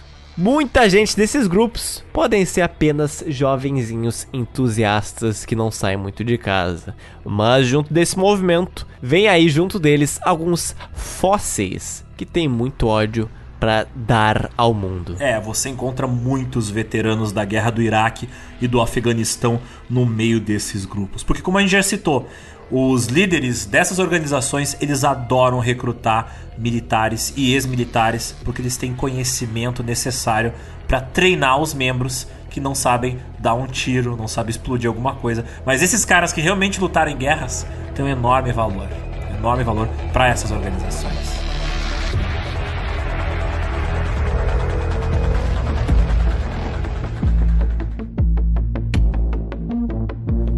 A gente citou aqui neste podcast, porém falou um pouco de uma certa organização chamada Atomwaffen Division. Essa organização que tanto influenciou a base, ela é hoje um dos grupos neonazistas mais ativos dos Estados Unidos da América. Este grupo foi criado em 2015. Sua criação foi anunciada pelo próprio fundador, chamado de Brandon Russell, no fórum neonazista que se chama ironmarch.org, que era um verdadeiro ninho onde nasciam cobras como essas. Antes do site fechar em 2017, esse tal de ironmarch.org, ele tinha sido vinculado a vários atos de terrorismo neonazistas e também a vários grupos neonazistas violentos, como por exemplo o movimento de resistência nórdica, a Ação Nacional, a Casa Pound e a Golden Dawn. É tudo parece nome de culto, né? Acho que é essa a intenção, meu querido. Em suas postagens iniciais no ironmarch.org, a Atomwaffen Division, ela se autodescrevia como um bando de camaradas muito fanáticos e ideológicos, fazem ativismo e treinamento militante, corpo a corpo, treinamento de armas e várias outras formas de treinamento em si. Quanto ao ativismo, nós espalhamos conhecimento no mundo real através de meios não convencionais. Quem se junta a esse grupo são principalmente jovens, na faixa etária entre 18 e 28 anos de idade. Sendo que inicialmente esse grupo chegou a recrutar novos membros também em campos universitários. Os posters de suas campanhas de recrutamento colados nos corredores dessas universidades anunciavam para os alunos mensagens como, por exemplo, Junte-se aos nazistas locais. E também mensagens como: Os nazistas estão chegando. Muito divertido, muito animado, né?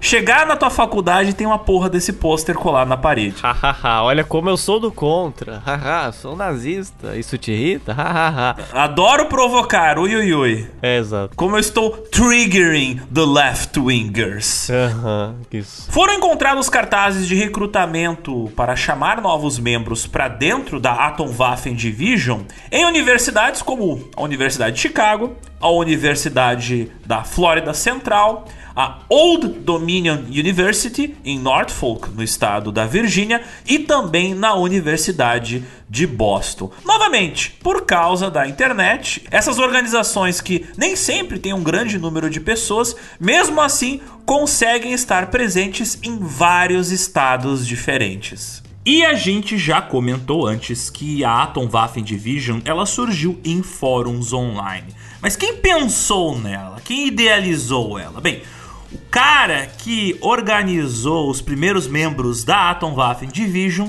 é um maluco chamado Brandon Russell. Na época, um jovem da cidade de Tampa, no estado da Flórida. E adivinhem só, ele era da área militar, ele era integrante da Guarda Nacional. Um de seus colegas da organização, o Devon Arthurs, um jovem de apenas 18 anos de idade na época, inclusive posteriormente foi preso por assassinar dois colegas de apartamento. E esse assassinato ele fez com que a gente descobrisse um monte de coisas interessantes sobre a organização.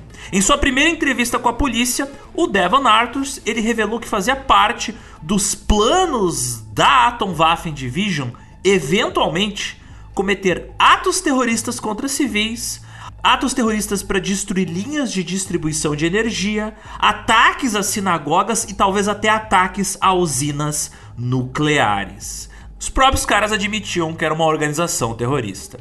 Em seu apartamento, além de explosivos e armas, ali dentre os objetos do Devon Arthurs foi encontrado também muito material nazista. Quando perguntado pela polícia sobre a presença de explosivos na casa do seu amiguinho, o criador da Atomwaffen Division, o Brandon Russell, ele informou que era material para fazer foguetes de brinquedo. Não, aqueles explosivos ali é para fazer brinquedinhos, foguetinhos.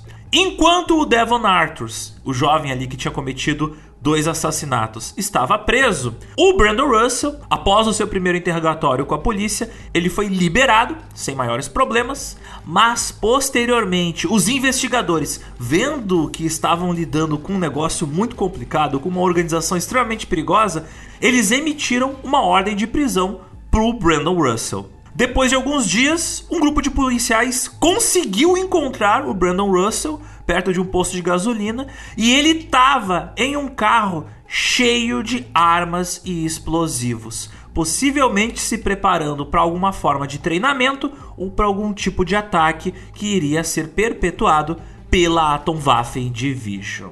Posteriormente, o criador da Atomwaffen Division, o Brandon Russell, ele foi sentenciado a 5 anos de prisão por porte ilegal de explosivos. E ele está até hoje preso na cadeia. Apesar de que volta e meia ele manda algumas ameaças assim para jornalistas que tentam investigar a sua organização. Mas assim, a prisão do Devon Arthurs, ali o colega do criador da Atomwaffen Division, é também importante, porque através da investigação das ações dele é que foi descoberto que não só haviam membros da Atomwaffen Division dentro das Forças Armadas, mas esses membros da Atomwaffen Division, que eram milicos, eles potencialmente estavam também roubando armas e equipamentos do exército para usar em centros de treinamento utilizados pela Atomwaffen Division. Não só isso, eles também estimulavam os membros da organização que ainda não eram militares a se alistarem nas forças armadas para conseguir treinamento direto da fonte. A Atomwaffen também investiu em uma técnica que já tinha tido ali um certo sucesso com a clã na década de 70.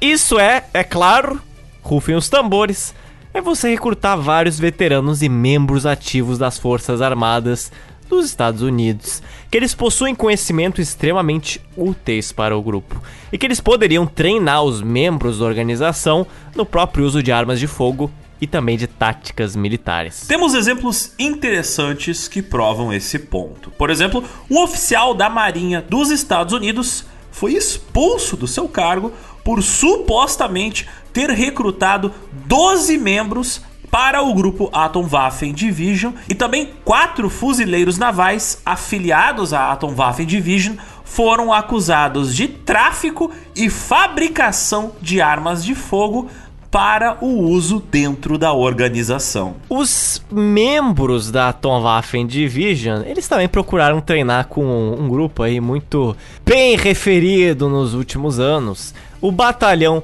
Azov. Vocês devem ter muito escutado falar com as últimas tretas que aconteceram ali no leste europeu. O que é Batalhão Azov? Bom, é uma força militar assumidamente nazista da Ucrânia. Mas eles também treinaram a Atomwaffen Division com o movimento imperial russo. É isso mesmo, uma organização paramilitar russa ultranacionalista, supremacista branca e de extrema direita. É nazismo pra tudo que é lado, né? Nazismo pra lá, nazismo pra cá, nazismo pra baixo, nazismo pra cima. Então, Alexander, é um grande exemplo da Tom Waffen. Ela não só treina com os nazistas da Ucrânia, mas como ela não quer tomar partido nessa história ironia, ela também vai treinar com os nazistas ali do outro lado que odeiam os ucranianos, os russos, não é mesmo? Eu, eu nunca vi nazista em cima do muro. Olha só, nazista de centro, nazista centrista. A Tom Waffen mostrou isso em primeira mão. Em outubro de 2020, a Ucrânia chegou a deportar dois membros da Atomwaffen que tentaram se juntar ao batalhão de Azov por crimes de incitação de assassinatos e terrorismo. Hoje, na internet, as primeiras coisas que você encontra ao digitar Atomwaffen Division numa pesquisa de imagem são duas coisas: imagens dos membros do grupo uniformizados com roupa camuflada escura, armados com rifles de assalto e fazendo a saudação nazista, tendo sempre ao seu lado a bandeira com o logo do grupo. O que, que é o logo da Atomwaffen Division? É um brasão preto com louros amarelos em torno dele e tendo ao centro desse brasão um símbolo de radioatividade, um símbolo de energia atômica. E é até por isso que o nome do grupo é Atomwaffen Division, divisão de armas atômicas. O símbolo atômico é uma referência a uma parte fundamental da ideologia do grupo, que é a destruição total da sociedade como ela é. Ou seja, a Atomwaffen Division é outro desses grupos aceleracionistas. O grupo Atomwaffen ajudou também a popularizar um livro chamado Siege, uma coleção de boletins escritos pelo neonazista James Manson entre 1980 e 1986. Esse Siege, ele serviu como um guia prático de como eles deveriam realizar a tão esperada Revolução Supremacista Branca. E esses escritos eles se tornaram leitura obrigatória não só para membros da Atomwaffen, mas também para os próprios membros da base. Exatamente. A base também pegou emprestada a estética de uniformes e símbolos da Atomwaffen, publicando pôsteres de propaganda em preto e branco e alto contraste, uma estética que originalmente era associada à Atomwaffen. Então todos eles trocando cartinhas. Eles têm até designers gráficos que criaram a orientação visual estética da publicidade desses grupos. A Atomwaffen Division tal como a base, ela tem membros que são ligados a ela, mas também são ligados a outros grupos nazistas. E a organização, a Atomwaffen Division, ela tem laços com outros grupos neonazistas. Tem ligações, por exemplo, com a Satanist Order of Nine Angles, ou seja, a Satanista Ordem dos Nove Ângulos, que é uma organização fascista, satanista, que defende o estupro e o sacrifício humano. Como diz o ditado, me diga com quem tu andas que eu direi quem tu é, né? Apenas a turminha do bem, você vê, né? Ironia, é claro. A ideologia da Tom Waffen, é claro, é o aceleracionismo do poder branco. Esses aceleracionistas, eles acreditavam que a sociedade moderna pós-industrial não podia ser redimida. E, em vez disso, eles acreditavam que a civilização deve ser levado a um colapso apocalíptico para então que um etno-estado branco ou uma topia somente para brancos pudesse ser construída. Ao contrário de outros supremacistas brancos, os caras que fazem parte de grupos aceleracionistas, eles acreditam que a sociedade moderna atingiu tal nível de degeneração e corrupção que ela não tem como ser salva por meio de movimentos de massa ou por meio de movimentos políticos. Em vez disso, eles apoiam muito uma doutrina de, adivinhem só, resistência sem líder, onde redes de pequenas células com poucos membros são organizadas com o propósito de se treinar para uma eventual guerra civil e também para se preparar para se engajar em atos terroristas. E aí eu te pergunto, Zotes, tudo o que eu acabei de descrever te lembra alguma coisa?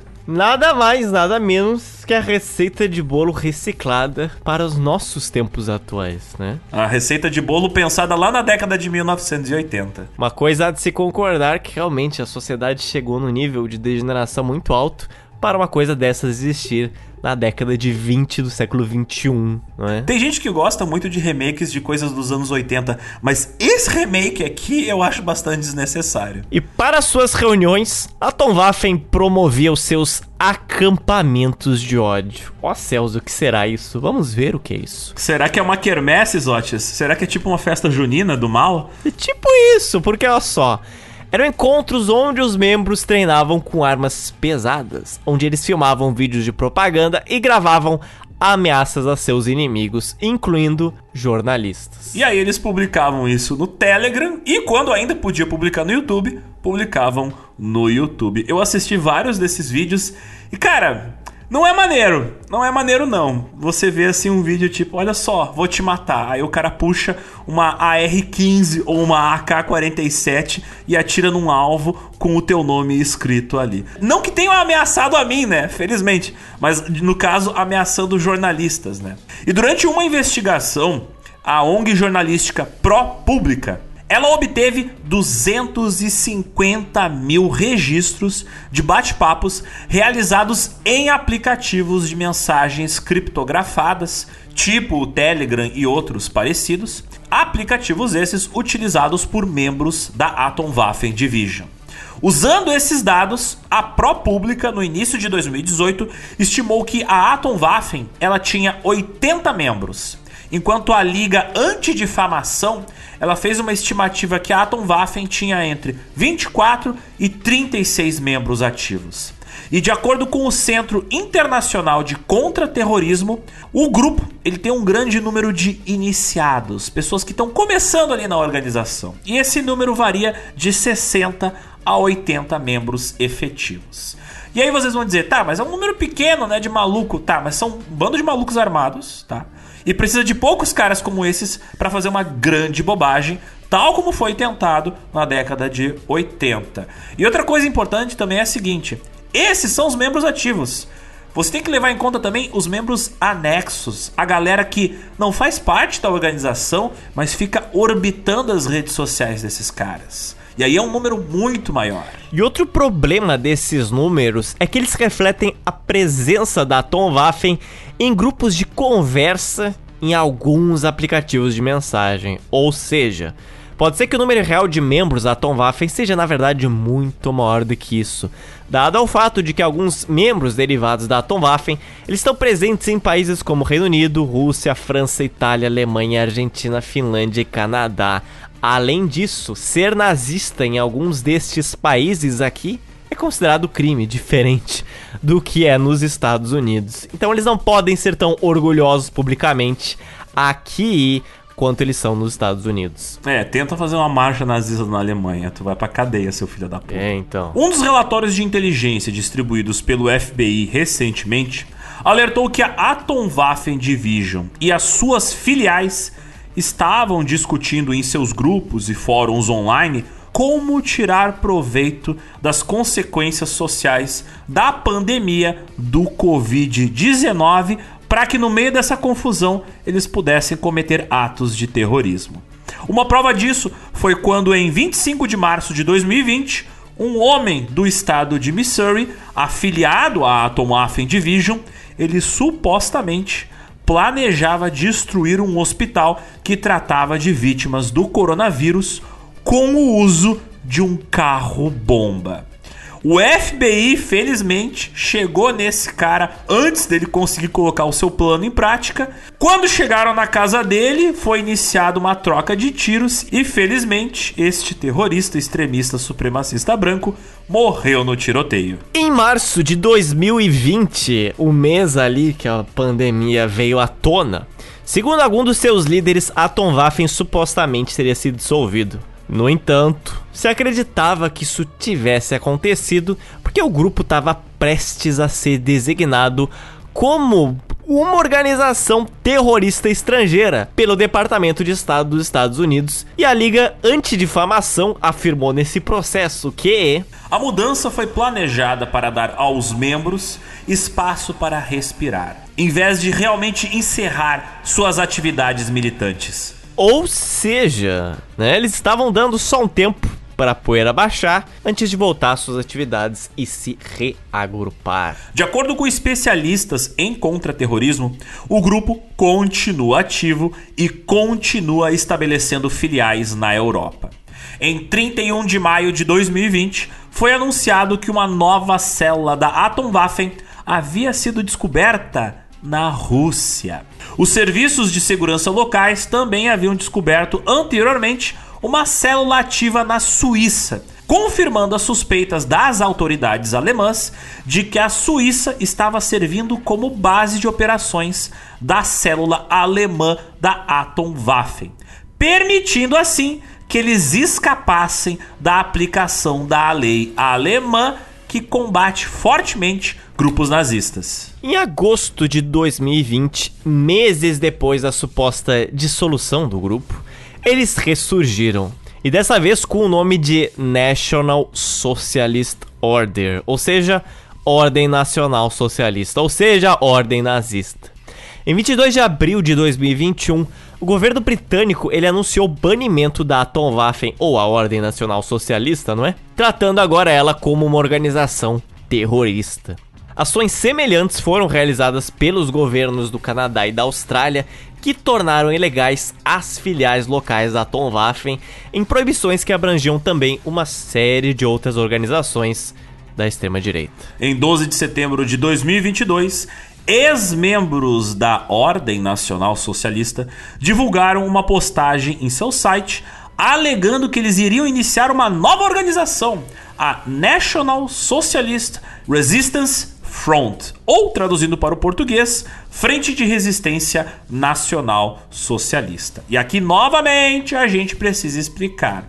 Nacional socialismo é uma coisa diferente de socialismo e de comunismo, tá? Porque nacional socialismo era o termo utilizado para descrever inicialmente o partido nazista. E outros vão me perguntar: tá, mas se tem socialismo no nome, não é socialista? Não. Na década de 20 era muito comum você ser uma organização, às vezes até de extrema direita, e você colocar o nome de socialismo porque tava na moda. Por quê? Para poder atrair trabalhadores e o máximo de público e de integrantes possíveis para o seu grupo e tentar tirar grupos de trabalhadores de dentro de grupos socialistas e social-democratas de verdade e puxar para dentro dessas organizações de extrema direita. Existe uma longa história de grupos de extrema direita se apropriando de termos que fariam com que a publicidade deles se tornasse mais suave sutil e permitindo trazer novos membros.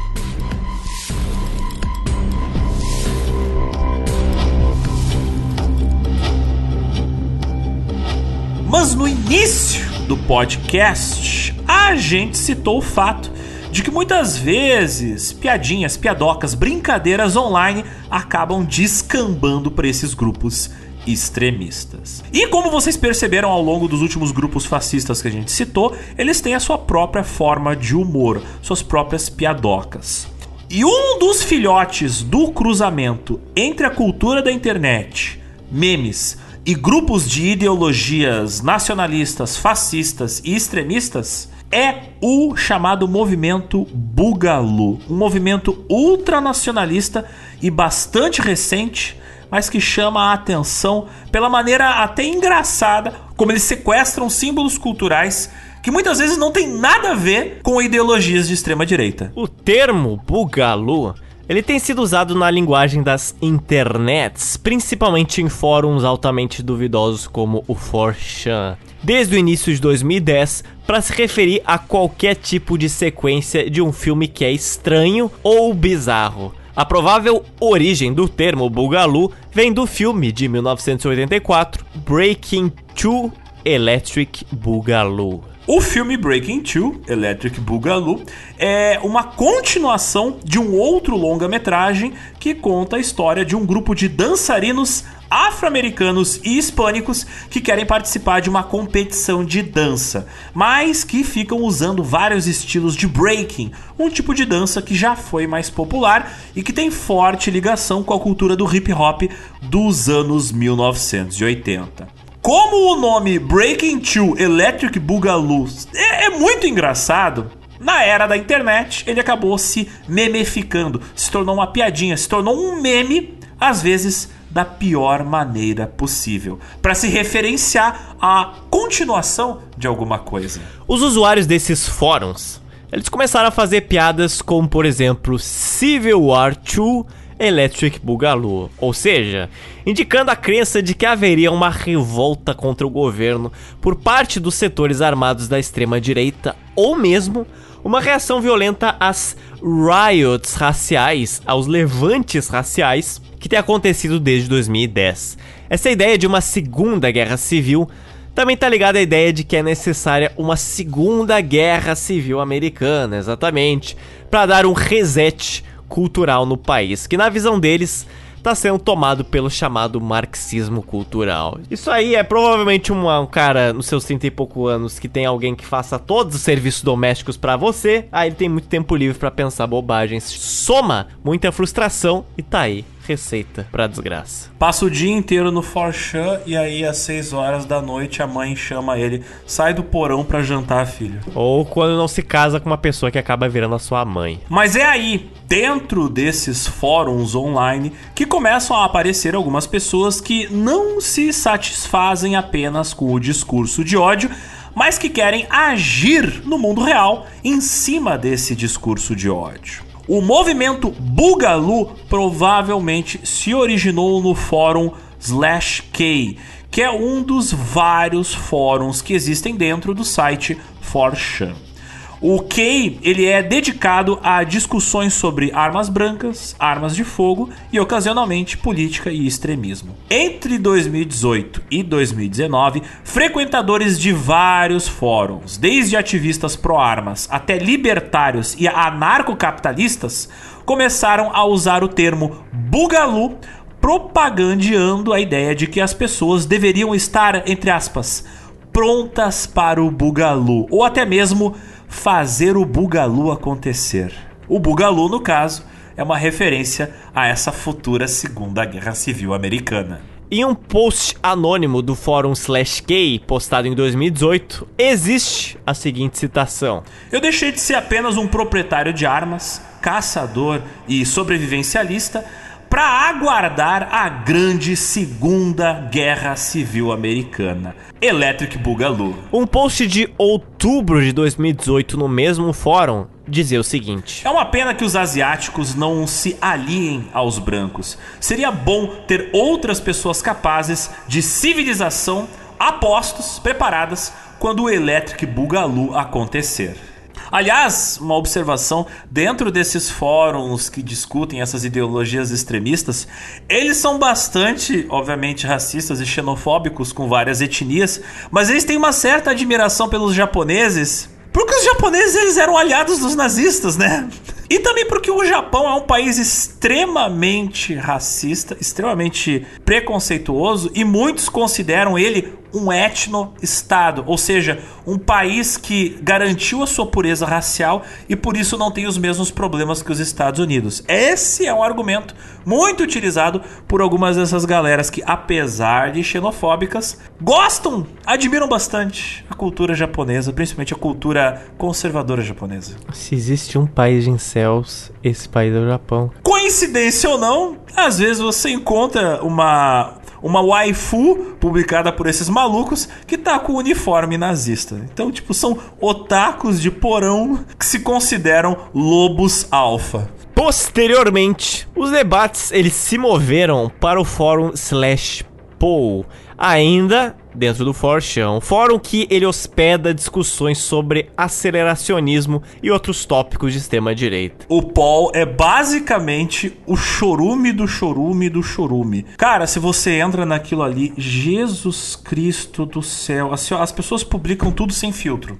As piores opiniões sobre as piores coisas do mundo você encontra lá. É, é, é, é assim, ó é péssimo, é horrível. É, é, a maior acumulação possível de pessoas de ideia errada na face da Terra. Com o tempo, essas conversas migraram para o Facebook, onde grupos com os nomes como, por exemplo, D traço barra K barra coronavírus Electric Bugaloo, olha aí, servia como espaços de encontro e debate as ideias desses caras. Megan Squire, professora de ciência da computação e pesquisadora de movimentos de extremismo online, que trabalha na Elon University, ela observou que o termo bugalu ele começou a ser usado entre supremacistas brancos no Telegram ali por volta do verão de 2019, onde eles usavam a palavra novamente para descrever uma futura guerra racial.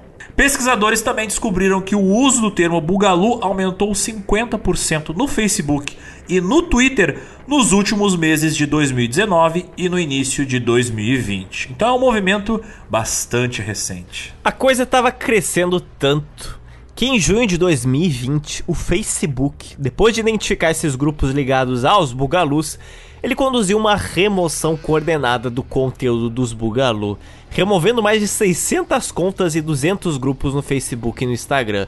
Inclusive a palavra Bugalu e outros termos semelhantes, eles foram proibidos de serem usados nessas redes a partir do dia 1 de maio do mesmo ano, no caso 2020, pois o movimento ele violava uma série de normas no Facebook em relação à propagação de discursos de ódio. Em 23 de novembro de 2019, na cidade de Marropac, no estado de Nova York, um policial tentou contatar um veterano da guerra do Afeganistão, que tinha 28 anos de idade, para investigar uma acusação de violência doméstica. Uma coisa aparentemente comum nos Estados Unidos, né? A polícia vai lá investigar uma acusação de violência doméstica, mas o que eles não esperavam é que esse cara era ligado aos bugalus.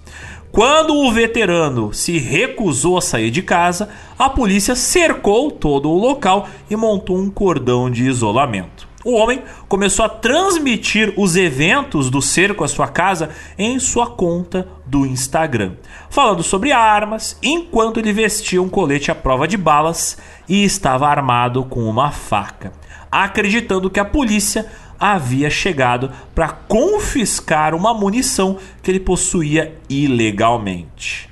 E nessa mesma live do Instagram, ele começou a fazer várias referências ao movimento Bugalu e ficava postando memes. Enquanto a polícia, né, tava em volta dele. Ai, ai, ai. Este cara, ele ganhou simplesmente mais de 100 mil seguidores durante o incidente. Enquanto ele ocorria. Alguns dos quais o instigaram a não se render à polícia. As postagens do próprio homem se tornaram cada vez mais ameaçadoras, mas ele acabou se rendendo à polícia depois de 7 horas de impasse. Ele foi preso sim, mas por acusações relacionadas à violência doméstica. Nada a ver com posse de armas. Mas por que este evento é notável, chama a atenção? Então, essa live do maluco causou um pico de comentários relacionados aos bugalus no fórum slash Paul do Forchan, bem como em outros sites que os bugalus usavam para se comunicar e também nos perfis de redes sociais de milícias de direita, onde os seguidores tinham se organizado durante o incidente para atrapalhar a polícia. Como atrapalhar a polícia? Fazendo uma série de telefonemas para a polícia, telefonemas falsos, para sobrecarregar as linhas de atendimento da polícia e postando em suas redes sociais incitações à violência. E esse não é um caso isolado. Ele mostra como tem um ciclo de retroalimentação tudo isso. Tem gente mais influenciável ou mais fragilizada mentalmente que compra as ideias e ideologias dos grupos bugalus, causando problemas no mundo real. E essas ações acabam virando munição para quem está no front da propaganda online do movimento. O movimento Bugalu teve todo um novo aumento de popularidade após toda aquela treta que foi a quarentena de 2020 durante a pandemia do Covid-19 lá nos Estados Unidos. País que, assim, tinha um monte de gente anti-vacina e anti-tratamento Covid. Gente que preferia morrer do que ir pro hospital e um monte de gente acreditando em teorias da conspiração, dizendo que o Covid era ou uma arma biológica ou era mentira. Ai, ai, ai, memórias. Memórias horríveis. O grupo de pesquisa Tech Transparency Project observou que os grupos Bugalu, eles pareciam estar sendo encorajados pelas declarações do então presidente dos Estados Unidos, o laranjoso Donald Trump. E cada um dos tweets do Trump que pedia para acabar com as medidas anti-pandemia e que pedia para acabar com a quarentena, essas mensagens elas reverberavam muito positivamente entre os grupos de discussão dos bugalus. Rapaz, aqueles meses de março, abril ali, eu acho que até maio, quando deu para ver que não seriam só duas semanas, era sempre assim. Era qual era o tweet nos próximos dois ou três dias que vai ser comentado pela população, né? No caso, Donald Trump falava assim: nossa, agora esse hospital aqui estão farçando as vítimas, olha só. Aí faziam lá um motim contra o hospital. Tu te lembra naquela época que ele falava The China Virus, The China Virus? É, e aí depois Brasil, sempre importando tudo de ruim, começou a importar exatamente essas coisas. Era incrível. Eu vi os tweets do Trump, não dava ali, ó, nem uma semana aí os maravilhosos filhos enumerados, né? Eles já traziam essa discussão de novo pro Brasil. Era, era sempre assim, sempre assim. E aí eu pensava, ai, lá vamos nós de novo. E aí demorou uns dois meses para diminuir um pouco essa, essa espetacularização do Covid no sentido ruim, né? Espetacularização de transformar ele em todo tipo de pauta, menos na pauta de quarentena que devia ser tomada. É, que conteúdo da Views, né? Mesmo conteúdo merda, então, né? Mas o fato é que adeptos do movimento, eles também participaram dos protestos anti-quarentena que começaram em meados de abril daquele ano nos Estados Unidos, inclusive no estado de Washington, Tennessee e também de New Hampshire. E eles viam como ameaça à liberdade civil as restrições de circulação de pessoas impostas pelos governos estaduais e locais, para tentar retardar a propagação da pandemia do Covid. E alguns até consideravam aquilo uma forma de, vocês bem sabem, tirania. Alguns membros dos grupos Bugalu, eles ofereceram proteção armada a empresas que desejavam reabrir, desafiando as ordens de fechamento das lojas, locais de culto e locais de alta circulação de pessoas. Isso me lembra daquela tirinha fantástica que é: eu faria tudo pelo meu país, eu lutaria por ele, eu morreria por ele, eu sou muito patriota. Ah, é mesmo? Sim, fique em casa.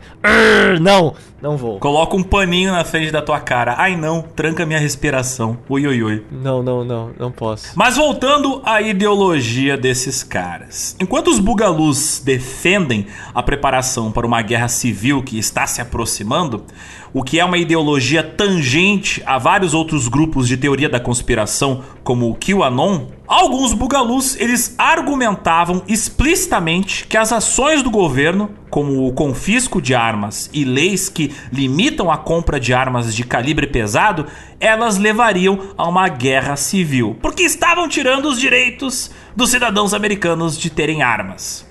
Enquanto outros caras mais extremistas dentro dos bugalus, eles defendiam uma ação direta contra o governo americano para provocar de uma vez por todas a tal da guerra civil que eles esperavam há tanto tempo. Essa galera, como dá pra ver, é o grupo fortemente defensor da segunda emenda da Constituição do seu país, dos Estados Unidos, que garante o direito ao cidadão de possuir armas de fogo.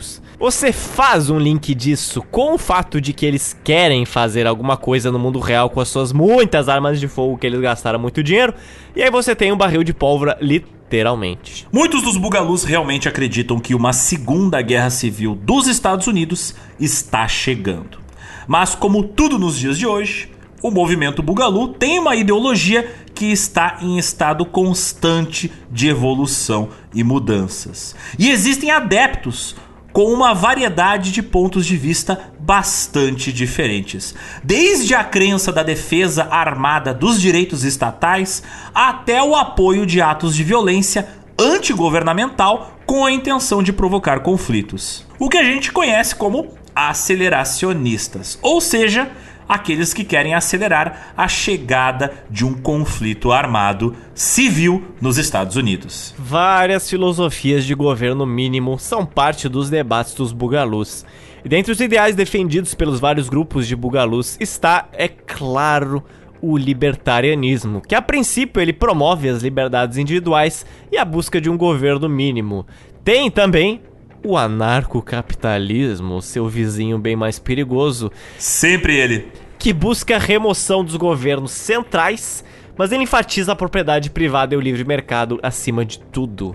Tal como o voluntarismo, que ele defende que todas as relações comerciais e sociais sejam baseadas no consentimento mútuo sem a intrusão da lei. Também está nesta lista o minarquismo, que busca um governo mínimo que execute apenas certas funções específicas. De todas essas ideologias, o libertarianismo e o anarcocapitalismo são os mais influentes dentro do movimento Bugalu. Isso é muito fácil porque você começa a, com aquele apelo de libertarianismo, aquela ideologia que os nossos pais fundadores adoravam, né? Aquela coisa entre aspas, né? Porque nem existia esse movimento naquela época. Mas tudo bem. Aí você faz o ligamento. Não, não. Benjamin Franklin era libertarianista. George Washington era libertarianista. Jesus, ele gostava de armas. É, você vê como essas pessoas tinham bons propósitos e olha só, eles formaram um país e olha só, estava tudo dando certo até alguma coisa ruim acontecer, mas não vamos deixar mais isso acontecer. Vamos se unir tal como eles se uniram contra o governo colonial britânico tirânico. Vamos ser que nem as 13 colônias. É claro, né? Só que você não é dono de fazendas e fazendas não tem escravizados para você, né? Então, assim, é, são coisas bem diferentes. Épocas bem diferentes. Aqueles pais fundadores sequer pensavam em formar um país. Eles só queriam pagar menos imposto. Mas a história deles vira aí um refúgio para pessoas usarem disca para movimentos mais extremos. Você não começa de cabeça num movimento como a Tom Waffen Division. Você chega ali pelo libertarianismo. Aí você cai sem querer. Opa, o que, que tem nessa porta? Opa, tem um, tem um minarquismo. Ali do lado tem um voluntarianismo. Interessante. Olha ali um anarcocapitalismo. Esses caras falam de umas coisas. Umas coisas meio bizarras, mas vamos ver esses grupos que eles estão se referem. Aí, meu filho, você caiu no buraco do coelho. E tem mais, Otis. Alguns adeptos do movimento Bugalu também se veem como uma frente de oposição aos manifestantes do movimento Black Lives Matter, o BLM, devido a fatores que vão desde o racismo até o apoio dos bugalus à brutalidade policial e à violência do Estado. Apesar de que existem bugalus que não são supremacistas brancos e que rejeitam diretamente o racismo, mas que apoiam um Estado mínimo ou são anarcocapitalistas. Para você ter uma ideia, você encontra até afro-americanos e hispânicos no meio do movimento Bugalu. Então, de fato, o movimento Bugalu é uma parada bastante complexa. Na sua irônica diversidade de ideias e subgrupos, os bugalus, eles são bastante diversificados. Tem muita gente de vários caminhos diferentes que se encontraram neste mesmo movimento. Com o tempo, o vocabulário do movimento se tornou cada vez mais complexo e até difícil de entender para quem não frequenta esses chans, ainda bem se você não compreende. Cada vez mais se usando de camadas e camadas de simbologia interna e ironia. É um ciclo bizarro de ódio, rapaz. Você encontra termos como Hoedown Down ou Hoetanani, que termos que originalmente aludem à música ou festa, mas a gente sabe que tipo de festa esses caras estão falando, né? Tem também termos como fiesta ou spice fiesta, festa temperada, né? Festa, nesse caso, se referindo a um conflito armado. E a pimenta ali que eu citei, o spice, vocês devem imaginar o que deva ser.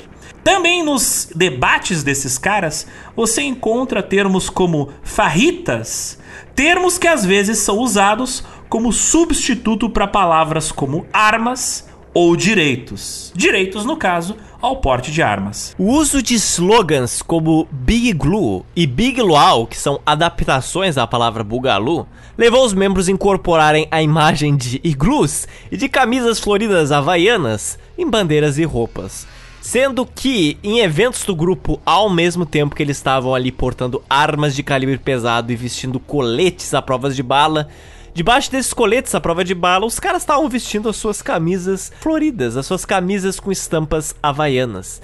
As camisas havaianas, elas são uma piada com o tal do Big Luau, Bugalu. E o iglu você encontra em patches, ou seja, em estampazinhas grudadas nos coletes à prova de balas dos caras. Tanto é forte esses símbolos que uma das bandeiras do movimento Bugalu é uma bandeira dos Estados Unidos em preto e branco, que é um símbolo policial e militar, mas na parte onde ficavam as estrelas da bandeira americana, agora fica um iglu. E uma das faixas brancas da bandeira é substituída por uma faixa que tem a estampa de uma camiseta florida havaiana. Então, novamente, você tem o elemento de ironia e memes na estética desses grupos extremistas. Os adeptos dos Bugalus, eles costumam se referir a si mesmo como os Bugalu Boys. Os meninos do Bugalu. Olha só, os memes e as gírias dos Bugalu, eles são frequentemente implantados em formatos semelhantes e usando uma linguagem semelhante ao discurso mais convencional da internet. O que cria um desafio ao analisar a diferença entre as piadas internas complexas e memes usados como ferramenta do extremismo do Bugalu. Mas assim, isso tudo é intencional. O fato de que toda a estética e as gírias deles dançam ali numa linha tênue entre a brincadeira, o sarcasmo e a comunicação de ideias extremistas sérias faz com que eles possam justificar: não, a gente está falando isso só de brincadeira, quando claramente eles estão falando muito seriamente sobre as suas ideias, mas utilizando memes para se comunicar. E esse humor que só o grupo fechado entende na psicologia humana é uma forma de manter a coesão ideológica e cultural daquele grupo fechado. E claro, como a gente já falou, ajuda a camuflar as reais intenções por trás daquilo que eles comunicam entre si.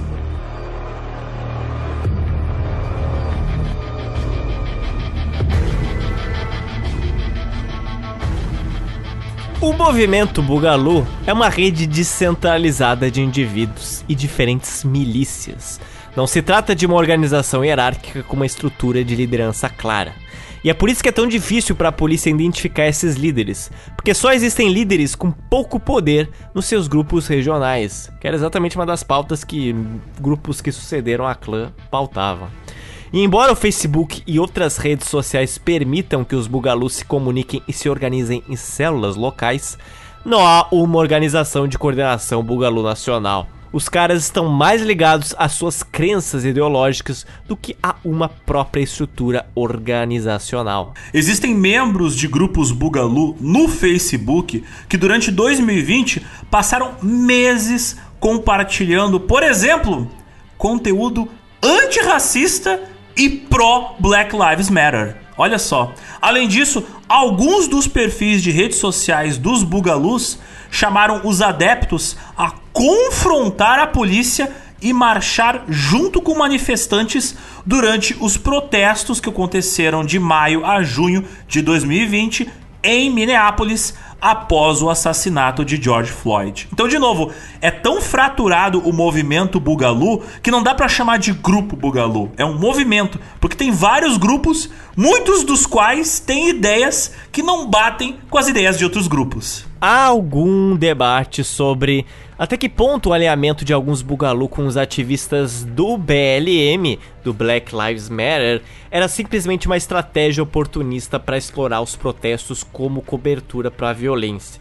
E embora isso seja verdade em alguns casos, outros adeptos, incluindo administradores de grupos proeminentes de grupos de bugalus no Facebook, eles se opuseram publicamente ao comportamento racista e homofóbico, sugerindo algum alinhamento ideológico genuíno com grupos antirracistas dentro do movimento Bugalu. Tamanho que essa coisa está virando. Por isso mesmo, o movimento Bugalu ele é difícil de classificar em um espectro político tradicional. Em parte devido a essa natureza descentralizada né? e a variedade de motivações por trás dos seus muitos integrantes, que cometem ações às vezes completamente diferentes.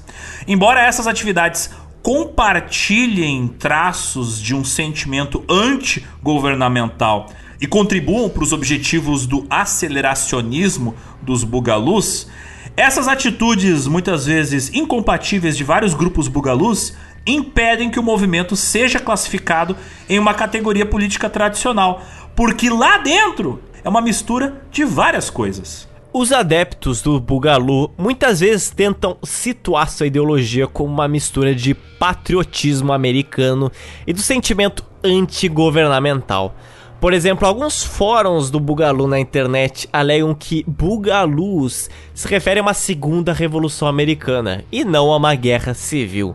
Os adeptos do grupo também costumam prestar homenagem a momentos importantes da história de movimentos antigovernamentais, como cercos de Ruby Ridge e Waco. Dois eventos extremamente problemáticos que nós já citamos no nosso episódio anterior e que são símbolos para aqueles movimentos separatistas ou extremistas de direita. E é até por isso que você vê casos de bugalus se aproveitando de crises sociais fortes para com elas tentar acelerar a chegada da tão desejada Segunda Guerra Civil ou Segunda Revolução Americana. E para muitos bugalus, os protestos e riots que aconteceram em 2020 serviram como uma camuflagem perfeita para as suas ações. E nesse processo, Ivan Hunter, que ele era um integrante do movimento Bugalu, ele viajou do estado do Texas para participar dos protestos na cidade de Minneapolis, no estado de Minnesota. E lá ele simplesmente disparou uma arma semiautomática contra um prédio do departamento de polícia de Minneapolis. E ele foi gravado em vídeo gritando Justiça para Floyd. Michael Robert Solomon, da cidade de New Brighton, no estado também de Minnesota, ele recrutou membros do movimento Bugalu para participar de algumas atividades assim deles, com a esperança de que as suas ações levassem a um caos e esse caos levasse a uma guerra civil e essa guerra civil fosse atribuída ao movimento Black Lives Matter. Olha a cabeça dos caras. A gente também tem o caso do Benjamin Ryan Tetter, da cidade de Hampstead, na Carolina do Norte, junto com o Ivan Harrison Hunter de Boerne, Texas. Eles estavam entre os viajantes que foram para Minneapolis para participar desses distúrbios. E depois que os tumultos diminuíram, os adeptos do movimento Bugalu, eles tentaram arrecadar dinheiro para comprar um centro de treinamento. Aonde? Na América do Sul. É isso mesmo. O Michael Solomon e o Benjamin Tetter, eles entraram em contato com um informante do FBI, que se fez passar por um membro da organização Hamas, organização que atua com o movimento de resistência na Palestina e também tem um braço armado que por alguns países é considerado uma ameaça terrorista. Bom, o agente do FBI concordou em fornecer armas para eles. E os caras também fizeram planos para bombardear um tribunal na área metropolitana de Twin Cities, que isso é a região metropolitana que compõe as cidades de Minneapolis e St. Paul, que ficam também no estado de Minnesota. O Michael Solomon e o Benjamin Titter foram presos depois por agentes federais em setembro de 2020, antes que os seus planos de sabotagem fossem colocados em prática.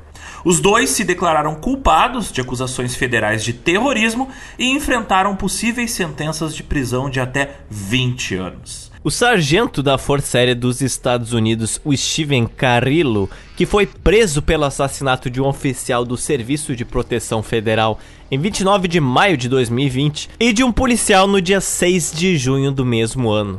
Ambos os crimes cometidos no estado da Califórnia. E na época dos ataques, o Carilo ele era um membro ativo em uma unidade da elite da Força Aérea, encarregada de fazer a segurança dos militares americanos em pistas aéreas estrangeiras. O FBI vinculou os crimes dele ao movimento Bugalu e teria afirmado que o Carrillo e um cúmplice dele usaram as recentes manifestações do Black Lives Matter como uma cortina de fumaça, como um disfarce para ele conseguir atacar a polícia enquanto a própria polícia estava distraída em ali ficar em volta dos protestos. O agente do FBI encarregado da investigação do caso dos atentados feitos pelo Carrillo teria dito o seguinte em uma entrevista coletiva: Eles vieram para Oakland para matar policiais. O Carrillo ele escreveu as frases bug, fiquei irracional e pare o duopólio com o seu próprio sangue no veículo que ele havia roubado para poder fazer o seu transporte.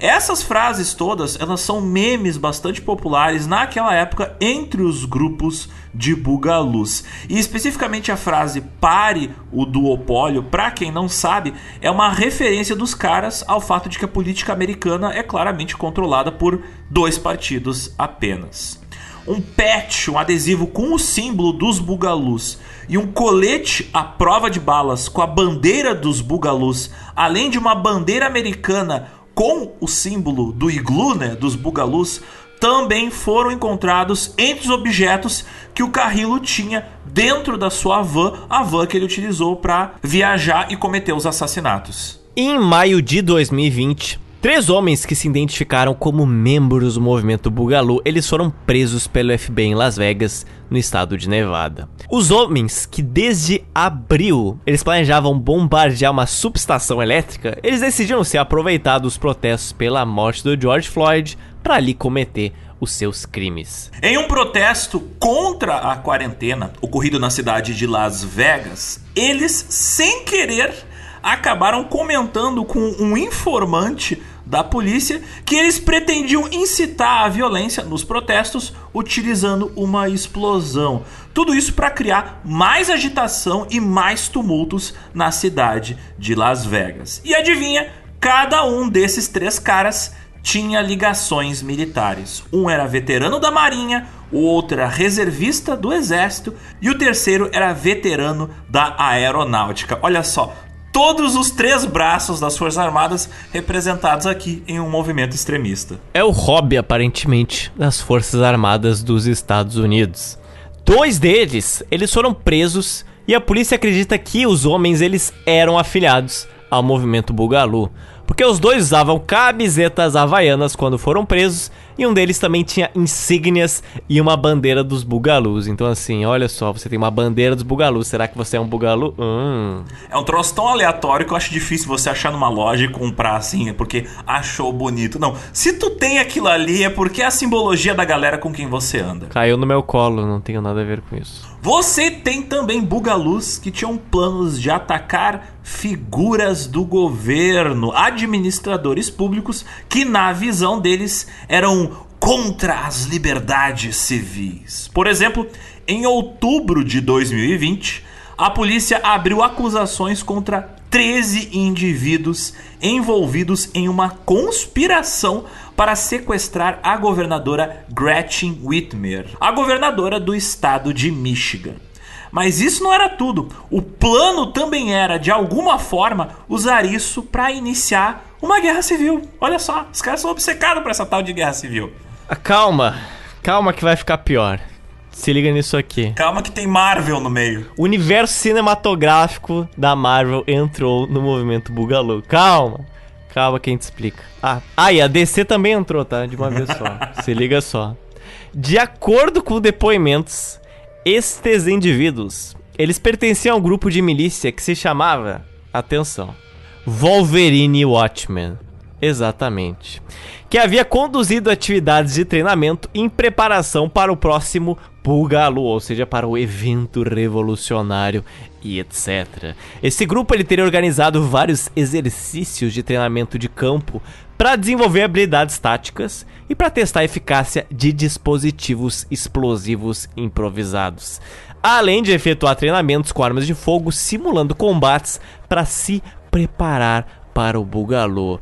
Era de fato uma milícia treinada e armada esperando pelo momento certo para cometer ações de terrorismo. Só um detalhe, tá, ouvintes? O Wolverine ali e o Watchman. Watchman é um termo historicamente utilizado por várias milícias muito antes do quadrinho lançado pela DC, tá? Até o quadrinho lançado pela DC utiliza esse nome como referência a essas milícias de vigilantes que se diziam Watchmen. Isso. Watch de vigia, man de homem, homens de vigia.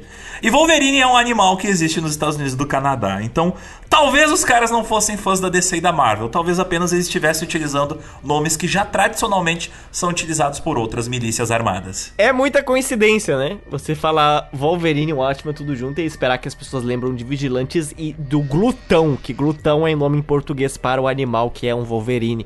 Aí se o ouvinte pensa, meu Deus, o que é um Wolverine? De verdade, ele existe sim, mas ele não é nada que você imagina, ele não é um lobo, ele é mais parecido com Wolverine, para quem não sabe, é um animal que parece uma mistura de urso com cachorro e que mora em cima das árvores. Exatamente, o nome em português dele é glutão que é um nome. Assim, você corta todo o mistério do nome Wolverine e em português glutão. E, em inglês é tipo The Wolverine, tipo, é um animal foda, perigoso. Em português é apenas o glutão, aquele que come para caralho. Bom, imagina o Logan te chamando Eu sou o glutão. Eita, rapaz. Ainda bem que não traduziram o nome dele para português, né? Foi por pouco. Eu tenho certeza que alguém na década de 60 no Brasil passou por esse dilema. Aquelas lâminas ali é para cortar a comida, tá ligado? Sim, claro. Mas enfim, a gente tomou aqui uma tangencial maluca. Mas, uh, como vocês perceberam, são vários os casos de bugalus que foram influenciados pelas ideias do grupo a cometer crimes no mundo real, tipo, tentar levar para as ruas aquilo que eles já faziam propaganda nos fóruns online, ou seja, se organizar no mundo real, criando milícias no mundo real para tentar finalmente realizar a tal da Segunda Guerra Civil, o tal do Bugalu que eles tanto queriam que acontecesse. E vejam só vocês, todos esses caras que estão agindo em nome dos Bugalus, eles não fazem parte de uma organização nacional. Eles estão agindo de maneira independente. Eles estão agindo como células locais. Eles estão agindo como lobos solitários, seguindo aquela filosofia da resistência sem líder. Mas assim, os casos de malucos fazendo maluquice no mundo real não param. Nós temos mais situações de malucos armados tentando fazer bobagem. Em 12 de março de 2020, um rapaz chamado Dukan Lamp, ele era líder de um grupo bugalu no Facebook. Ele foi simplesmente porto a tiros pela polícia em uma ação de invasão na sua casa, na cidade de Potomac, estado de Maryland. Essa era uma ação que visava o confisco de supostas armas ilegais que o cara tinha em casa. E o Duncan, veja só, ele era um usuário ativo de sites de organização de milícias, como o mymilitia.com. Tipo assim, meu Deus. É mymilitia.com. Não tem como ser mais óbvio. É o mais space dos incéis. Alguns grupos de extrema direita, eles teorizaram que o Lamp, ele foi morto pela polícia pelas suas crenças antigovernamentais e a sua posição no movimento Bugalu. Para alguns, o Dukan Lamp ele se tornou um verdadeiro mártir do movimento. E a sua morte ela aumentou o sentimento anti-polícia e anti-governo entre os membros do grupo dos Bugalus. Alguns adeptos do movimento Bugalu passaram a postar frases em suas redes sociais, como por exemplo, nós somos Dukan Lamp ou frases como seu nome era Dukan Lamp, como uma maneira de manter viva a memória daquele herói falecido. Além disso, pouco tempo depois da morte do Dukan Lamp, vários caras do movimento Bugalu, eles publicaram na conta do Instagram da namorada do falecido que algum dia eles iriam vingar a sua morte. Apoiadores do movimento Bugalu participaram também, é claro, lá do famosíssimo ataque ao Capitólio nos Estados Unidos, em Washington DC, em 6 de janeiro de 2021. E a gente sabe disso porque alguns usavam roupas ou símbolos do grupo estampado em suas roupas. Alguns estavam envolvidos no evento porque acreditavam que aquele era um dos momentos chave para acelerar a chegada de uma guerra civil. Outros estavam lá apenas para atacar o governo federal e muitos desses caras portavam equipamento militar, como armas e colete à prova de balas com patches com estampas do movimento Bugalu, como vocês bem devem lembrar pelas fotos divulgadas. Mas, como falamos, não existe uma coesão de ideias entre todas as células dos Bugalus. Alguns membros do grupo participaram de ações de defesa dos protestos que ocorreram nos Estados Unidos a partir de maio de 2020. Em 25 de julho de 2020, Garrett Foster, um manifestante do movimento Black Lives Matter, um cara de 28 anos de idade, que se identificava também como parte do movimento Bugalu, ele expressava várias opiniões antirracistas, mas ao mesmo tempo libertárias e antipoliciais e ele foi baleado e morto em uma briga com um motorista que tinha acelerado seu carro em direção a uma multidão de manifestantes. Então o cara era bugalu, mas também fazia parte do movimento antirracista. O professor de sociologia e pesquisador do extremismo norte-americano chamado Robert Futrell, ele comenta algo interessante sobre as diversas motivações dos adeptos do movimento Bugalu que compareceram aos protestos ali do Black Lives Matter. Algumas pessoas que se identificam com os Bugalus compartilham sentimentos antipoliciais. Alguns estão agindo como seguranças jurando proteger as empresas dos manifestantes. Outros dizem que estão monitorando os protestos. Alguns também são supremacistas brancos tentando antagonizar os manifestantes. Postagens em alguns grupos de Bugalô online pediam que os seus membros saqueassem delegacias de polícia e ateassem fogos a prédios do governo enquanto alguns outros encorajavam ações que emulassem o seguinte termo, um seguinte acontecimento, que se chama Coreanos do Telhado. Mas o que é isso? Se você é um ouvinte de coração, você vai se lembrar de uma edição nossa de mais de dois anos. Isso é uma referência aos donos de loja coreanos que atiravam em pessoas que saqueavam suas lojas durante os distúrbios que ocorreram no ano de 1992 em Los Angeles. Ou seja, eles estavam encorajando as pessoas a serem snipers. Tudo isso para tentar aumentar o caos e estimular a chegada do Bugalu. A ideologia relativamente maleável do movimento Bugalu, ela simultaneamente não dá uma consistência às suas ações, mas também expande a sua capacidade de poder trabalhar com outros grupos extremistas. A falta de coerência dá uma maleabilidade aos Bugalus. Embora muitos dos afiliados do movimento Bugalu se baseiem em ideologias como a supremacia branca e uma série de teorias da conspiração, essas teorias elas não são compartilhadas ou aceitas por todos os caras ligados ao movimento. Você tem várias ideologias diferentes, tangenciais, mais diferentes, ligadas ao movimento Bugalu. Isso torna a ideologia do movimento atraente para um número muito mais amplo de extremistas antigovernamentais.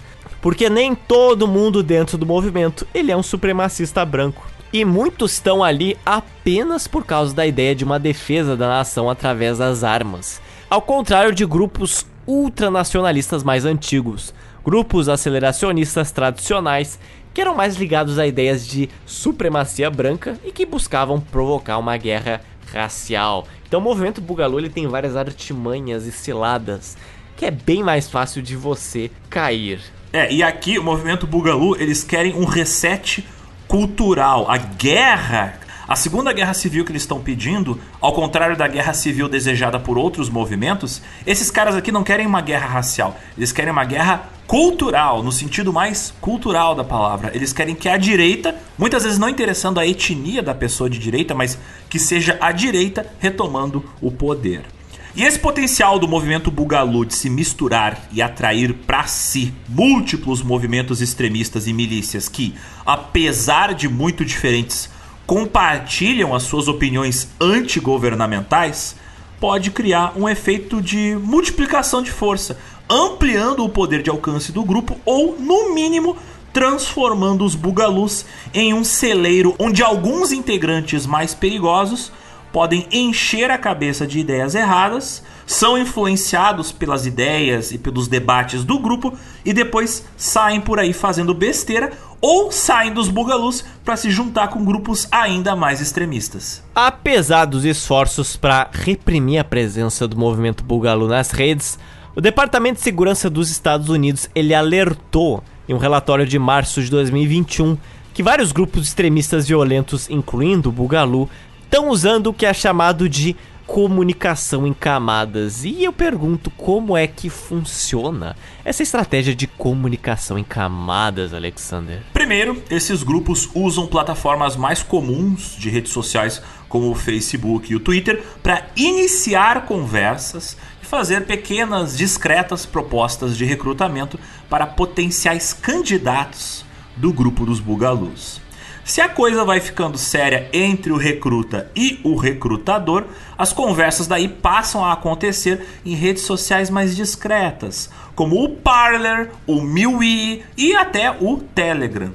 E finalmente, quando as conversas elas se tornam muito mais sérias, quando eles finalmente têm a oportunidade de falar o que eles quiserem, quando eles finalmente recrutam os caras para dentro do grupo, aí eles vão para aplicativos de mensagens muito mais seguros, como o Telegram e o Signal, que são aplicativos de mensagens criptografados e ali eles podem conversar sem medo de detecção da polícia. Esse processo de fases para poder ver se a pessoa merece ou não a confiança do grupo que está tentando aliciar um novo aliado, ele, esse processo ele vai filtrando quem é de confiança e vai excluindo quem parece suspeito aos olhos dos organizadores desses grupos de bugaluz. Dado o fato de que a linguagem desses grupos de ódio e milícias organizadas muda o tempo todo, e hoje eles estão muito mais alertas para investigações policiais esses grupos provavelmente eles continuarão a obter algum sucesso usando essa estratégia de comunicação em camadas para recrutar novos adeptos, para expandir seu alcance e para planejar ações criminosas. Então não fiquem surpresos se em um futuro próximo as ações desses caras forem mais coordenadas, mais difíceis de flagrar antes de acontecer e quando acontecerem, resultarem em consequências terríveis.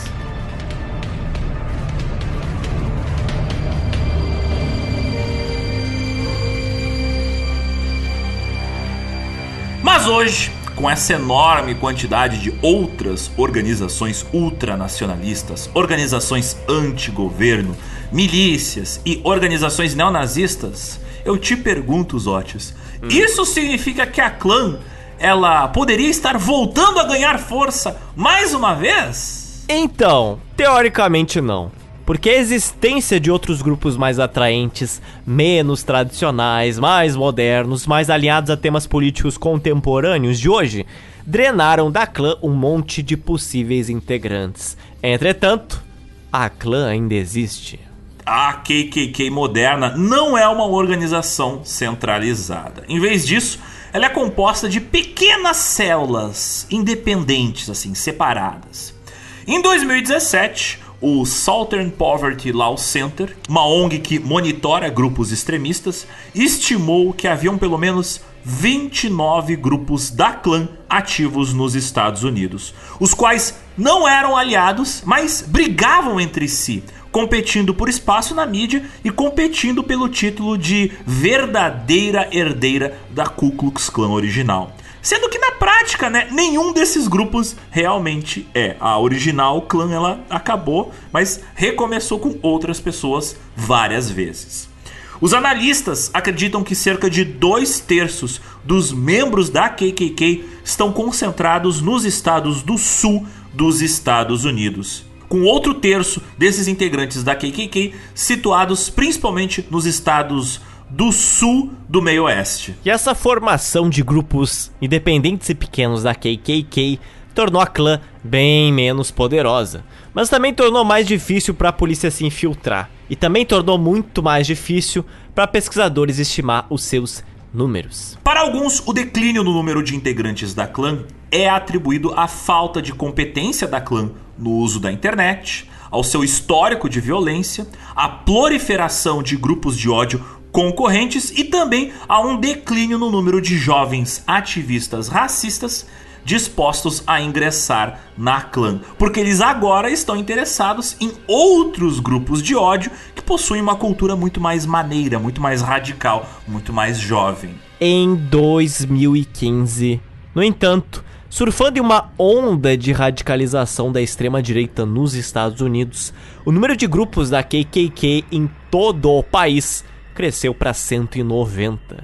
E por que esse repentino sucesso nesta época? Bom, lembrem que havia todo um clima político de extrema direita crescendo. Em consequência da campanha do laranjudo Donald Trump para se tornar o candidato republicano naquela eleição do ano seguinte, 2016. E um dos principais temas de debate dele, olha só seu material publicitário, era a preocupação com a imigração ilegal, né? Naquela época, as campanhas de adesão à KKK se baseavam na ansiedade das pessoas sobre temas como a imigração ilegal, o crime em áreas urbanas e a legalização do casamento gay. É, três temas assim que era a tríade de polêmica naquela época. E claro, muitos grupos da KKK continuavam a formar alianças com outros grupos de supremacia branca, como por exemplo os neonazistas, né? Coisa tradicional deles. Alguns grupos da KKK, eles também tornaram-se cada vez mais nazificados, muito mais do que a nazificação que já tinha acontecido na década de 80. Agora você via membros da KKK adotando a aparência, as roupas e os emblemas dos skinheads supremacistas brancos e de outros grupos de extrema direita surgidos recentemente. Nas várias manifestações públicas recentes da clã, a gente pode ver lado a lado pessoas com roupas neonazistas pretas e gente vestindo as capas brancas da clã mais tradicional. Enquanto, é claro, ficavam balançando as suas bandeirinhas confederadas. Mas não tinha ninguém tentando parar essas atividades de publicidade e pequenos comícios promovidos pelas várias clãs. Então, a União Americana das Liberdades Civis, ela forneceu apoio legal a várias facções da KKK. Então, uau, que surpresa! O que, que eles usavam como justificativa? Eles usavam, é claro, os direitos garantidos pela primeira emenda da Constituição, que garante a total liberdade de expressão para defender o direito da clã de realizar comícios públicos, desfiles e marchas, bem como seu direito de apresentar candidatos políticos. Então, por isso mesmo que estivesse propagandeando ódio com caixas de som, uniformes e bandeiras no centro de uma cidade, a polícia não podia prender esses caras, porque América. America fuck yeah, já dizia aquele filme. E apesar de ter uma enorme capacidade de chamar a atenção da mídia, de fazer escândalo, de fazer polêmica e de fazer papel de palhaço em suas várias demonstrações públicas, que juntam apenas algumas poucas dezenas de malucos, os grupos organizados da Ku Klux Klan, felizmente, continuam em um processo de longo, porém lento declínio. São múltiplos grupos pequenos, como a gente já falou, e eles são desconexos. E eles mudam continuamente de nome e de liderança. E nesse processo eles pedem muitos membros em função de rachas em suas organizações locais e, claro, em função de galera que vê, putz, e a clã não tá mais na moda. Eu vou me juntar, sei lá, aos Bugalus, aos Proud Boys, a base, a Atom Waffen Division.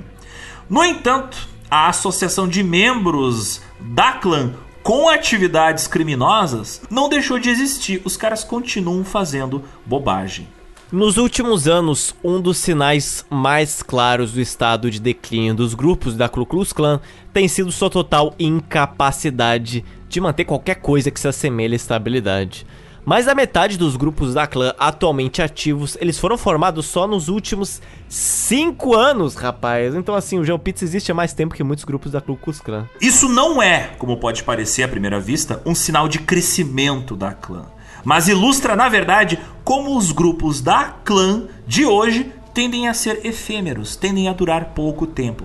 Muitos grupos novos, eles aparecem não em função de recrutamento de novos membros, mas por causa de brigas internas que geram rachas, disputas que resultam na divisão de grupos antigos e assim a formação de novas organizações compostas de um número menor de membros já antigos da clã. Para ter uma ideia, vários grupos da KKK foram recentemente dissolvidos por causa de uma dessas brigas, como por exemplo o Aryan Nations Knights da Ku Klux Klan, tal como os, os Eastern White Knights da KKK e os United Dixie White Knights. Olha só quanta pimpolesca no nome só.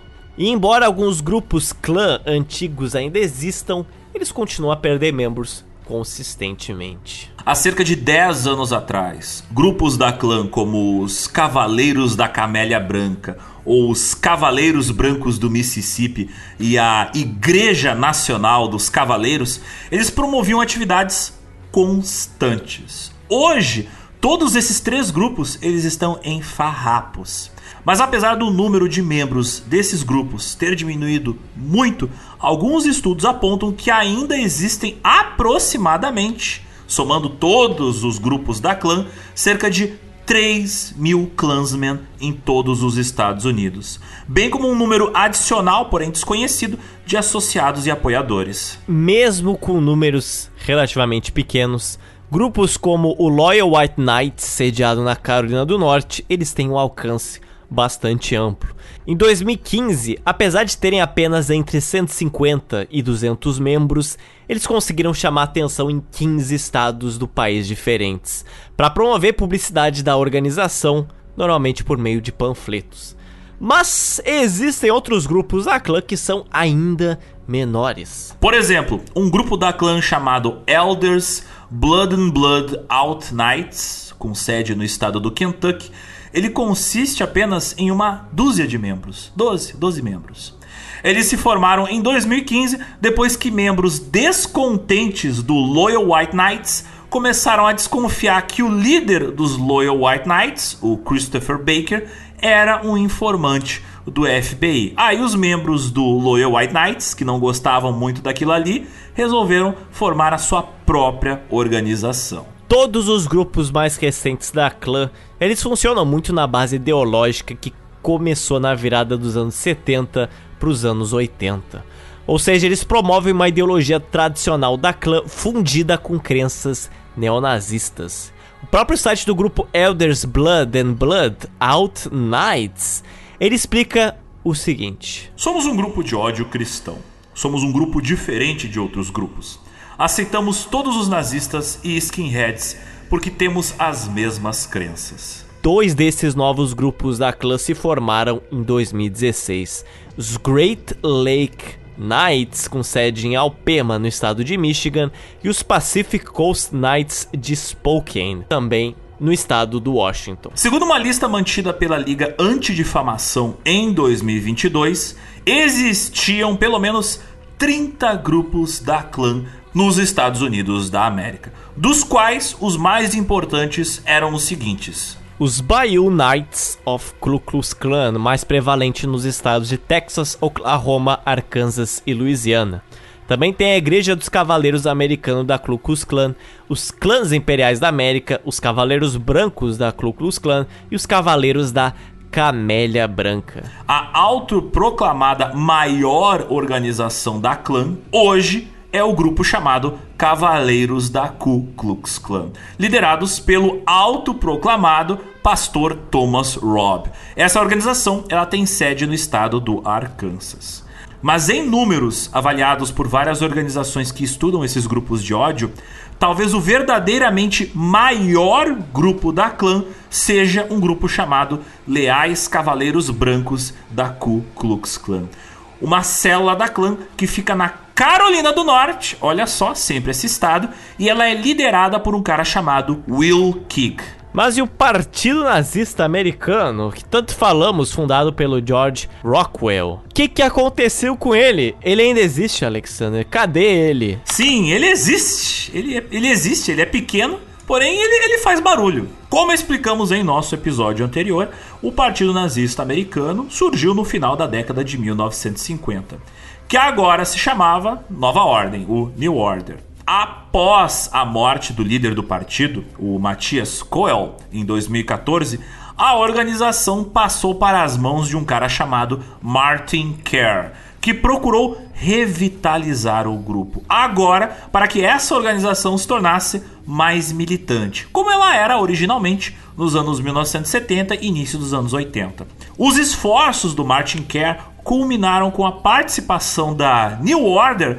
na famosa manifestação racista e ultranacionalista que ocorreu em Charlottesville de 11 a 12 de agosto de 2017, a tão citada aqui nesse podcast Unite the Right. Enquanto outro grupo racista, o Vanguard America, tinha laços mais estreitos com o cara que estava no carro, o James Fields Jr.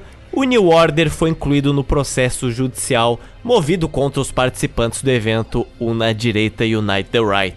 Depois do evento de Charlottesville, Martin Kerr ele continua a se concentrar no crescimento do grupo Nova Ordem, New Order.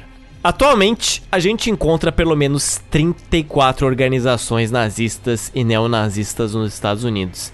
Elas são a Atomwaffen Division, o American Front, American Nazi Party, Aryan Brotherhood of Texas, Aryan Brotherhood, Aryan Circle, Aryan Nations, Aryan Republic Army, Battalion 14 Connecticut White Wolves, The Daily Stormer, Identity Europa, Libertarian National Socialist Green Party, Maryland National Socialist Party, National Alliance, National Socialist Liberation Front, National Socialist Movement, além da National Socialist Vanguard. Também tem o National Vanguard, Nationalist Front, Nationalist Social Club, National States Rights Party, o Nazi Party Foreign Organization, o Patriot Front, o Renegade Tribune, The Right Stuff, Rise Above Movement, The Order,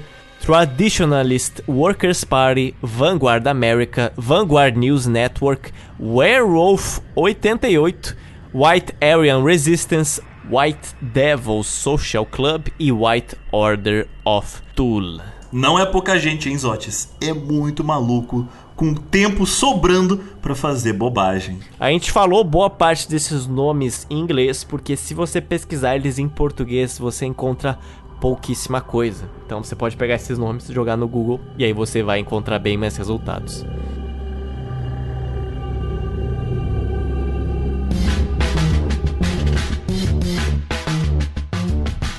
Os ouvintes mais atentos, eles podem perceber que nos últimos meses o Joe Pizza aqui, na introdução dos seus episódios, orgulhava-se de ser um podcast quinzenal. Se você olhar as datas de alguns episódios dos últimos dois meses... Tá uma bagunça, tá uma bagunça. Você vai ver que não foi bem quinzenal. Existem alguns episódios, como por exemplo, da edição 100 para 101, que demorou mais ou menos um mês. Isso aconteceu também no início desse ano, quando nós estamos fazendo a trilogia sobre a China.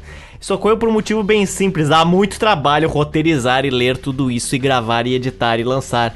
E o GeoPizza, na verdade, ele tem outros ramos, também tem as redes sociais, tem também o nosso Geoburgo, que é quase um mundo paralelo. E nós temos eu e Alexander vidas reais no mundo real. Dizem, né? Dizem por aí que temos vidas reais. E também temos outros empregos, isso é certo. E é claro, né? Nesse trade, nessa troca, a gente ficou olhando para o nosso tempo, ficou olhando para a qualidade do podcast e se perguntou: o que, que tem mais importância, a frequência ou a qualidade da nossa pesquisa?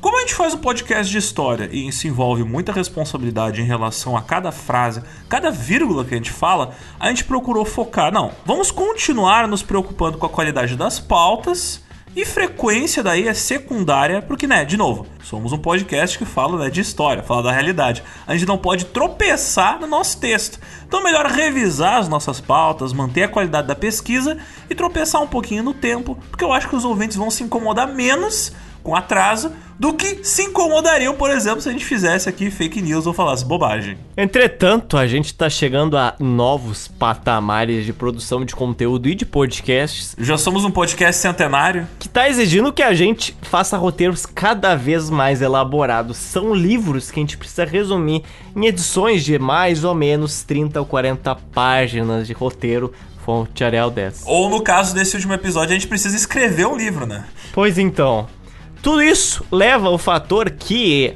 a partir do final dessa série de episódios sobre movimentos de ódio nos Estados Unidos, nós estamos anunciando a nova frequência de episódios do Joe Pizza. Exatamente. Quantos hertz antes? Quantos hertz? Nós lançamos episódios quinzenais em alguns momentos. Porque, de agora em diante, toda vez que um episódio quinzenal sai, ele vai ser antecedido por um espaço de três semanas. Ou seja, quando vamos falar de um assunto novo, que no caso será o próximo episódio, vai levar três semanas para ele sair. No caso, próximo episódio na nossa lista, ele vai sair apenas dia 23 de junho. Mas a edição seguinte, que vai falar de um tema semelhante ao tema que foi antecedido por três semanas, sai em duas semanas.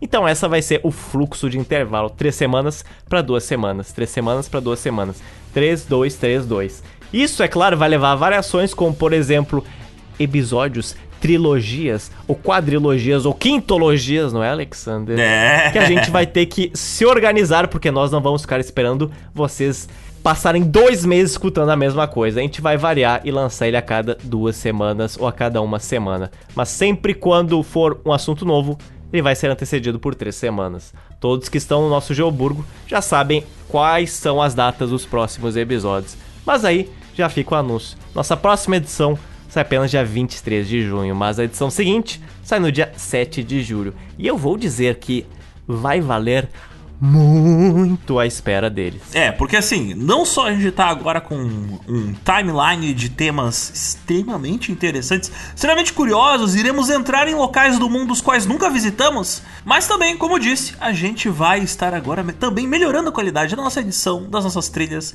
das nossas pautas. Então aguardem, terão muitas surpresas agradáveis pelo futuro da nossa exploração do passado. Então até daqui a três semaninhas.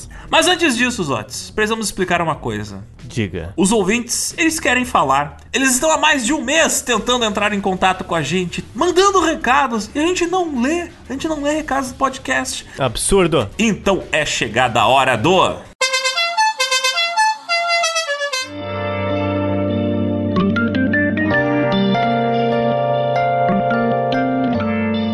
Chamando na tele. Os recadinhos dos nossos ouvintes. Então, Zotes, manda aí. Desce a letra. Quem é que quis falar com a gente? Quem é que mandou reclames? O nosso apoiador, o Rodrigo, que né, é das terras fluminenses, porém mora na terra dos Tugas, na terra dos Portugas, né? Nos comentou o seguinte sobre a edição passada. Alexander Achei que só eu tinha estômago de assistir a série Oz. Tem um episódio em que um supremacista é expulso da Irmandade depois de passar por uma cirurgia dentária onde ele recebe uma gengiva ou um sangue de uma pessoa preta. Ele caiu naquela regra idiota de uma gota de sangue. Já devo ter assistido isso há uns 20 anos, e um dos supremacistas se acidenta e tem que passar por uma operação e o doador é negro. Então ele é expulso do clubinho Dodói supremacistas. É, para quem não sabe, a série Oz, ela mostra um negócio muito real que existe dentro das cadeias norte-americanas, que é meio que um sindicato de supremacistas brancos, que é a Irmandade Ariana. Sim, é uma irmandade de caras que se veem como arianos. Ou seja, se você recebe uma doação de sangue de uma pessoa de outra etnia, se você é operado por uma pessoa de outra etnia e recebe uma doação de órgão, automaticamente você já não é branco completo. E aí você é expulso da organização. Pelo menos nos anos 90, né? Não sei como tá hoje, de repente estão mais inclusivos. Mas até hoje existe essa irmandade ariana nas cadeias norte-americanas. É meio que uma gangue que eles utilizaram para se organizar lá dentro. E, cara, no YouTube você encontra vários documentários interessantes sobre essa porra. E a série Oz, como tentava ser uma coisa mais hardcore, né? Vou mostrar a realidade eles incluíram também personagens supremacistas brancos da Irmandade Ariana dentro ali daquela, daquela selva que é a cadeia que aparece ali em Oz. Mas o mesmo Rodrigo, lá de Portugal, mandou um outro recado muito interessante pra gente. Estou na metade do episódio e tive que parar, cheio de referências.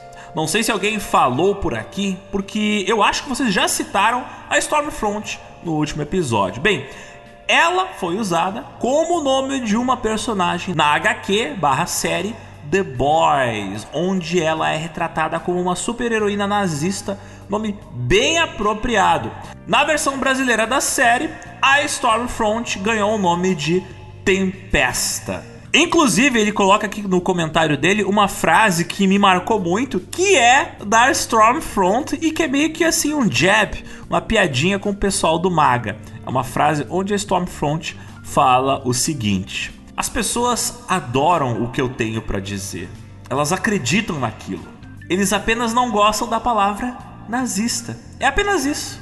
E até é engraçado porque a Stormfront tem na série, ela aparece como tipo a garota propaganda de uma cerveja, assim, aquelas cervejas bem de redneck do sul.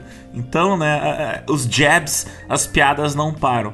Outra coisa que o Rodrigo fala é o seguinte: e esse Alex Jones que vocês falam no episódio, ele se deu muito mal. Espalhou fake news sobre um massacre em uma escola infantil e tomou um processo bilionário. Aí ele inclui aqui o link de uma notícia onde o suposto radialista, né, nem é mais radialista, o Alex Jones, ele teve que pagar não sei quantos uh, centenas de bilhões por ter espalhado uma série de fake news sobre um massacre em uma escola infantil e isso acabou causando uma série de seríssimos problemas para as pessoas que eram da família das vítimas, né? Porque essas pessoas foram perseguidas por pessoas que acreditavam que eles eram agentes infiltrados do FBI espalhando fake news, quando na verdade quem estava espalhando fake news era o Alex Jones. Então, tipo, as bobagens que esse babaca espalha na internet têm consequências bastante sérias na vida real, no mundo real. E aqui temos um duplo recado de duplos apoiadores que comentam algo semelhante. Charlie Tangão da Massa,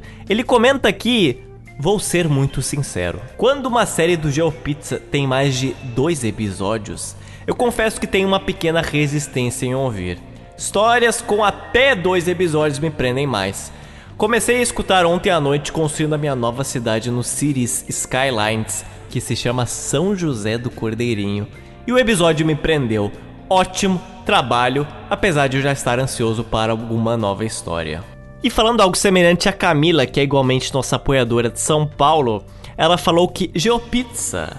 Eu fui uma das pessoas que votou para os temas dos episódios não serem continuações seguidas, mas eu gostei bastante dessa sequência, pois foi mais didático para minha profunda ignorância sobre a cultural estupidez americana. Faz todo sentido e é muito interessante como esses costumes se transmitem para a geopolítica. Então tu vê, os ouvintes, eles reclamam que os episódios andam, tipo, com séries longas, mas eles gostam, eles acabam gostando. E elas referem à enquete que eu fiz no Geoburgo, se os ouvintes preferem que assuntos sobre o mesmo tema sejam espaçados ou não. E a resposta não ser espaçado, serem seguidos, venceu esmagadoramente. É, a gente fez uma pergunta: vocês querem um episódio de 8 horas ou dois episódios de 4 horas? Então. É, foi bem simples. É, nem todo mundo tava reformando a casa, então o pessoal só tava fazendo a faxina, então. o Davi, nosso apoiador, ele mandou a seguinte mensagem: Alexandre Isotes, terminei de escutar o terceiro episódio da Clã e quero parabenizar os dois por mais um episódio de qualidade. Mesmo sendo um tema pesado e difícil de escutar por ser um tema que fala de um grupo tão desprezível quanto a KKK. Eu ia fazer esse comentário no episódio anterior, mas decidi fazer nesse porque vou citar músicas dos anos 70 e combinam mais com a linha do tempo dessa terceira parte. Eu queria comentar sobre como as raízes escravocratas sulistas refletiram e muito na música do século XX nos Estados Unidos, e inclusive na música de grandes artistas. O Neil Young, uma lenda absoluta do rock, tem uma música chamada Homem do Sul, Southern Man, que basicamente expõe todas as hipocrisias sulistas e sobre como eles cresciam às custas das vidas dos pretos, inclusive uma música que começa com esses versos: Homem do Sul, melhor manter sua cabeça. Não esqueça o que o seu bom livro diz. A mudança do Sul vai virar, enfim, agora suas cruzes estão queimando rapidamente. Homem do Sul. Isso a letra é traduzida para o português, né? Já nesse começo tem uma referência ao livro verde, ao Green Book que os ex-escravizados utilizavam, e também uma referência à própria clã. Nem preciso dizer que essa música reverberou muito e um dos maiores clássicos do rock. A grande música Sweet Home Alabama do Leonard Skinner tem uma resposta direta ao Neil Young, inclusive citando ele nominalmente. Na letra é dito o seguinte: Bem, eu ouvi o Sr. Young cantando sobre ela. Bem, eu ouvi o velho Neil humilhar ela. Bem, eu espero que o Neil Young se lembre. Um homem sulista não precisa dele perto. E mais à frente na mesma música eles falam sobre a tão cidade de Birmingham e dizem que o governador dela é amado e basicamente defendem tudo o que acontece por lá. São duas músicas que mostram como as pessoas do sul dos Estados Unidos possuem orgulho da história deles e estão dispostos a rebater qualquer pessoa que queira questionar as coisas ruins que aconteceram por lá, seja alguém do movimento dos direitos civis ou um astro do rock. Meu comentário já está enorme, mas puxando para os dias atuais, eu quero recomendar uma música do Coldplay chamada Trouble in Town, de 2019, que é uma música sobre o racismo que ainda vivenciamos na sociedade atual e que tem inclusive um clipe genial inspirado no clássico livro A Revolução dos Bichos do George Orwell. Na versão de estúdio, a banda colocou o áudio de uma abordagem policial racista que aconteceu na Filadélfia anos antes, que deixou ainda mais impactante a mensagem que eles queriam passar. Bem, peço desculpas pelo comentário extremamente grande, mas acho interessante trazer essas influências que a sociedade tem na arte e vice-versa, e como questões enraizadas em determinado lugar dificilmente vão mudar. O Thiago Magnus, apoiador nosso de São José dos Campos, ele comenta que ao terminar de escutar o episódio 101, ele se refere bastante ao cerco de Rui Bridge. De acordo com ele, é citado no livro A Menina da Montanha de Tara Westover. Ela conta a própria história, que nascida no interior dos Estados Unidos e que só entrou numa escola aos 17 anos, mas que chegou a estudar em Harvard e Cambridge. Ela foi criada numa família que ficava meio isolada do resto das pessoas e como isso afetou sua vida e a relação com a família. O pai era um fanático religioso e paranoico com o fim do mundo.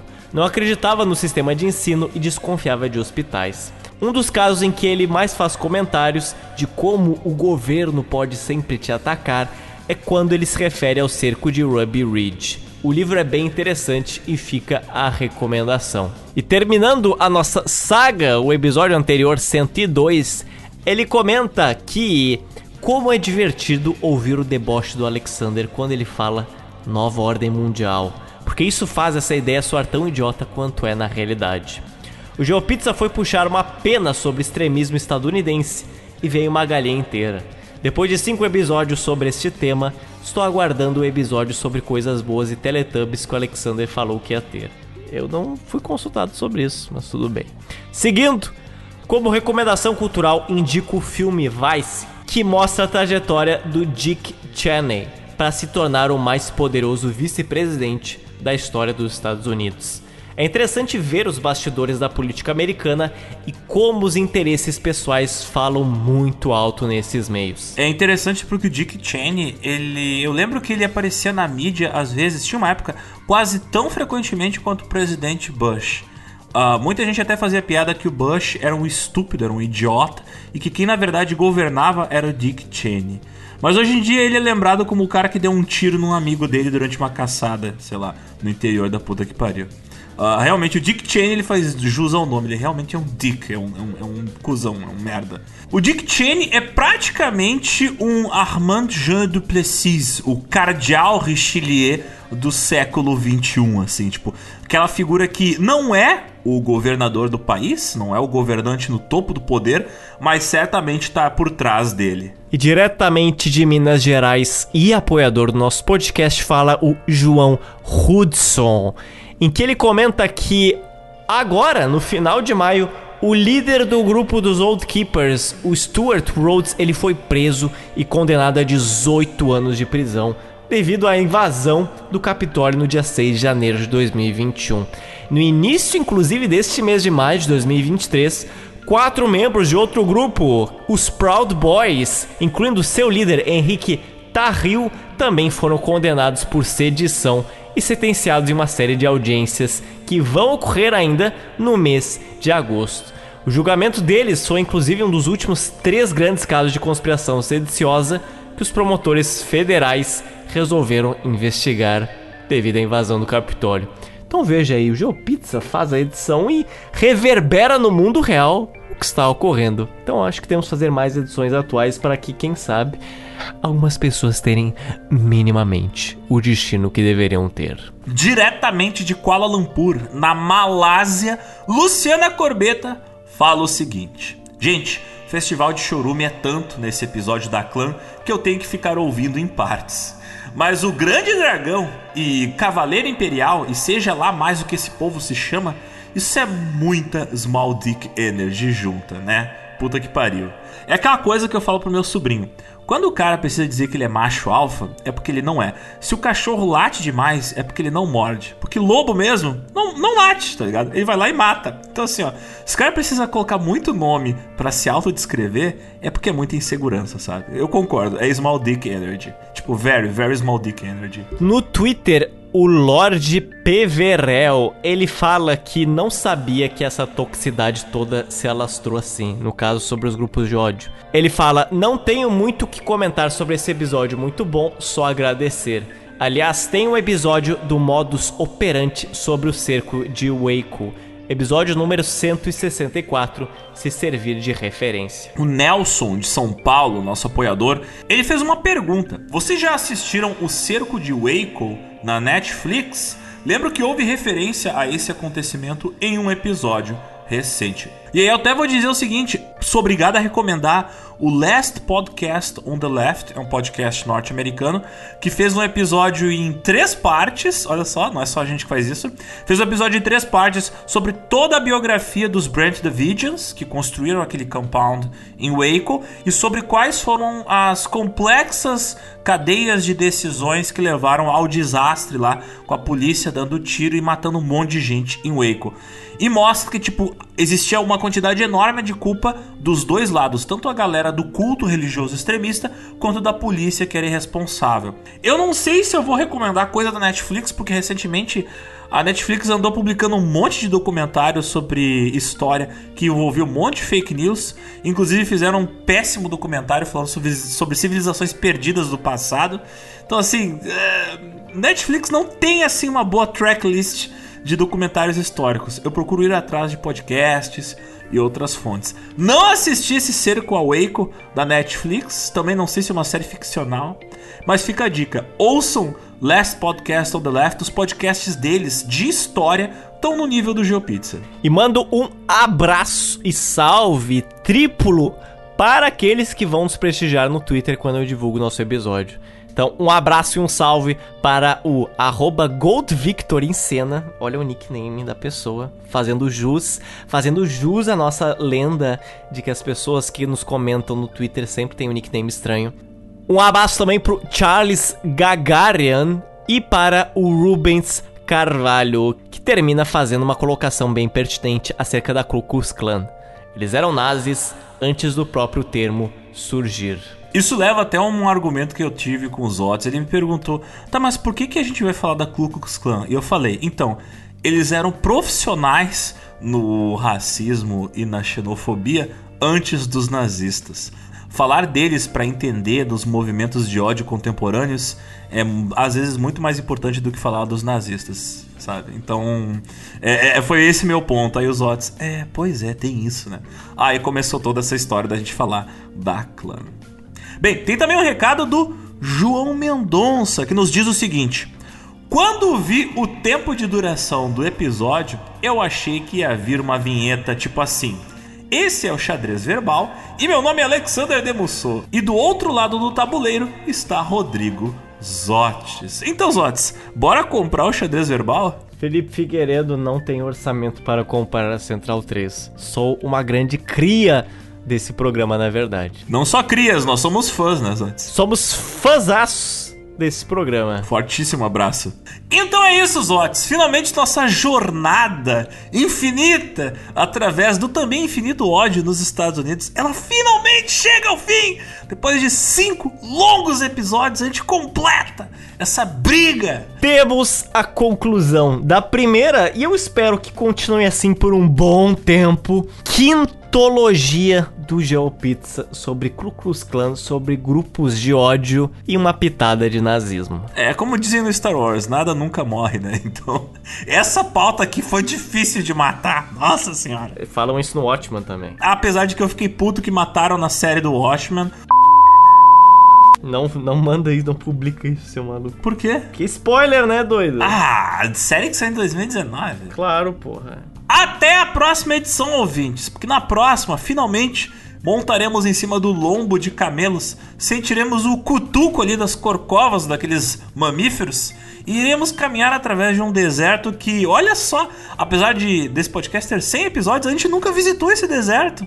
Um deserto assim, meio que inédito aqui em terras geopizzaiolas, não é mesmo, Zoto? Mas você já foi lá, você já visitou aquele local, né? Hum, nos aguardem porque a próxima fornada, ela sai na próxima tri-semana. A próxima fornada vai ser assada no mármore que o faraó esquentou. Até logo. Até mais. Beijinhos pra vocês.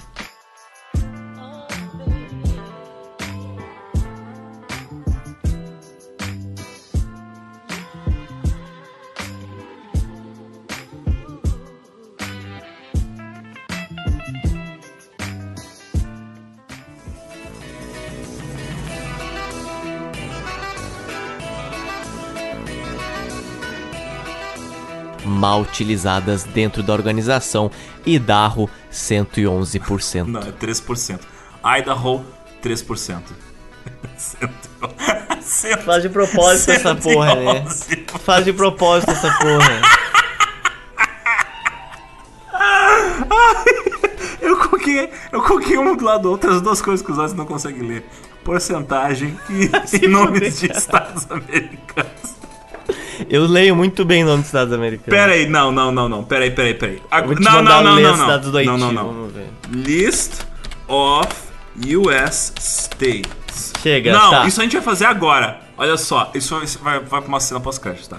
Ah, Quer que eu fale todos eles? Eu falo todos eles. A sua tá, ó, abre a aba, começa ali pelo Alabama e vai até o Wyoming. Vai, Zotes. Quero ver se tu consegue ler o nome de todos os estados dos Estados Unidos. Cadê o Alabama? Lá no início, lá no início da sul, lista. Sul, sul, sul, sul, sul. Ah, tá. Tá bom, Vai. então. Duvido que tu Uh. consegue ler todos eles com a pronúncia correta. Alabama, Alasca, Arizona, Arkansas, Califórnia, Colorado, Connecticut, Não, é Delaware, Connecticut. Flórida, Connecticut, Delaware, Flórida, Georgia, Hawaii, Hawaii. Idaho, Illinois, É Illinois. Illinois, não é pra ser francês esse estado, então é Illinois. Olha, não é na França, Illinois. até onde eu sei. Mas franceses pisaram É, aqui, então há é Illinois. 400 anos atrás. Hoje em dia tem rednecks. Ué, ué que, não, que nem São Luís no Maranhão. Segue ali, Zote. Todo segue. mundo fala Ah, sim, porque todo mundo fala francês em São Luís, né? Eu tô mentindo agora. Qualquer ouvinte do Maranhão vai te confirmar. Vai isso. lá, Illinois. Indiana, Depois de Indiana vem qual? Iowa. Iowa. É Iowa, é Iowa, Iowa. Toma. Kansas, Kentucky. Não, Kentucky. Louisiana. Kentucky. Kentucky. Louisiana, Maine, Maryland, Massachusetts.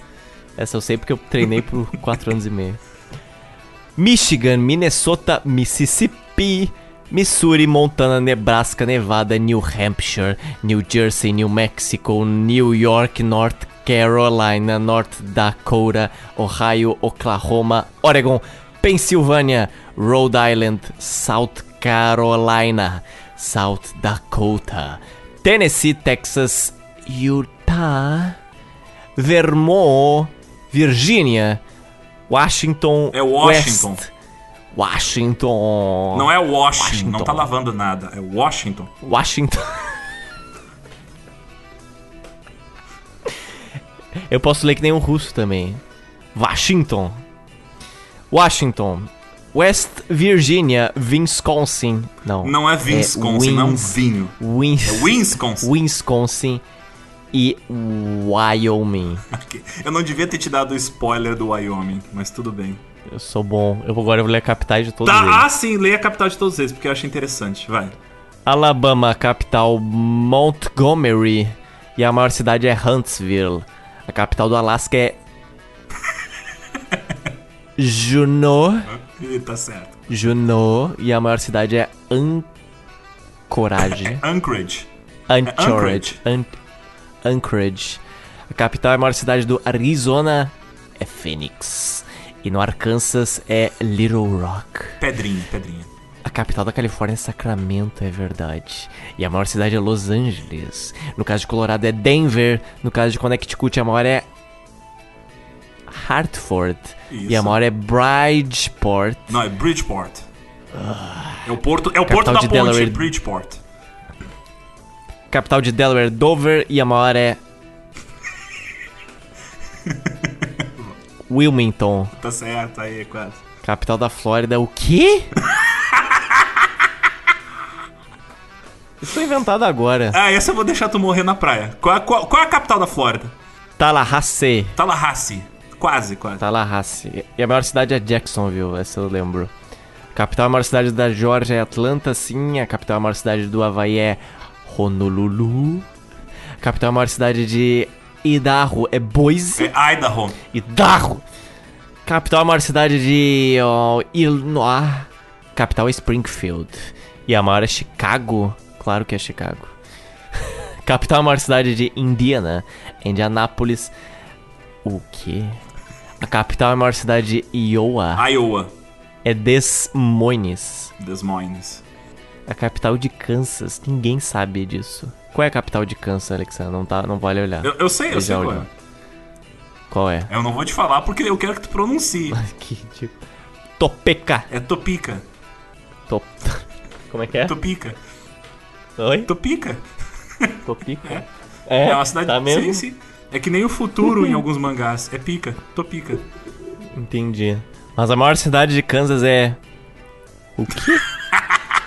Vamos lá. Wichita. Wichita. É, uma, Wichita. é, um, é um gato selvagem. Um wash- Wichita. Wichita. Wichita. Capital de Kentucky Não, é, é. Wichita. É Wichita. A, a maior cidade do Kansas. Capital da maior cidade de Kentucky é Frankfurt e a maior cidade é Louisville. Ah, vamos pular as coisas que todo mundo sabe. Plá, plá, Não, não, plá, não, não, não, não. plá. Qual é, a- qual é a capital de, da Louisiana? Baton Rouge. Aê. E a maior cidade é New Orleans. Capital de Maine é Augusta, é que nem a rua lá. E a maior cidade é Portland. Capital de Maryland é Anápolis. Aê. Interessante. E a maior cidade é Baltimore. Capital é a maior cidade de Massachusetts. É Boston. Essas aqui são todas fáceis. Qual, qual é a capital de Michigan? Pera aí. Lansing. Aê. É fácil, aqui é fácil. Deixa eu ver uma legal. Essa aqui é do mal. A maior cidade de Wisconsin é Milwaukee. Aê, Milwaukee, Milwaukee. Pô, E é uma cidade abandonada por Deus. Já viu a Milwaukee? única coisa que existe em Milwaukee é um prédio onde eles gravam o canal do YouTube Red Letter Media. Só isso. Cara, é. Tem uma cidade que foi. Não, eles mesmos zoam, eles mesmos zoam, eles, eles mesmos zoam que é um estado que não tem nada.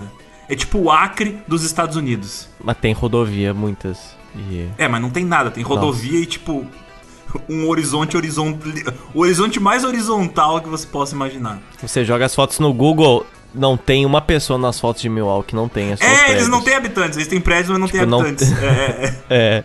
Aí tem ou foto das pessoas ou foto da cidade, não tem os dois. Se, eu, se eu fosse fazer uma invasão dos Estados Unidos, eu ia começar por esse estado, porque você já começa ganhando, tá ligado?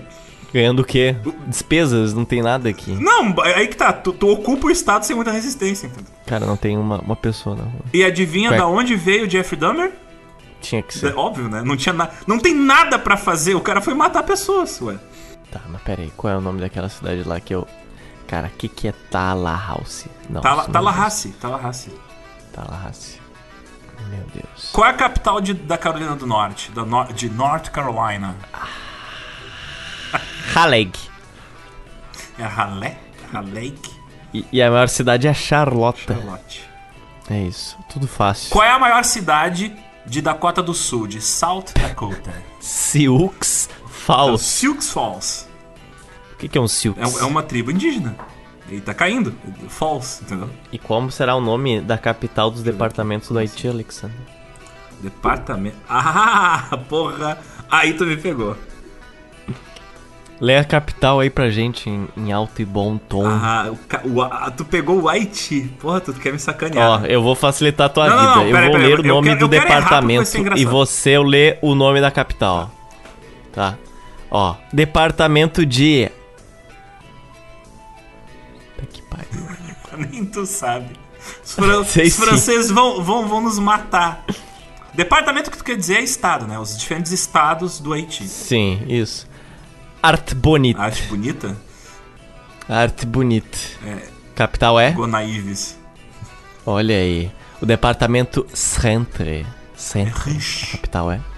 Rinch. O departamento de Grand Anse, que parece outra coisa. É, ânsia. É, a capital desse departamento é ah, Jeremiah. Jeremy. Jeremy. Jeremy. Jajemi. Departamento de Nippes. De nipples. De... O departamento, o estado de nipples. O, Capital é tem, tem um acento ali, é Mirangoani. é Miragoani. Miragon... Miragoane. Eu acredito que seja isso Os mesmo. haitianos vão nos matar, cara. Tudo bem. Departamento Norte, a capital é. É, Cap Haitien. Olha aí, ó. Só porque a gente leu 27 vezes há 3 anos atrás. Departamento de Nordeste é. É, Forte Liberté. Olha aí. De Norte-Oeste. É, Port de Par. Uau! De Oeste. É Port-au-Prince. De Sudeste. Nossa, a gente tá falando em francês, eu tô me sentindo mais homossexual agora, não sei porquê. Olha aí. Ah, tá, capital do departamento de Sud-Est é Jacmel. E de Sud. Les Cães. Acho que é Os cães. Os cães, au au. Os cães. Au, au. Isso aí. Muito bom. Agora vamos ler o departamento dos Países Baixos. Os Países Baixos. Não. Ai. O pessoal reclama das nossas pronúncias. O pessoal que reclama das nossas pronúncias de nomes internacionais agora deve estar tendo um derrame. Assim, ó, a nossa defesa a gente não foi tão mal no francês e no inglês também não. Não, tu, tu normalmente, tu não vai no inglês porque eu fico te corrigindo o tempo todo. Só pode estar de brincadeira comigo. A gente deve ter, assim, a metade da gravação eu, Zotes, repete por favor, a pronúncia desse estado aqui. Meu inglês é perfeito. Head and Não, shoulders. o cara que chama Idaho de Idaho, como se fosse um catarro, não, não é assim.